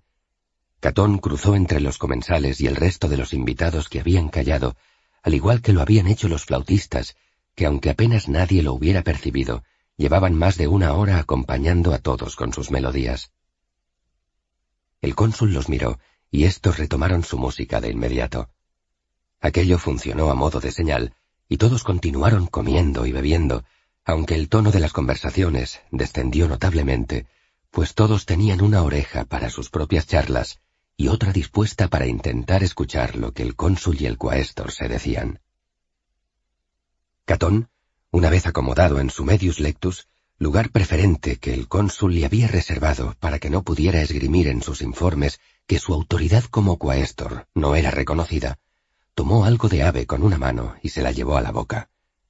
Masticaba con cuidado mientras miraba con desdén el torrente de bandejas de plata repletas de comida y las jarras de vino que se escanciaban a su derecha e izquierda. Le acercaron una pátina fría de espárragos, pero él la despreció, igual que rechazó el licor que le ofrecía otro esclavo. Quería estar bien sobrio. Se sentía incómodo sentado en medio de aquel festín que consideraba un derroche y más incómodo aún por tener que sentarse al lado de una mujer. No importaba que aquella fuera Emilia Tercia, esposa del cónsul e hija de Emilio Paulo, quien a su vez fuera cónsul en el pasado reciente. A Catón le molestaba cualquier cosa que transgrediera las tradiciones, y en la tradición romana más clásica, las mujeres nunca se reclinaban en los triclinia, sino que tomaban asiento en Sellae junto a sus esposos. Pero claro, a un cónsul que ni siquiera obedecía al Senado, ¿qué podía importarle ya la tradición? Por Castor y Pollux, empezó Catón, todo esto es un exceso inútil. Toda esta comida, las salsas, los dulces, el vino. Mis oficiales han conseguido una conquista y se merecen una celebración. Respondió Publio, sin mostrar que se sintiera ofendido, tomando un sorbo de su copa de vino. En un ataque no permitido por el Senado, más aún, una intervención en contra de las instrucciones del Senado. Publio Cornelio Escipión, no tenías permiso para abandonar Sicilia y menos aún para desembarcar tropas en Italia. Y lo peor de todo, ¿qué tropas? ¿Qué les pasa a mis tropas? preguntó con aire distraído el cónsul, ocultando su rostro una vez más tras la copa de vino, como si aquel debate no fuera con él.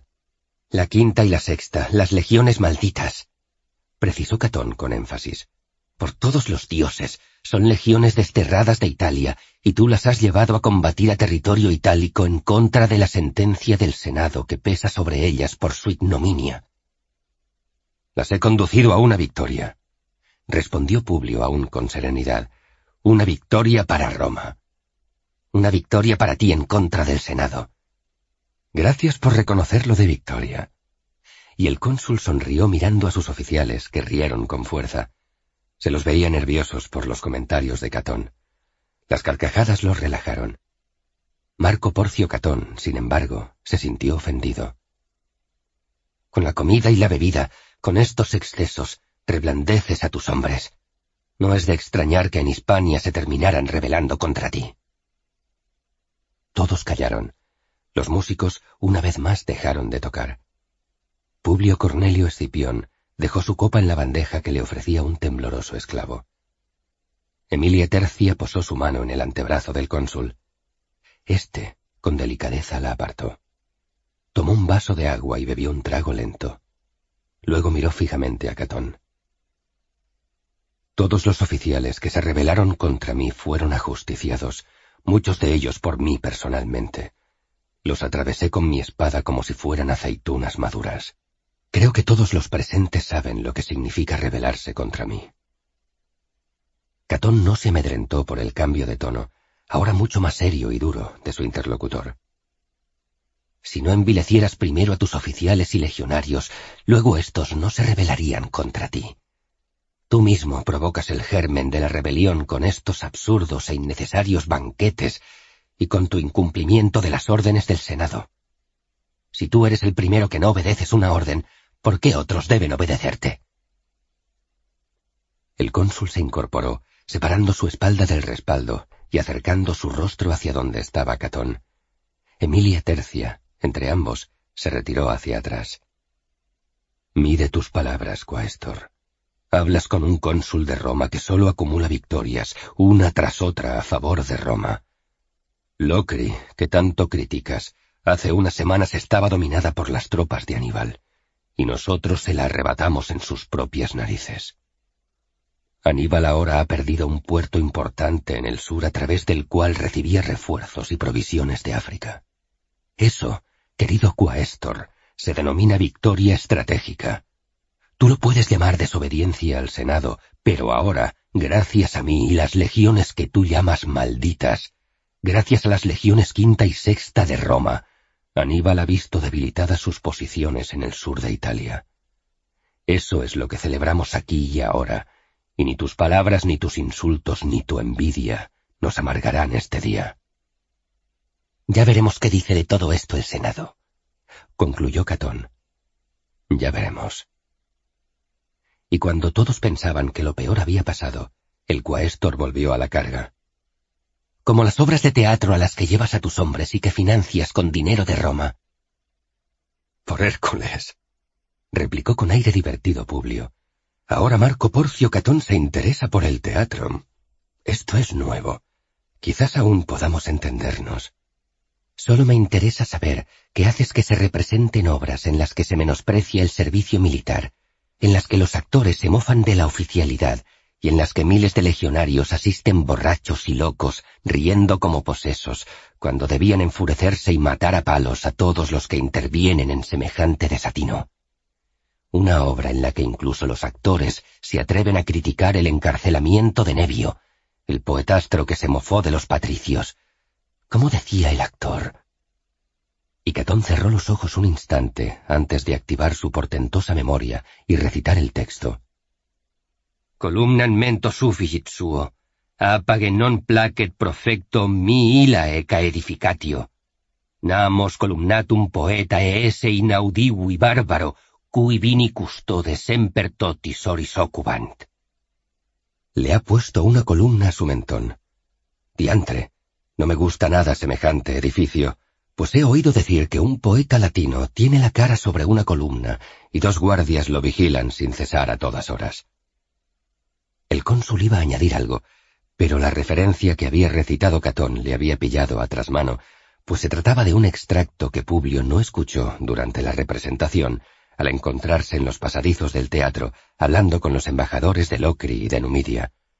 Así que el cónsul, en lugar de defender al autor de la obra, se limitó a mirar al propio Tito Macio Plauto y hacerle una sugerencia. Es tu obra la que critica el cuaestor escritor. ¿No vas a defenderte? Plauto se vio sorprendido. No era plato de buen gusto verse invitado a participar en aquella tremebunda confrontación dialéctica, pero aquella tarde se combatía con palabras y no con espadas y pila. Era su territorio, o eso creía. Plauto aventuró una respuesta. El Miles Gloriosus no se mofa de las legiones, sino de los oficiales fanfarrones que los hay. Los que se sientan aludidos deberían preocuparse por su forma de actuar en el campo de batalla, y no por el modo en que actúan mis actores en el escenario. Marco Porcio Catón se sintió ultrajado, y lo remarcó con claridad, enrojeciendo en sumo grado su rostro. Estaba encolerizado. Una cosa era ser insultado por el cónsul, un cónsul loco y megalómano, pero otra ya del todo inadmisible era verse afrentado por un miserable actor. Catón lanzó una mirada gélida y asesina a Plauto, al tiempo que le replicaba. El coaestor de Roma en Sicilia no se ha dirigido a ti, escritor. Esta última palabra la pronunció Catón como escupiéndola, como si se tratara del peor de los insultos. Nunca, ¿Me oyes? Nunca jamás vuelvas a dirigirte a mí. Jamás. O maldecirás el día en que naciste. Tito Macio Plauto ya había tenido multitud de ocasiones en el pasado para maldecir no solo el día en el que había nacido, sino también el día en el que fue engendrado, el día en que llegó a Roma, el día en el que se alistó en las legiones y hasta el día en el que, una vez terminada su primera obra, fue apaleado por patricios borrachos junto al río Tíber. Pero ahora las cosas le iban bien, razonablemente bien, y abrir un frente de disputa con aquel cuaestor, protegido del todopoderoso quinto Fabio Máximo, era a todas luces apuntar demasiado alto. Plauto cayó y bajó la mirada con cautela bien aprendida. Catón estaba nervioso y no iba a darse por satisfecho. Iba a exigir disculpas a aquel miserable cuando Cayo Valerio, primer centurión de la quinta legión, se levantó de su lecho, eso sí, algo tambaleante por el obvio efecto del vino en su cuerpo, y se dirigió a Catón. ¿Y el primus pilus de la quinta legión puede hablar con el quaestor o tampoco? ¿Por qué? Por Castor y Pollux y todos los dioses. Creo que es a mí al que le corresponde cotejar con el quaestor todo lo referente a los suministros de la legión. Bien, pues a mí. Le costaba continuar. Se apoyó con el brazo izquierdo en el triclinium, pues en la mano derecha sostenía una copa de vino de la que no se había separado en toda la comida. A mí a mí me gustó la obra. Mucho. Y no la encuentro ofensiva, ni de ni... de ni... Denigrante. Le ayudó Marcio a concluir la palabra. Eso, de ni... de ni... eso. Lo que ha dicho el tribuno. Yo me lo pasé muy bien, y mis legionarios también. Y estuvo... eso... estuvo bien. Yo no hablo de teatro con los centuriones de la Legión, respondió Catón seco. Sea. Continuó un encendido Cayo Valerio. Percibía las miradas de todos clavadas en él. Sentía cómo le admiraban por enfrentarse al cuaestor, por hacer lo que sólo el cónsul se atrevía a hacer. Publio también le miraba intrigado, curioso. Sea, cuaestor, pues hablemos de suministros. Fuimos a Locri y tuvimos que ir sin todos los pertrechos que debían haber llegado, y eso es falta tuya. Falta tuya. Enviarnos a combatir sin todo el material. Teníamos que asediar una ciudad y apenas teníamos escalas. El material por orden del Senado es para invadir África. Se justificó Catón con firmeza. Vale, pues para África. Pero ver a Aníbal desaparecer ante nosotros ver a Aníbal irse, dejarnos con la ciudad para nosotros, nosotros que hemos sido heridos bajo las espadas de sus hombres, verlo huir en Locri. Cayo Valerio, en pie, apoyado en el triclinium, veterano centurión donde los haya, cubierto de faleras y torques por sus hazañas pasadas, se puso a llorar. Eso fue precioso. Se retiró el cónsul nos ordenó atacar y nosotros atacamos. Y Aníbal. Aníbal. Se retiró. Cayo Valerio cayó entre sollozos en su lecho. Marco Porcio Catón lanzó una carcajada y se levantó. Sí, primus pilus. Sin duda Aníbal debió de tener miedo de un centurión que llora como una niña asustada. ¿No sería que Aníbal se retiró para evitar enfrentarse a las legiones romanas de Craso y Metelo, que podían llegar en cualquier momento? Eso y no otra cosa. Añadió mirando al cónsul. Sí es estrategia. Mala suerte para el Senado no disponer de generales tan hábiles y tan sensatos, y en su lugar tener que mandar órdenes que no se cumplen, a cónsules que no hacen sino convertir en niñas lloricas a sus centuriones. Cayo Valerio se levantó enfurecido y se llevó la mano a la espada, pero Terebelio y Digicio saltaron como gatos y lo asieron antes de que pudiera desenfundar. Veo, cónsul de Roma, que tus centuriones ya se rebelan contra el cuestor. Es solo cuestión de tiempo que se rebelen contra ti, como ya pasó en Sucro. Tendrás noticias mías. Pronto.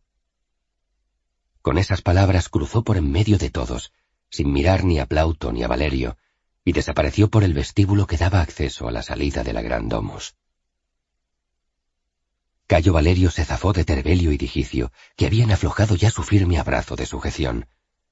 El primus pilus de la quinta estaba avergonzado. Había no solo insultado al quaestor de la legión, sino que además lo había hecho frente al cónsul, en casa del propio cónsul, delante de todos y delante de todos, había estado a punto de atacarle, llevado por la locura del vino que fluía por sus venas y que le había nublado la razón. Lo siento, lo siento, mi general. Era cuanto el aturdido centurión acertaba a decir, con su mirada hundida en el suelo y el dorso de sus manos secando las estúpidas lágrimas, fruto de la confusión de sus pensamientos. He insultado al cuaestor. He bebido demasiado.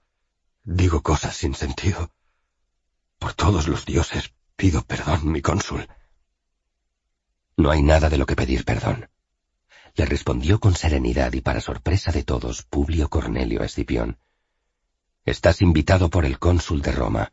Eres uno de sus oficiales y estamos celebrando la conquista de una ciudad. Es un banquete, una fiesta y has bebido de mi vino. Eso es lo que hay que hacer y espero que lo hayas disfrutado.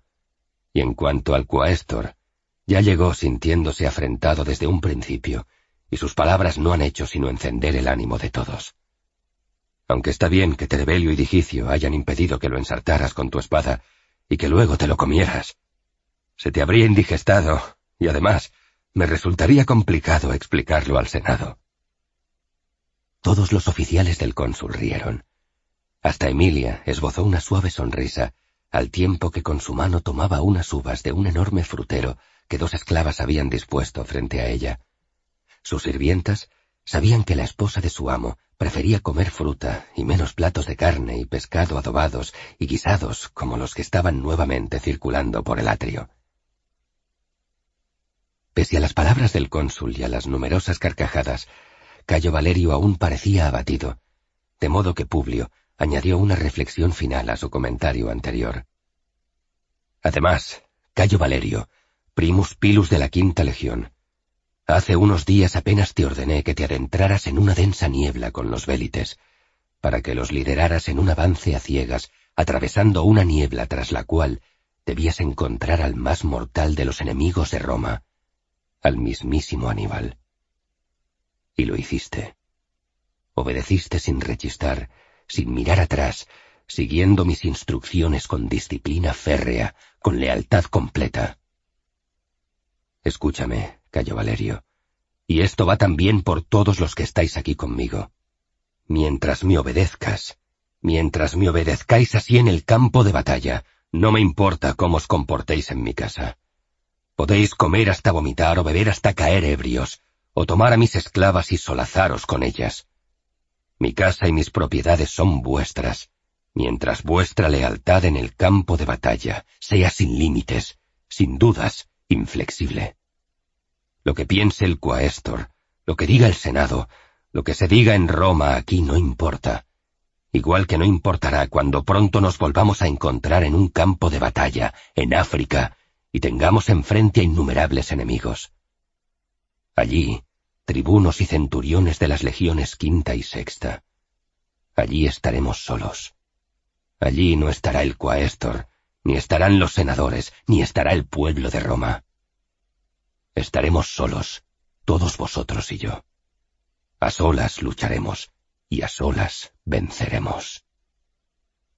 Brindo por eso, dijo un apasionado quinto Terebelio, y todos le respaldaron.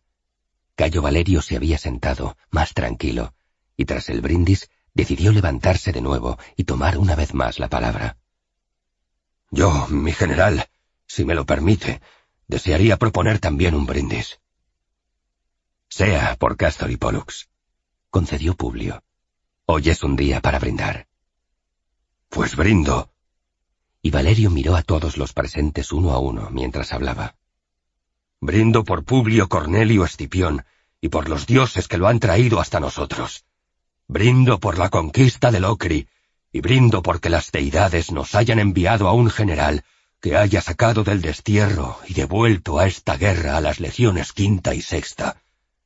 Nos llaman legiones malditas, mi general, y puede que lo seamos pero no le defraudaremos en el campo de batalla. No le defraudaremos nunca. Brindo por ello, respondió el cónsul, y una vez más, el vino corrió por las gargantas de todos los que allí se encontraban. Llegó entonces un esclavo, se aproximó al cónsul y le habló al oído. Emilia vio cómo su marido fruncía levemente el ceño y cómo su semblante se tornaba serio. Ahora mismo vuelvo, le dijo Publio, y lo vio levantarse y pasar entre sus oficiales, saludando y sonriendo hasta alcanzar el vestíbulo. Una vez allí, vio como un esclavo, a una señal de su esposo, corría las cortinas del vestíbulo para que desde el atrio no se viera lo que allí ocurría. Emilia miró a Lelio y Marcio. Eran los únicos que estaban atentos. También Netiquerti. Eso le llamó la atención, pero claro, Netiquerti siempre miraba allí donde miraba su amo una fiel y hermosa esclava donde la subiera. Demasiado hermosa. Lelio debía de estar albergando ideas sobre ella más allá de mantenerla como esclava, y el caso es que Netiquerti era muy del agrado de la propia Emilia.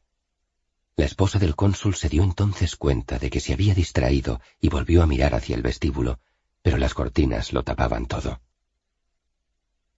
Tras las tupidas telas, el cónsul escuchaba a un embajador recién llegado de Locre. El relato de aquel ciudadano fue breve pero intenso. El cónsul no mostró sorpresa ante sus palabras. Era un mensaje que esperaba desde el mismo día en que emprendieron el viaje de regreso a Siracusa. No te preocupes, le respondió Publio buscando sosegar el ánimo de aquel mensajero, perturbado por los acontecimientos que se estaban viviendo en su ciudad. Enviaré de nuevo tropas allí, al mando de un oficial de mi máxima confianza. Este reinstaurará el orden en la ciudad, detendrá a los que hayan cometido los delitos y ultrajes que comentas, y por supuesto, devolverá el tesoro de Proserpina íntegro al templo sagrado. El mensajero asentía, aunque su rostro denotaba aún cierta duda y nerviosismo. Que le den agua y vino y comida, si lo desea, y una habitación donde descansar esta noche. No, no, partiré enseguida. He de llevar la respuesta del cónsul de inmediato. Sea pero al menos aceptarás asearte y comer un poco. Insistió Publio. Un mensajero hambriento no suele llegar muy lejos.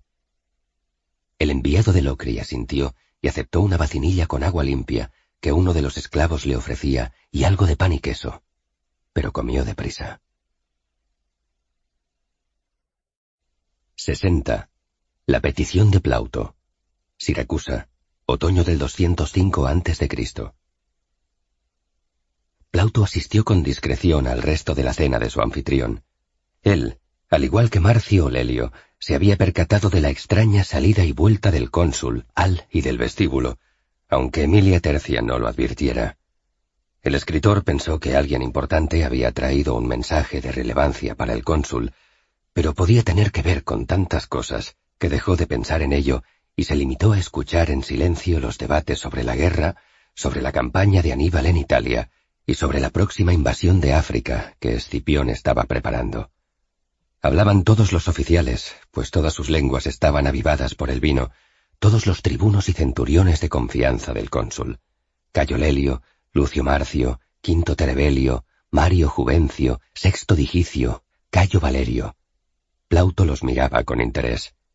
Hombres curtidos en la guerra, unos veteranos de campañas pasadas en Italia, otros expertos en la guerra forjados en la lucha contra los cartagineses en Hispania y contra los propios íberos. De todo aquello Plauto no quería hablar, y de teatro, el único debate que había habido fue con el cuaestor, y no le había dejado demasiado buen sabor de boca. Además, era otro el motivo que le había traído allí, y no debía dejar que el vino le hiciera olvidar su objetivo de aquel día. Escipión le miraba de cuando en cuando, había asistido a su representación del Miles Gloriosus y el cónsul había participado con alegría del evento y luego, aunque no le había defendido ante Catón, no parecía que el general tuviera en mucha estima las opiniones del quaestor. Plauto recordaba cómo vio reír al cónsul durante el principio de la representación, pero también observó que frunció el ceño en más de una ocasión. Sabía que su obra era atrevida, y más en aquellos tiempos, pero era un buen prólogo para la petición que tenía que hacerle.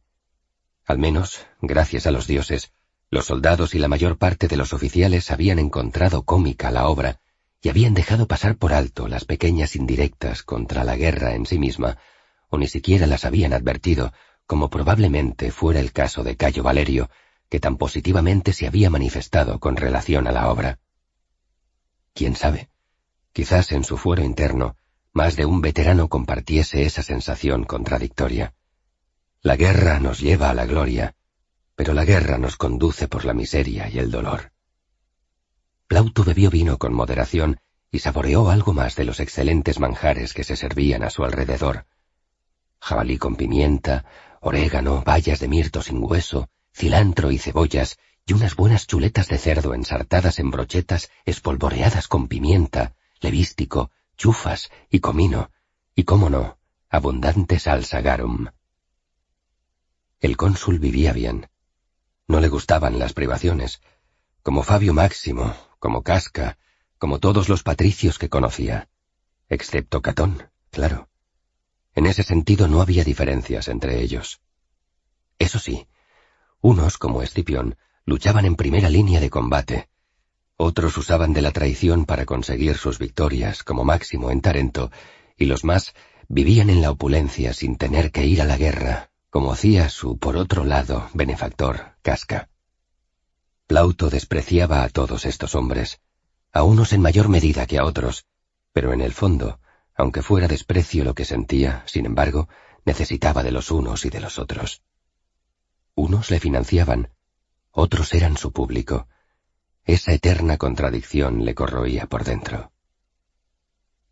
Los comensales fueron dejando la residencia del cónsul.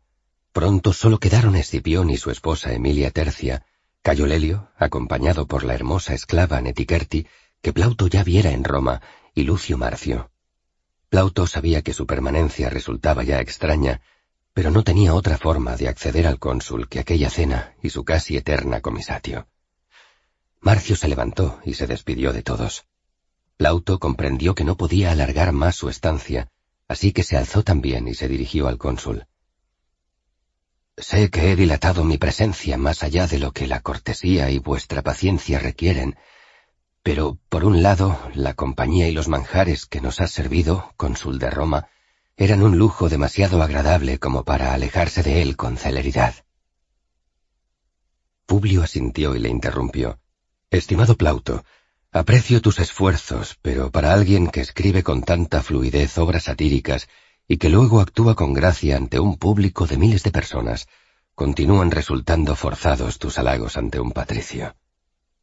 Plauto sonrió lacónicamente. En cierta forma se sintió aliviado. Es cierto. Bien, iré entonces al otro asunto por el cual he esperado al final de la cena, pero me pregunto... Quisiera saber si sería posible una entrevista, con el debido respeto a todos los presentes, lo digo, por todos los dioses, una entrevista en privado. ¿Sería esto posible? Publio dejó la copa de vino y miró a su alrededor antes de responder. Plauto, esto es una entrevista privada. Aquí solo veo a mi esposa, a mi mejor oficial, una esclava de su confianza, y luego los esclavos que nos sirven, que sinceramente no creo que vayan a traicionar lo que sea que vayas a pedirme, pero... Dio una palmada fuerte y todos los esclavos y esclavas que habían estado atendiendo el banquete y que ahora andaban de una mesa a otra, recogiendo platos medio terminados, vasos, copas y jarras de vino, mulsum o agua fresca, desaparecieron por las puertas que daban al gran atrio de aquella casa. ¿Estás más cómodo así? Plauto miró a un lado y a otro. Las paredes oyen, pensó, pero comprendía que no era razonable ni útil para su causa presionar más al cónsul. Era ofensivo dudar de la presencia de su mujer o de Cayo Lelio y su esclava amante. Quizás algún otro sirviente de la casa espiara tras alguna de las esquinas, pero si eso era así, cuando eso se supiera, él ya no estaría allí para saber de la reacción del cónsul, que sin duda sería tan temible como la que tuvo con los legionarios de Sucro. He de solicitar tu ayuda y tu poder como cónsul de Roma para que liberes a un amigo mío, otro escritor que, de modo injusto, se pudre en los miserables calabozos de la cárcel en el foro de Roma. ¿Te refieres a Nevio? dijo el cónsul distante. Así es. Ya escuché las referencias que hiciste a su cautiverio durante la obra y que el cuaestor ha tenido a bien recordarnos. Esa referencia, Plauto, no ayuda a mejorar mi imagen ante Catón. Los cónsules habláis mediante la fuerza de vuestras legiones, nosotros, los escritores, solo tenemos las palabras de nuestras comedias. Y las pintadas de Roma, añadió Lelio. Plauto suspiró. Hasta allí había llegado la algarabía de las pintadas que cubrieron Roma con el insulto a los metelos atribuido a Nevio. Esas pintadas no las escribió Nevio. Se defendía Plauto. Pero las dictó él. Contravino Lelio. La frase es suya, lo admito, pero es una crítica a los metelos, y los metelos no son amigos de los escipiones, y desde luego no son amigos de Roma. Los metelos son solo amigos de sí mismos. Si sigues por ahí, intervino Emilia, intentando conciliar los ánimos, mientras que Netiquerti, por su parte, permanecía callada, escuchando las intervenciones de los demás, pero por supuesto, sin atreverse a participar. Plauto, corres el peligro de terminar como Nevio. Creía que estaba entre amigos, gente de confianza, que se podía hablar con claridad. Pero realmente, Plauto, ¿nos consideras tus amigos? preguntó Publio, mirándole fijamente, pero solo obtuvo el silencio por parte del aludido, por lo que le presionó para obtener una respuesta. Has dicho que hablemos claro, pues hagámoslo. Te cedí el acceso a nuestra biblioteca. Siempre he asistido a tus obras. Yo contraté tu primera obra cuando era edil de Roma. Me debes mucho. No, todo. Puede que otros, como Casca, te hayan ayudado hasta hacer llegar tus obras a mí en aquel momento, pero al final la decisión era mía, y podía haber decidido que tus obras no se representaran, y sin embargo siempre muestras altanería y distancia a mi persona, a mis oficiales, a todos los que me rodean. ¿Te consideras amigo nuestro? Porque yo ayudo a mis amigos, pero no sé por qué debo ayudar a quien no es amigo mío. Aplauto Contrariamente a lo que pudiera esperarse de él, en aquel preciso momento le costaba expresarse. Decidió dar rienda suelta a sus sentimientos y ponerlos en un latín claro, pero se esforzó en ser meticuloso en la selección de sus palabras. No quería herir, pero no quería faltar a la verdad, ya que al menos el cónsul mostraba interés por la sinceridad, por su sinceridad. Yo solo he tenido tres amigos. Dos están muertos, Praxíteles y Druso, y uno en la cárcel, Nevio. Praxíteles me enseñó latín y griego y me cuidó de niño. Druso fue un soldado que combatió conmigo en Trevia y Trasimeno, y que esta guerra que con tanto interés promovéis los cónsules y los senadores se llevó de mi lado, en una gélida mañana junto a un lago, que ni siquiera llegué a ver por la niebla en la que nos sorprendieron los cartagineses. Los enemigos eran sombras que se arrojaron sobre nosotros, porque un cónsul soberbio e incompetente decidió conducir a millares de hombres a una muerte cruel. Me es difícil ser amigo de quien encuentra en la guerra su camino de crecer en la vida. De modo que, por definición, me resulta difícil ser amigo de un cónsul o de un senador o de un patricio. Tú, Publio Cornelio Escipión, eres las tres cosas. Debo, no obstante, a Cascas su ayuda para promover mis obras, y a tu persona debo mi primera representación, y que a la vez que combates en esta guerra, promuevas el teatro en los Juegos de Roma, o ahora aquí, en tu estancia en Siracusa. Me muevo entre dos sentimientos contradictorios. Aprecio alguna de las cosas en las que crees, pero detesto muchas otras que tu persona representa. Las detesto por completo, como detesto esta guerra. Yo no empecé esta guerra. La empezó Aníbal y he perdido a mi padre y a mi tío en ella. Deseo como tú que esta guerra termine cuanto antes. De ahí mi plan de África. Publio se explicaba de igual a igual. Plauto apreció el gesto. Se sentó en uno de los triclinia que había quedado libre. Lelio, Emilia y Netiquerti escuchaban absorbidos por la intensidad del debate. De acuerdo, concedió Plauto, pero fue un senador, un cónsul, el que declaró la guerra en Cartago. Quinto Fabio Máximo, confirmó Publio. Eso es correcto. No fue un panadero o un pescador o un labrador, ni un liberto o un esclavo el que declaró la guerra, y mucho menos un escritor, sino uno de los de tu clase acompañado de una comitiva de hombres iguales a él, que se vieron con hombres iguales a ellos, nobles senadores de Cartago. Vosotros sois los que decís que ha de haber una guerra y en ella mueren millares de personas que no han tenido parte alguna en dicha decisión. Pero en Roma se eligen a los cónsules y a los senadores. Pero los cónsules son casi siempre elegidos entre los senadores y los senadores por un censor que ha sido senador antes. Es un sistema cerrado. También hay cónsules que vienen del pueblo. Los menos, y pronto son absorbidos por el sistema senatorial. Domesticados. Y están los tribunos de la plebe, que pueden vetar las acciones del Senado o de los cónsules. En teoría, pero nunca se oponen cuando el Estado está en guerra. La guerra es la excusa perfecta en donde todo se justifica. Por eso Nevio no puede criticar a senadores, patricios, cónsules o excónsules, porque estamos en guerra, y esas críticas, nos dicen los patricios, debilitan al Estado. La discusión había transcurrido veloz, encendida, apasionada, pero sin resultar agria. Era sincera. Publio tardó en responder unos segundos. Bebió algo de vino. Dejó la copa sobre la mesa frente a su triclinium. Entonces, Plauto, continuó despacio, no eres mi amigo. Ni tu enemigo. Aprecio tu afán por buscar el final de la guerra, final en el que creo, pero me desagrada que en esa búsqueda anheles gloria y recompensas políticas, algo que no me negarás. Los esfuerzos requieren recompensas, especialmente los esfuerzos ímprobos, descomunales, y poner fin a esta guerra lo es. De acuerdo. Y aprecio tu apoyo al teatro, pero tú mismo te contradices porque no buscas apoyar al teatro en sí, sino solo al teatro que te place. Si una obra es crítica, la cuestionas. Pero he aceptado tu representación, incluso delante de mis hombres, aun cuando sé que Catón andará en alguna esquina oscura, escribiendo un informe a Máximo, que éste transformará en una diatriba contra mí, por miles de cosas que no le gustan de mí, y entre ellas por dejar representar tu obra. Plauto respiró con profundidad. Eso es verdad por los dioses. Supongo que los dos tenemos contradicciones. Y guardó un instante de silencio antes de concluir.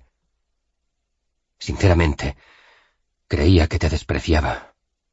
Pero he de admitir que, examinando con detenimiento mis pensamientos, siento respeto y crítica hacia tu persona, cónsul crítica a muchas de las cosas que haces o que has hecho.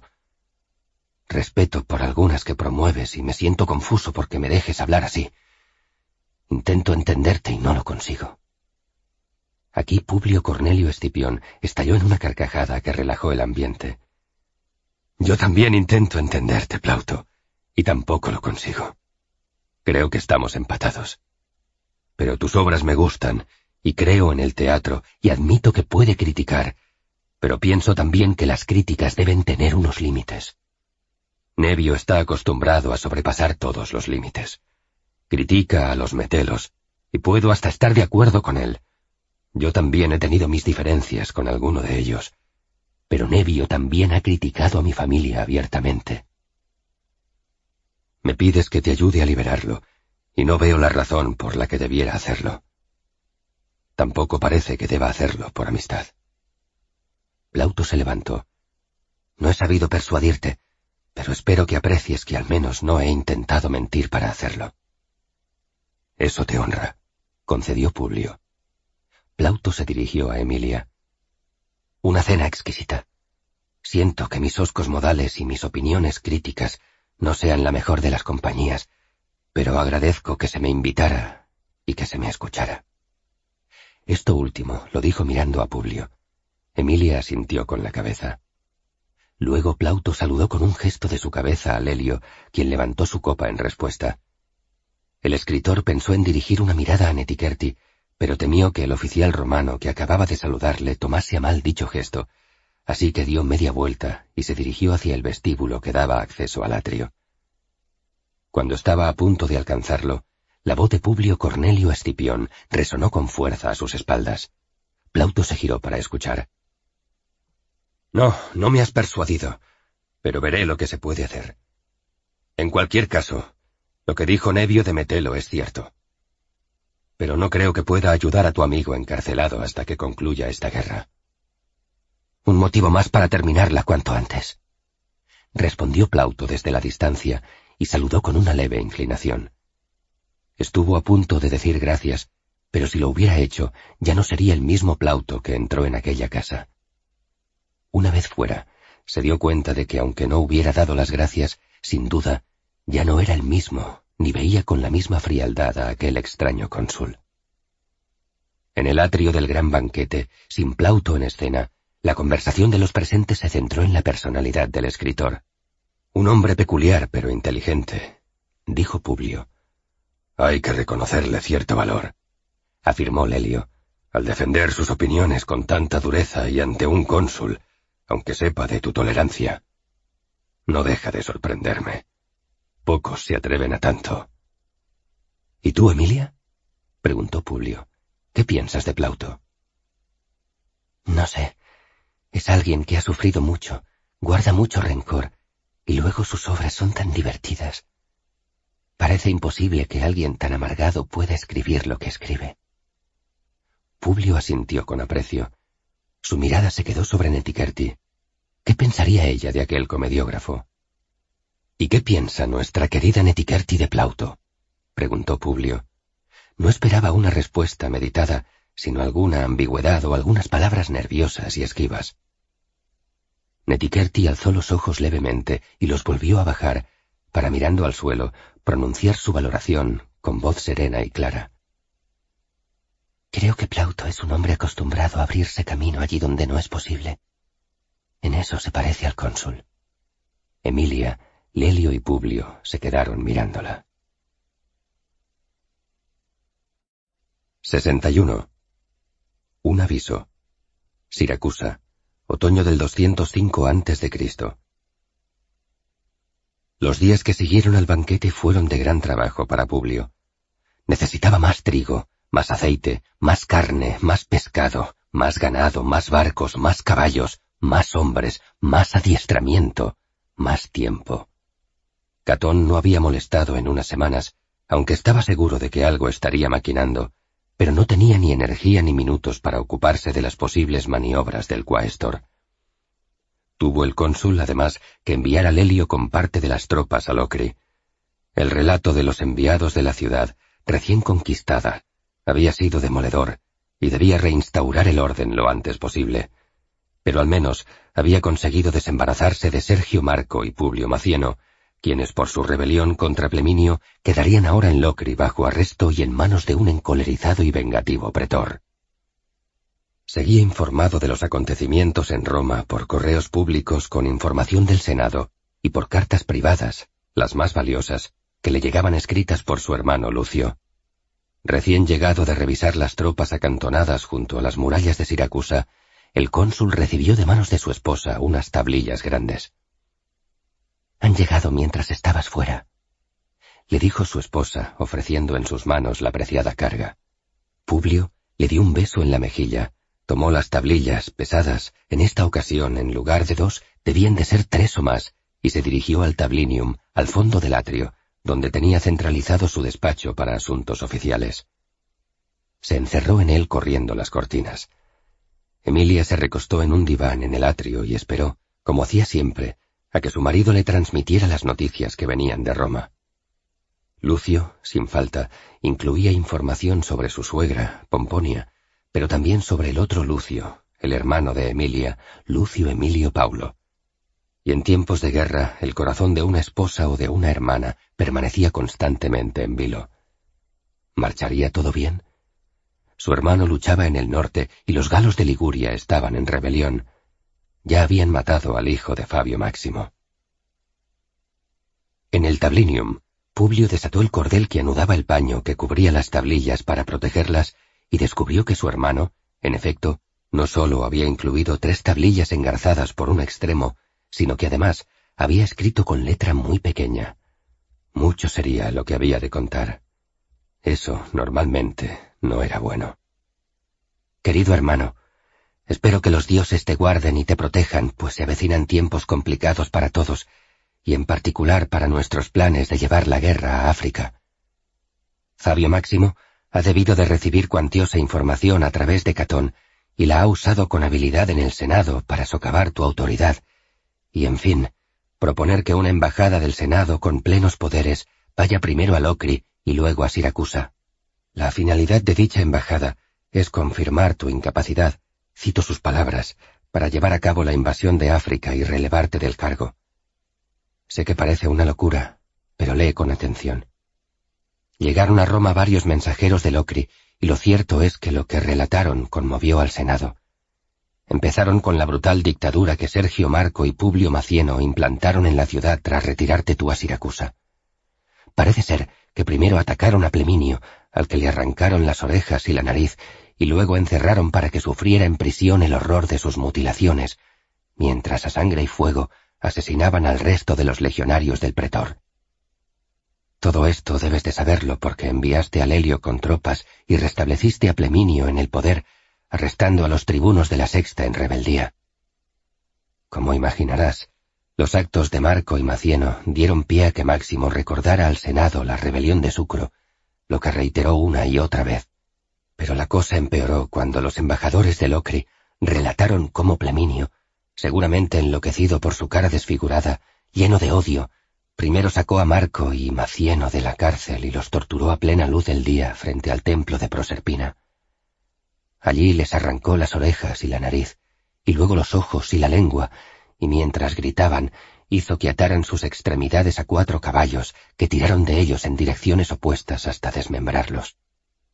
Luego tomó los pedazos y los arrojó a los cerdos sin sepultura alguna. Eran rebeldes, pero eran tribunos. Tu arresto fue correcto, pero la actuación de Pleminio también enfureció al Senado. Y para mayores males, el pretor desató a continuación su ira contra los ciudadanos de Locri, según él por no haber impedido la rebelión de los tribunos, por no haberle ayudado cuando éstos le atacaron. Locri ha sufrido primero la crueldad de los cartagineses, luego la de Sergio Marco y Publio Macieno, pero las atrocidades con las que se ensañó Pleminio con los ciudadanos de Locri y que sus embajadores comunicaron a los senadores son demasiado extensas y demasiado terribles para ponerlas por escrito. He de decir que los enviados de Locri nunca te echaron la culpa, pero Fabio Máximo subrayó una y otra vez que fuiste tú el que puso primero a Marco y Macieno en Locri, contraviniendo el mandato de destierro que pesaba sobre todos los miembros de la quinta y la sexta. Y luego remarcó con insistencia que Lelio, por orden tuya, repuso a Pleminio en el mando de la ciudad. No entiendo por qué, hermano, decidiste lanzarte a esa conquista en Italia. Te conozco bien y estoy seguro de que habrás tenido tus motivos, pero he de decirte que desde el punto de vista político ha resultado muy negativo. Hay más. Una vez que los enviados de Locri nos dejaron solos en la curia, Fabio Máximo añadió más acusaciones. Como tu sabida pasión por el teatro, acusándote de distraer a los legionarios con representaciones obscenas y que se mofan de la guerra, de los oficiales, de la disciplina. Añadió que envileces a tus hombres con banquetes suntuosos, que regalas vino a raudales, y que, en fin, haces todo aquello que un buen general no debería hacer nunca. Sentenció que permitirte que sigas al mando era perder dos legiones enteras a manos de un loco, y concluyó con un dato que, si bien es algo anecdótico, añadió aún más leña al fuego. Dijo que habías llegado a un pacto secreto con el escritor Tito Macio Plauto para liberar a Nevio de su prisión en Roma, lo cual, como estoy seguro que entenderás, puso a los metelos del lado de Máximo sin dudarlo. Nosotros no teníamos ni fuerza ya ni argumentos para defenderte, pero se nos ocurrió maniobrar utilizando la influencia que nos quedaba para incluir entre los miembros de la embajada a los dos tribunos de la plebe, Marco Claudio y Marco Cincio. Estos son hombres ecuánimes, representan al pueblo, y el pueblo está contigo. Con ellos tienes la oportunidad de al menos recibir una evaluación justa. Incluso Marco Pomponio, el senador que encabeza la misión, aun siendo proclive a las ideas conservadoras de Máximo, no es ni mucho menos el más radical de entre ellos. Creo que Fabio Máximo lo ve tan fácil que decidió ceder en estos aspectos. La embajada acudirá primero a Locri para arrestar a Pleminio y restablecer el orden en aquella ciudad, y luego acudirán directos a Siracusa. La visita a Locri te da un poco de tiempo, y he hecho todo lo que está en mi mano para intentar que esta carta te llegue lo antes posible y puedas así, con tu habitual y sorprendente astucia, querido hermano, idear la forma de impresionar a la Embajada del Senado para mantenerte en el gobierno de la isla y al mando de las legiones quinta y sexta. Te deseo que con ellas acudas a África y que en África, contra todo lo que pronostican nuestros enemigos en Roma, encuentres la forma de alcanzar la victoria. Los asuntos de la familia están en orden. Madre se encuentra bien, preocupada por ti, pero bien. Si por ella fuera, se escaparía por la noche para sacarle los ojos a Fabio Máximo, pero creo que aunque se lo permitiera, Máximo es inalcanzable. Solo viene a Roma a las sesiones del Senado y luego se refugia en su gran domus a las afueras de la ciudad, donde un pequeño ejército de veteranos de la campaña de Tarento le custodian como si de un dios se tratara. La muerte de su hijo le ha hecho aún más mordaz en sus diatribas y más rencoroso. A tu esposa mándale mis saludos y dile que su hermano está bien. Ha participado en varias misiones con las legiones en el norte, y aunque los galos están revueltos, ha regresado para estar unos días en Roma. Como siempre, su presencia contribuyó a reforzar nuestras débiles posiciones en el Senado. A él le debes la idea de la presencia de los tribunos de la plebe en la embajada que te visitará pronto. Cuídate. Ruego a Júpiter, a Quirino, a Marte y a Juno y a todos los dioses que velen por ti y que te guíen en tus planes y que te ayuden para que no desfallezcas en tu ánimo pese a las noticias de esta carta. Tu hermano que te quiere y te admira, Lucio Cornelio Escipión. Publio arrojó las tablillas contra la pared. Por todos los dioses. exclamó, y se quedó con los brazos en jarras mirando a la pared del tablinium. Emilia, que había escuchado el golpe de las tablillas al chocar contra la piedra del muro, dejó la lana que estaba tejiendo, despacio, y con el alma en vilo, asomó su pequeña y delgada figura por entre los cortinajes que daban acceso al despacho de su marido desde el atrio. Publio permanecía en pie, tenso, pero al verla relajó un tanto su expresión y respondió a la inquisitiva y nerviosa mirada de su mujer. Tu hermano está bien, tu hermano está bien, dijo, y Emilia tranquilizó las tensionadas facciones de su rostro. ¿Qué ocurre entonces? preguntó con sincero interés. Por Júpiter óptimo máximo. Reinició Publio, llevándose ahora las manos a la nuca y dejándolas allí, entrelazados los dedos durante unos segundos. Emilia le observaba sin interrumpirle en sus imprecaciones a todos los dioses, que se prolongaron durante un minuto entero, en pie, sin dejar de mirar la pared. Un esclavo entró algo agitado, pensando que algo de lo que habían servido a su señor estaba en mal estado o roto o mal cocinado. Sobre la mesa del tablinium había una copa de vino con mulsum y un cuenco con sopa de ave, bebida y comida que el cónsul gustaba de tener a mano en todo momento pero el esclavo no tuvo tiempo de preguntar nada. Apenas si había aparecido desde el atrio cuando Publio se giró hacia él, y como si persiguiera un enemigo en medio de una batalla, le maldijo a voz en grito. ¡Fuera! ¡Fuera por Hércules! ¡Fuera todos de mi vista! No quiero ver a ningún esclavo en todo el día. ¡A ninguno! Al que vea lo mato. El esclavo, conducido por su experiencia y por la agilidad de sus piernas, Desapareció por donde había venido como una hoja arrastrada por un viento de tormenta. Emilia decidió intervenir. Ya es suficiente, Publio. ¿Qué ocurre? No quiero quedarme sin esclavos y tu furia parece que quiera llevárselos a todos por delante. Publio la miró. Suspiró. Salió del tablinium y se sentó en un triclinium, pero sin reclinarse. Emilia se sentó a su lado en el mismo triclinium. ¿Qué ocurre? Repitió. ¿Por qué arremetes contra los esclavos? Siempre nos han servido bien. ¿No era una carta de Lucio, tu hermano? Tu madre está bien. Tu hermano también. Publio asintió con lentitud. Están bien, están bien. No es eso. Y cayó mirando a su alrededor. Emilia le comprendió. ¿Temes que nos escuchen? preguntó en voz baja. Publio asintió. Bien, respondió Emilia bajando aún más la voz, hasta convertirla en un susurro apenas perceptible por su marido. Dime qué dice Lucio. Publio habló mirando hacia el suelo, en un tono muy suave, de forma que sus palabras quedaban quebradas por el aire a más de un par de pasos de distancia, pero eran perfectamente audibles para su esposa. Lucio me habla del Senado, de la última intervención de Fabio Máximo. Ha utilizado toda la información de la que disponía. Era de esperar para atacarme y más aún para atacar la invasión de África. Aún lucha contra esa idea. Quiere detenerla a toda costa. Ha utilizado mi desembarco en Locri y ha incidido en que las legiones quinta y sexta son indisciplinadas. Ha recordado al Senado el motín de Sucro, insistiendo en mi incapacidad para devolver esas tropas a la disciplina legionaria. Ha criticado que vivamos en Siracusa, que fomente representaciones de teatro cuestionables. Se refiere al miles gloriosos que recibimos a escritores. En fin, que más que preparar una invasión, dilapidamos los recursos del Estado en un retiro de lujo, mientras Roma está luchando por su supervivencia.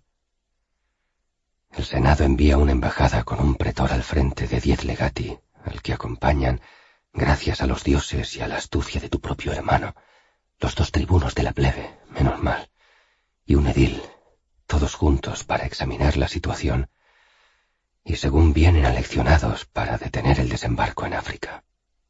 Ahora, cuando lo teníamos todo tan cerca. Pero eso ya lo esperaba. Puedo luchar contra todo esto. Tengo ideas.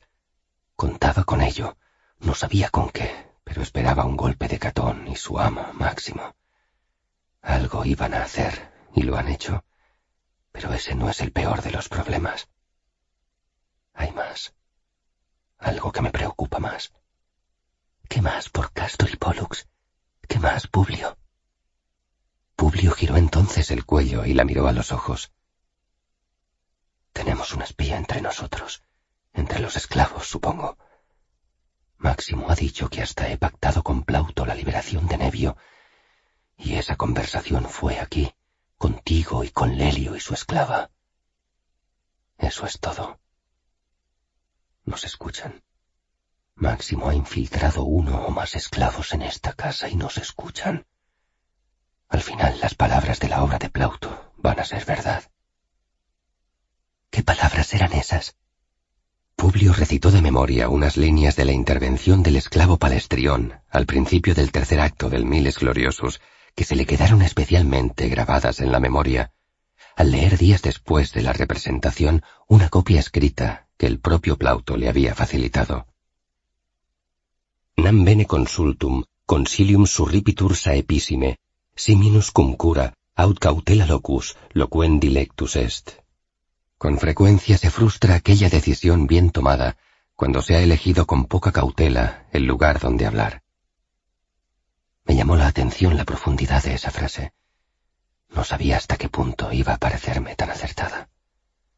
Sin duda, Emilia, no fuimos lo suficientemente cautos al elegir hablar con Plauto en este atrio rodeado de decenas de orejas. Emilia se quedó un instante pensativa. ¿No será el propio Plauto el que haya vendido esa información a Máximo?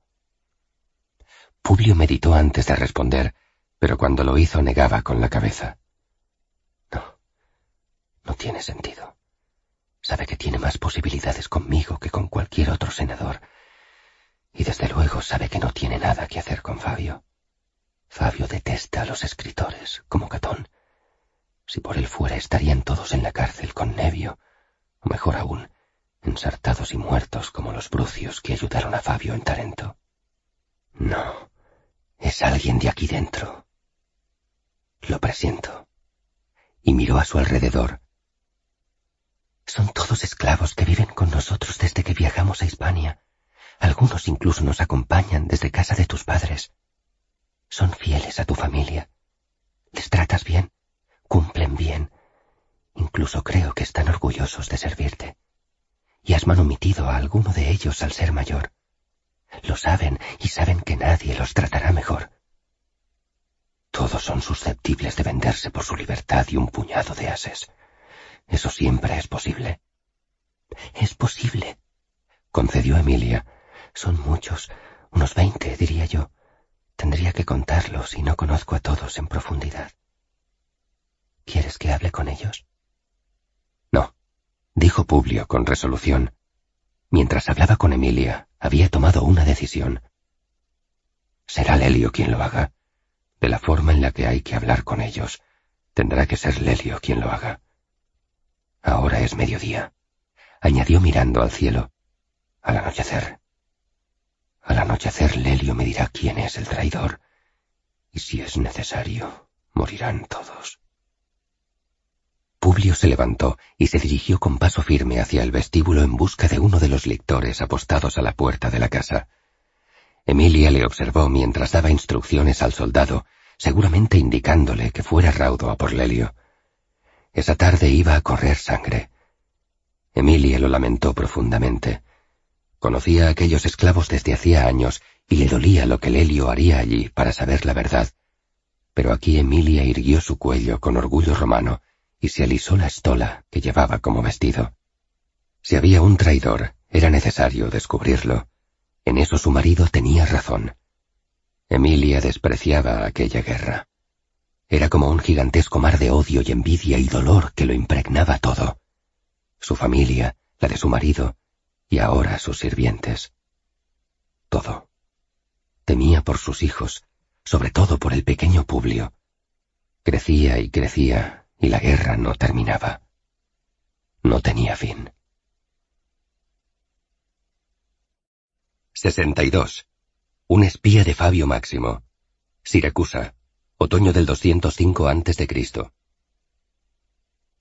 Lelio apareció acompañado de Netiquerti, pues el mensaje que había recibido del lictor enviado por Publio no transmitía nada urgente, solo que viniera para charlar. Lelio solía venir con su joven esclava cuando visitaba a Publio, porque por un lado le gustaba verla todo el tiempo que le fuera posible, le sosegaba el espíritu ver a aquella preciosa muchacha siguiéndole, dócil, obediente, después, como aquella tarde, de haber estado haciendo el amor con ella durante una hora. Para ser exactos, era ella la que hacía cosas, y él solo tenía que echarse en el lecho y disfrutar, primero de un masaje relajante, las manos de Netiquerti esparciendo aceite perfumado por su fuerte espalda de guerrero de Roma, luego los besos, los labios de la joven rozando cada recoveco de sus músculos, para terminar dándose él la vuelta y dejar que ella se montara sobre él, y contemplarla en todo su esplendor, mientras ella se arqueaba entre gemidos y cerraba los ojos, vertiendo lágrimas por sus mejillas.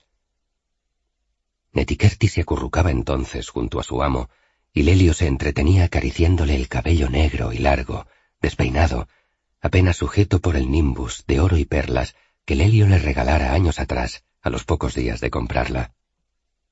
Tras una tarde como esa, para él era un dulce orgullo pasear a aquella joven a su lado y llevarla a ver al cónsul de Roma.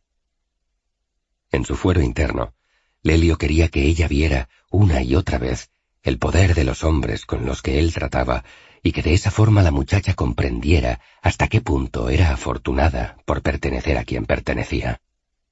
Lelio era torpe en palabras, pero mediante su trato amable con la muchacha, para algunos en exceso, para Catón de forma escandalosa, buscaba que Netiquerti se sintiera querida, apreciada, amada. Lelio no sabía si lo conseguía, pero lo intentaba. Publio, por su parte, había observado Lelio, toleraba la relación con la muchacha. De hecho, Lelio sentía que Publio estaba agradecido a los cuidados de la joven cuando estuvo gravemente enfermo en Cartago Nova. Y por fin, quedaba la circunstancia, nada desdeñable, de que Emilia parecía haberle tomado un afecto sincero a Netiquerti y gustaba de entrar en conversación con ella cuando ambas quedaban a solas. ¿De qué hablaban? Netiquerti no decía demasiado, pero conociendo a Emilia no sería ni de guerra ni de política.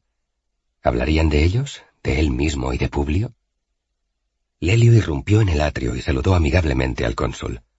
Etiquerti se quedó un par de pasos por detrás de su amo. Que los dioses bendigan esta casa y a todos cuantos viven en ella. Querías verme, Publio. Aquí me tienes. El cónsul de Roma comprendió por el tono satisfecho de la voz de Lelio lo que su oficial había estado haciendo aquella tarde con su joven esclava. No le culpaba Probablemente él, en sus mismas circunstancias, haría lo mismo. Eso le trajo, de modo fugaz, a su mente, como ya no hacían el amor con tanta frecuencia Emilia y él. La política, la magistratura, la guerra, no eran buenas semillas para la pasión. Pero todo aquello fue un destello que se apagó por los problemas que le acuciaban en ese momento. Publio tomó del brazo a Lelio y lo llevó a una esquina. Tenemos un espía, dijo el cónsul en voz baja. ¿Un espía? ¿Dónde? Publio no dijo nada y se limitó a señalar al suelo. Lelio asintió. El cónsul puso en antecedentes a Lelio, resumiendo los datos de la carta de su hermano, haciendo especial hincapié en el hecho de que Fabio tuviera conocimiento de la conversación que sostuvieron con Plauto sobre la encarcelación de Nevio. Lelio asentía con la faz seria, atento, asimilando los datos y las instrucciones. Me marcho, Lelio, y te dejo con los esclavos y seis lictores. Me llevo a Emilia y los niños. No quiero que interfieran. Haz lo que tengas que hacer, pero por Júpiter, encuentra al traidor y tráemelo vivo. Y con esto el magistrado dejó a Lelio y partió con su esposa y los otros seis lictores rumbo al Portus Magnus. A los niños les encantaba ver los grandes barcos de transporte entrando y saliendo de la bahía. Lelio ordenó llamar a todos los esclavos de la residencia de Publio Cornelio Escipión en Siracusa y que se alinearan junto a una de las paredes del atrio, la opuesta al altar levantado en honor de los dioses lares de la familia. Había un total de veintidós esclavos. El mayor número pertenecía a la cocina, con tres cocineros y seis esclavas que les asistían. Luego estaban las esclavas personales de Emilia Tercia, cuatro, y tres esclavos que se ocupaban del magistrado, de su ropa, sus armas y su aseo.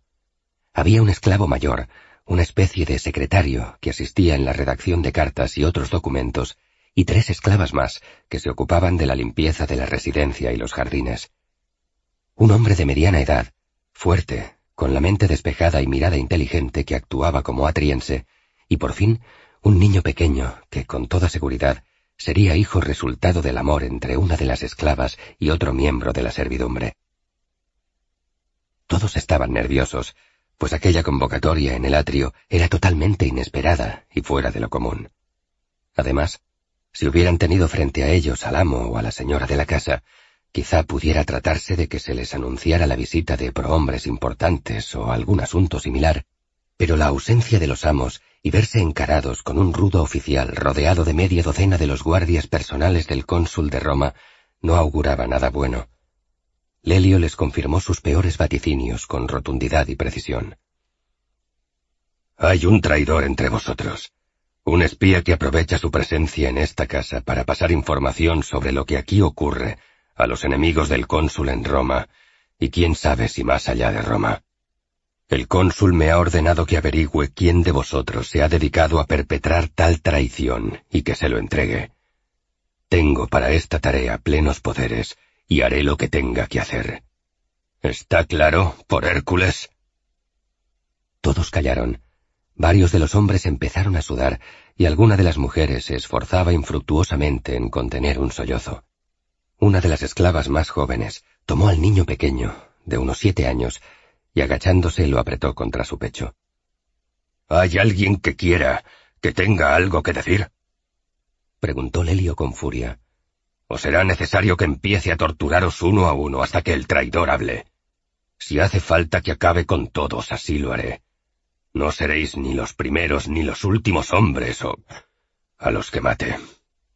Lelio había pensado en añadir mujeres, pero nunca antes había tenido que matar a una mujer o a un niño, pese a tantos años de guerra.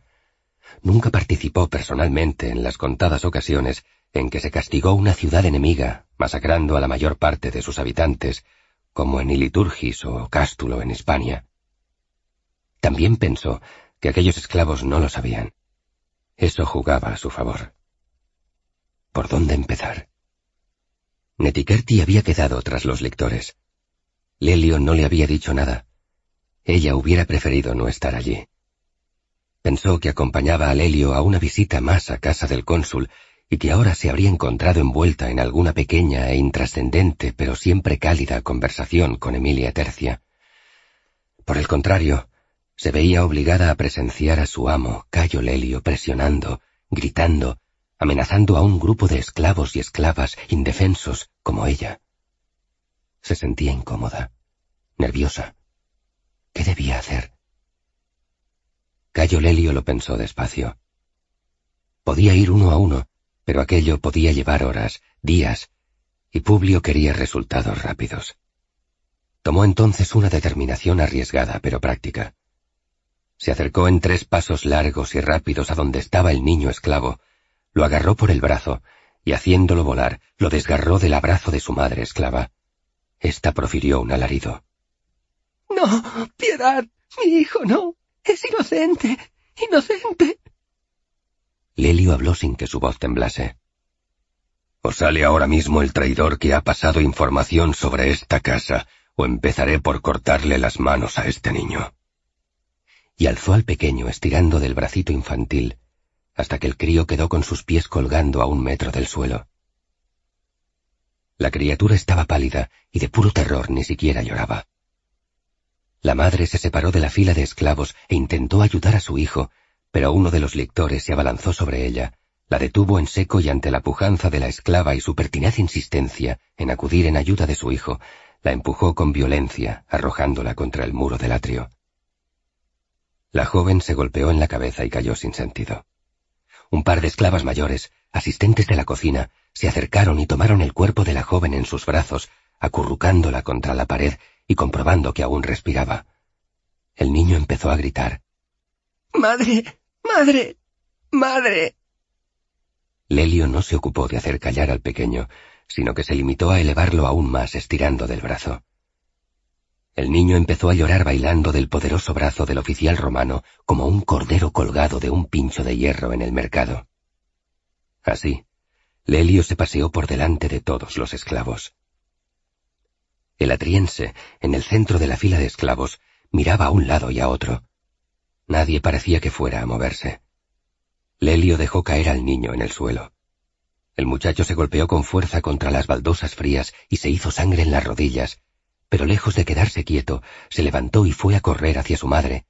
Pero la mano de Lelio lo cazó por el cuello de su pequeña túnica, lo echó al suelo, le puso el pie en el pecho, impidiéndole que se volviera a levantar desenvainó la espada y se dirigió de nuevo a los esclavos. Las manos por todos los dioses. Le voy a cortar las manos a este niño si no me decís algo. El silencio era aterrador. El niño lloriqueaba en una mezcla de miedo por su madre desvanecida y por la visión del enorme gladio que aquel soldado acercaba más y más hacia su dolorido brazo, del que hasta hace unos segundos había estado colgado. La espada se aproximaba más y más.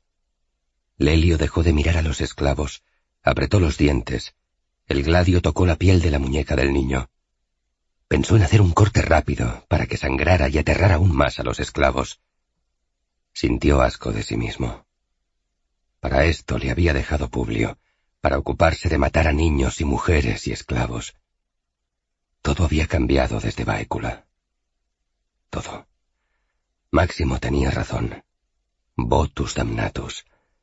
Lelio se sentía maldito entre legiones malditas. Deja al niño. gritó el atriense. Deja al niño. Yo soy el traidor que buscas. Deja al niño.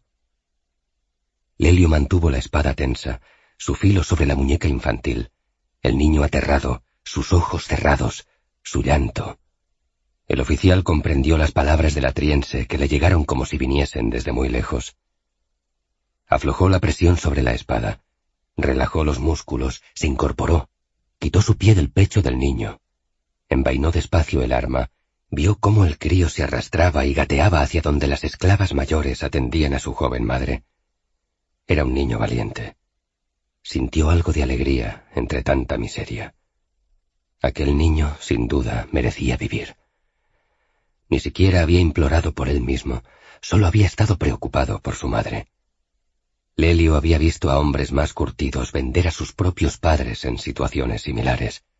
Y de pronto, la faz de Lelio se tornó nuevamente en un duro rictus de miseria. Un par de firmes pasos, agarró al atriense por los hombros de su túnica y haciéndolo con un vigor furibundo lo separó primero del resto de los esclavos y luego lo arrojó contra la pared opuesta, más allá de los lictores. El atriense, toda vez que vio cómo el niño quedaba libre, no opuso resistencia más allá de procurarse la mejor de las caídas posibles al estrellar sus huesos contra la pared de ladrillo.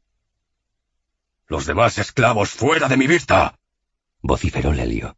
Todos salieron raudos del atrio. Cayo Lelio fue de nuevo donde el atriense se medio incorporaba, arrodillado, apoyando una mano en el suelo, y sin previo aviso le dio una patada en la cara. El esclavo vio cómo del golpe su cabeza y detrás el resto de su cuerpo giraban 180 grados hasta toparse una vez más con el muro de ladrillo en mitad de su frente. El golpe fue seco y escuchó un chasquido en el interior de su nariz. Perdió el conocimiento un instante, y cuando abrió los ojos se palpó la nariz notando un chorro de líquido caliente que brotaba con fluidez. Se mareó. Lelio le dio un respiro. La única razón por la que no te mato ahora mismo es porque el cónsul ha pedido que te entregue con vida. Pero acompañó las últimas palabras con un nuevo puntapié en el pecho del dolorido esclavo. Este quedó recogido en el suelo, en posición fetal, en un charco de sangre y espumarajos que brotaban de su boca. Era un hombre duro y resistente, pero si aquello continuaba no sabía cuánto más resistiría. Tenía que pensar en algo, pero como no se le hacían preguntas no sabía qué decir.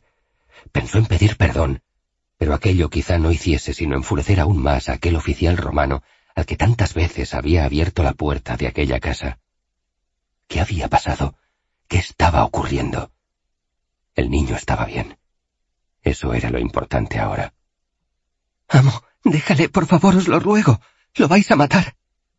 Netikerti habló desde lejos, con una voz suave y suplicante, pero lo suficientemente clara para ser percibida por su amo con nitidez. Lelio se volvió hacia ella, nervioso. ¿Qué hacía ella allí? Se había olvidado de su presencia por completo, absorbido por resolver el asunto de la traición. No le gustó que hubiera presenciado todo aquello. Silencio, Netikerti.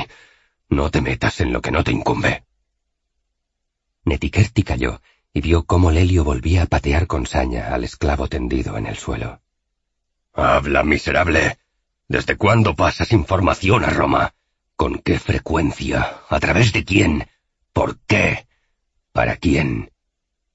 El atriense, con las manos en su cogote para protegerse la cabeza, estaba aturdido. Antes nada y ahora demasiadas preguntas de golpe. ¿Por dónde empezar? ¿Para quién? ¿Por qué? Netikerti volvió a interceder a favor del esclavo. Mi señor, ¿no veis que ese hombre no hace sino proteger la vida de su hijo? Lelio, agitado, se volvió hacia ella. Cállate, he dicho. Pero mi amo, ¿no veis el parecido de ese hombre con el niño al que amenazabas antes? Es su padre, sin duda, y solo busca protegerle de tu ira. Por eso se ha confesado, golpeándole, no conseguirás más que mentiras. Lelio se giró hacia el atriense. Este se había sentado y empezó a hablar entre chorretones de sangre que caían de su nariz. No hagáis caso a esa mujer, mi señor. Yo soy el traidor. He pasado información, siempre que he podido, a senadores de Roma. ¿A qué senadores? Dame nombres. El atriense sacudía la cabeza e intentaba detener la hemorragia de la nariz con sus manos.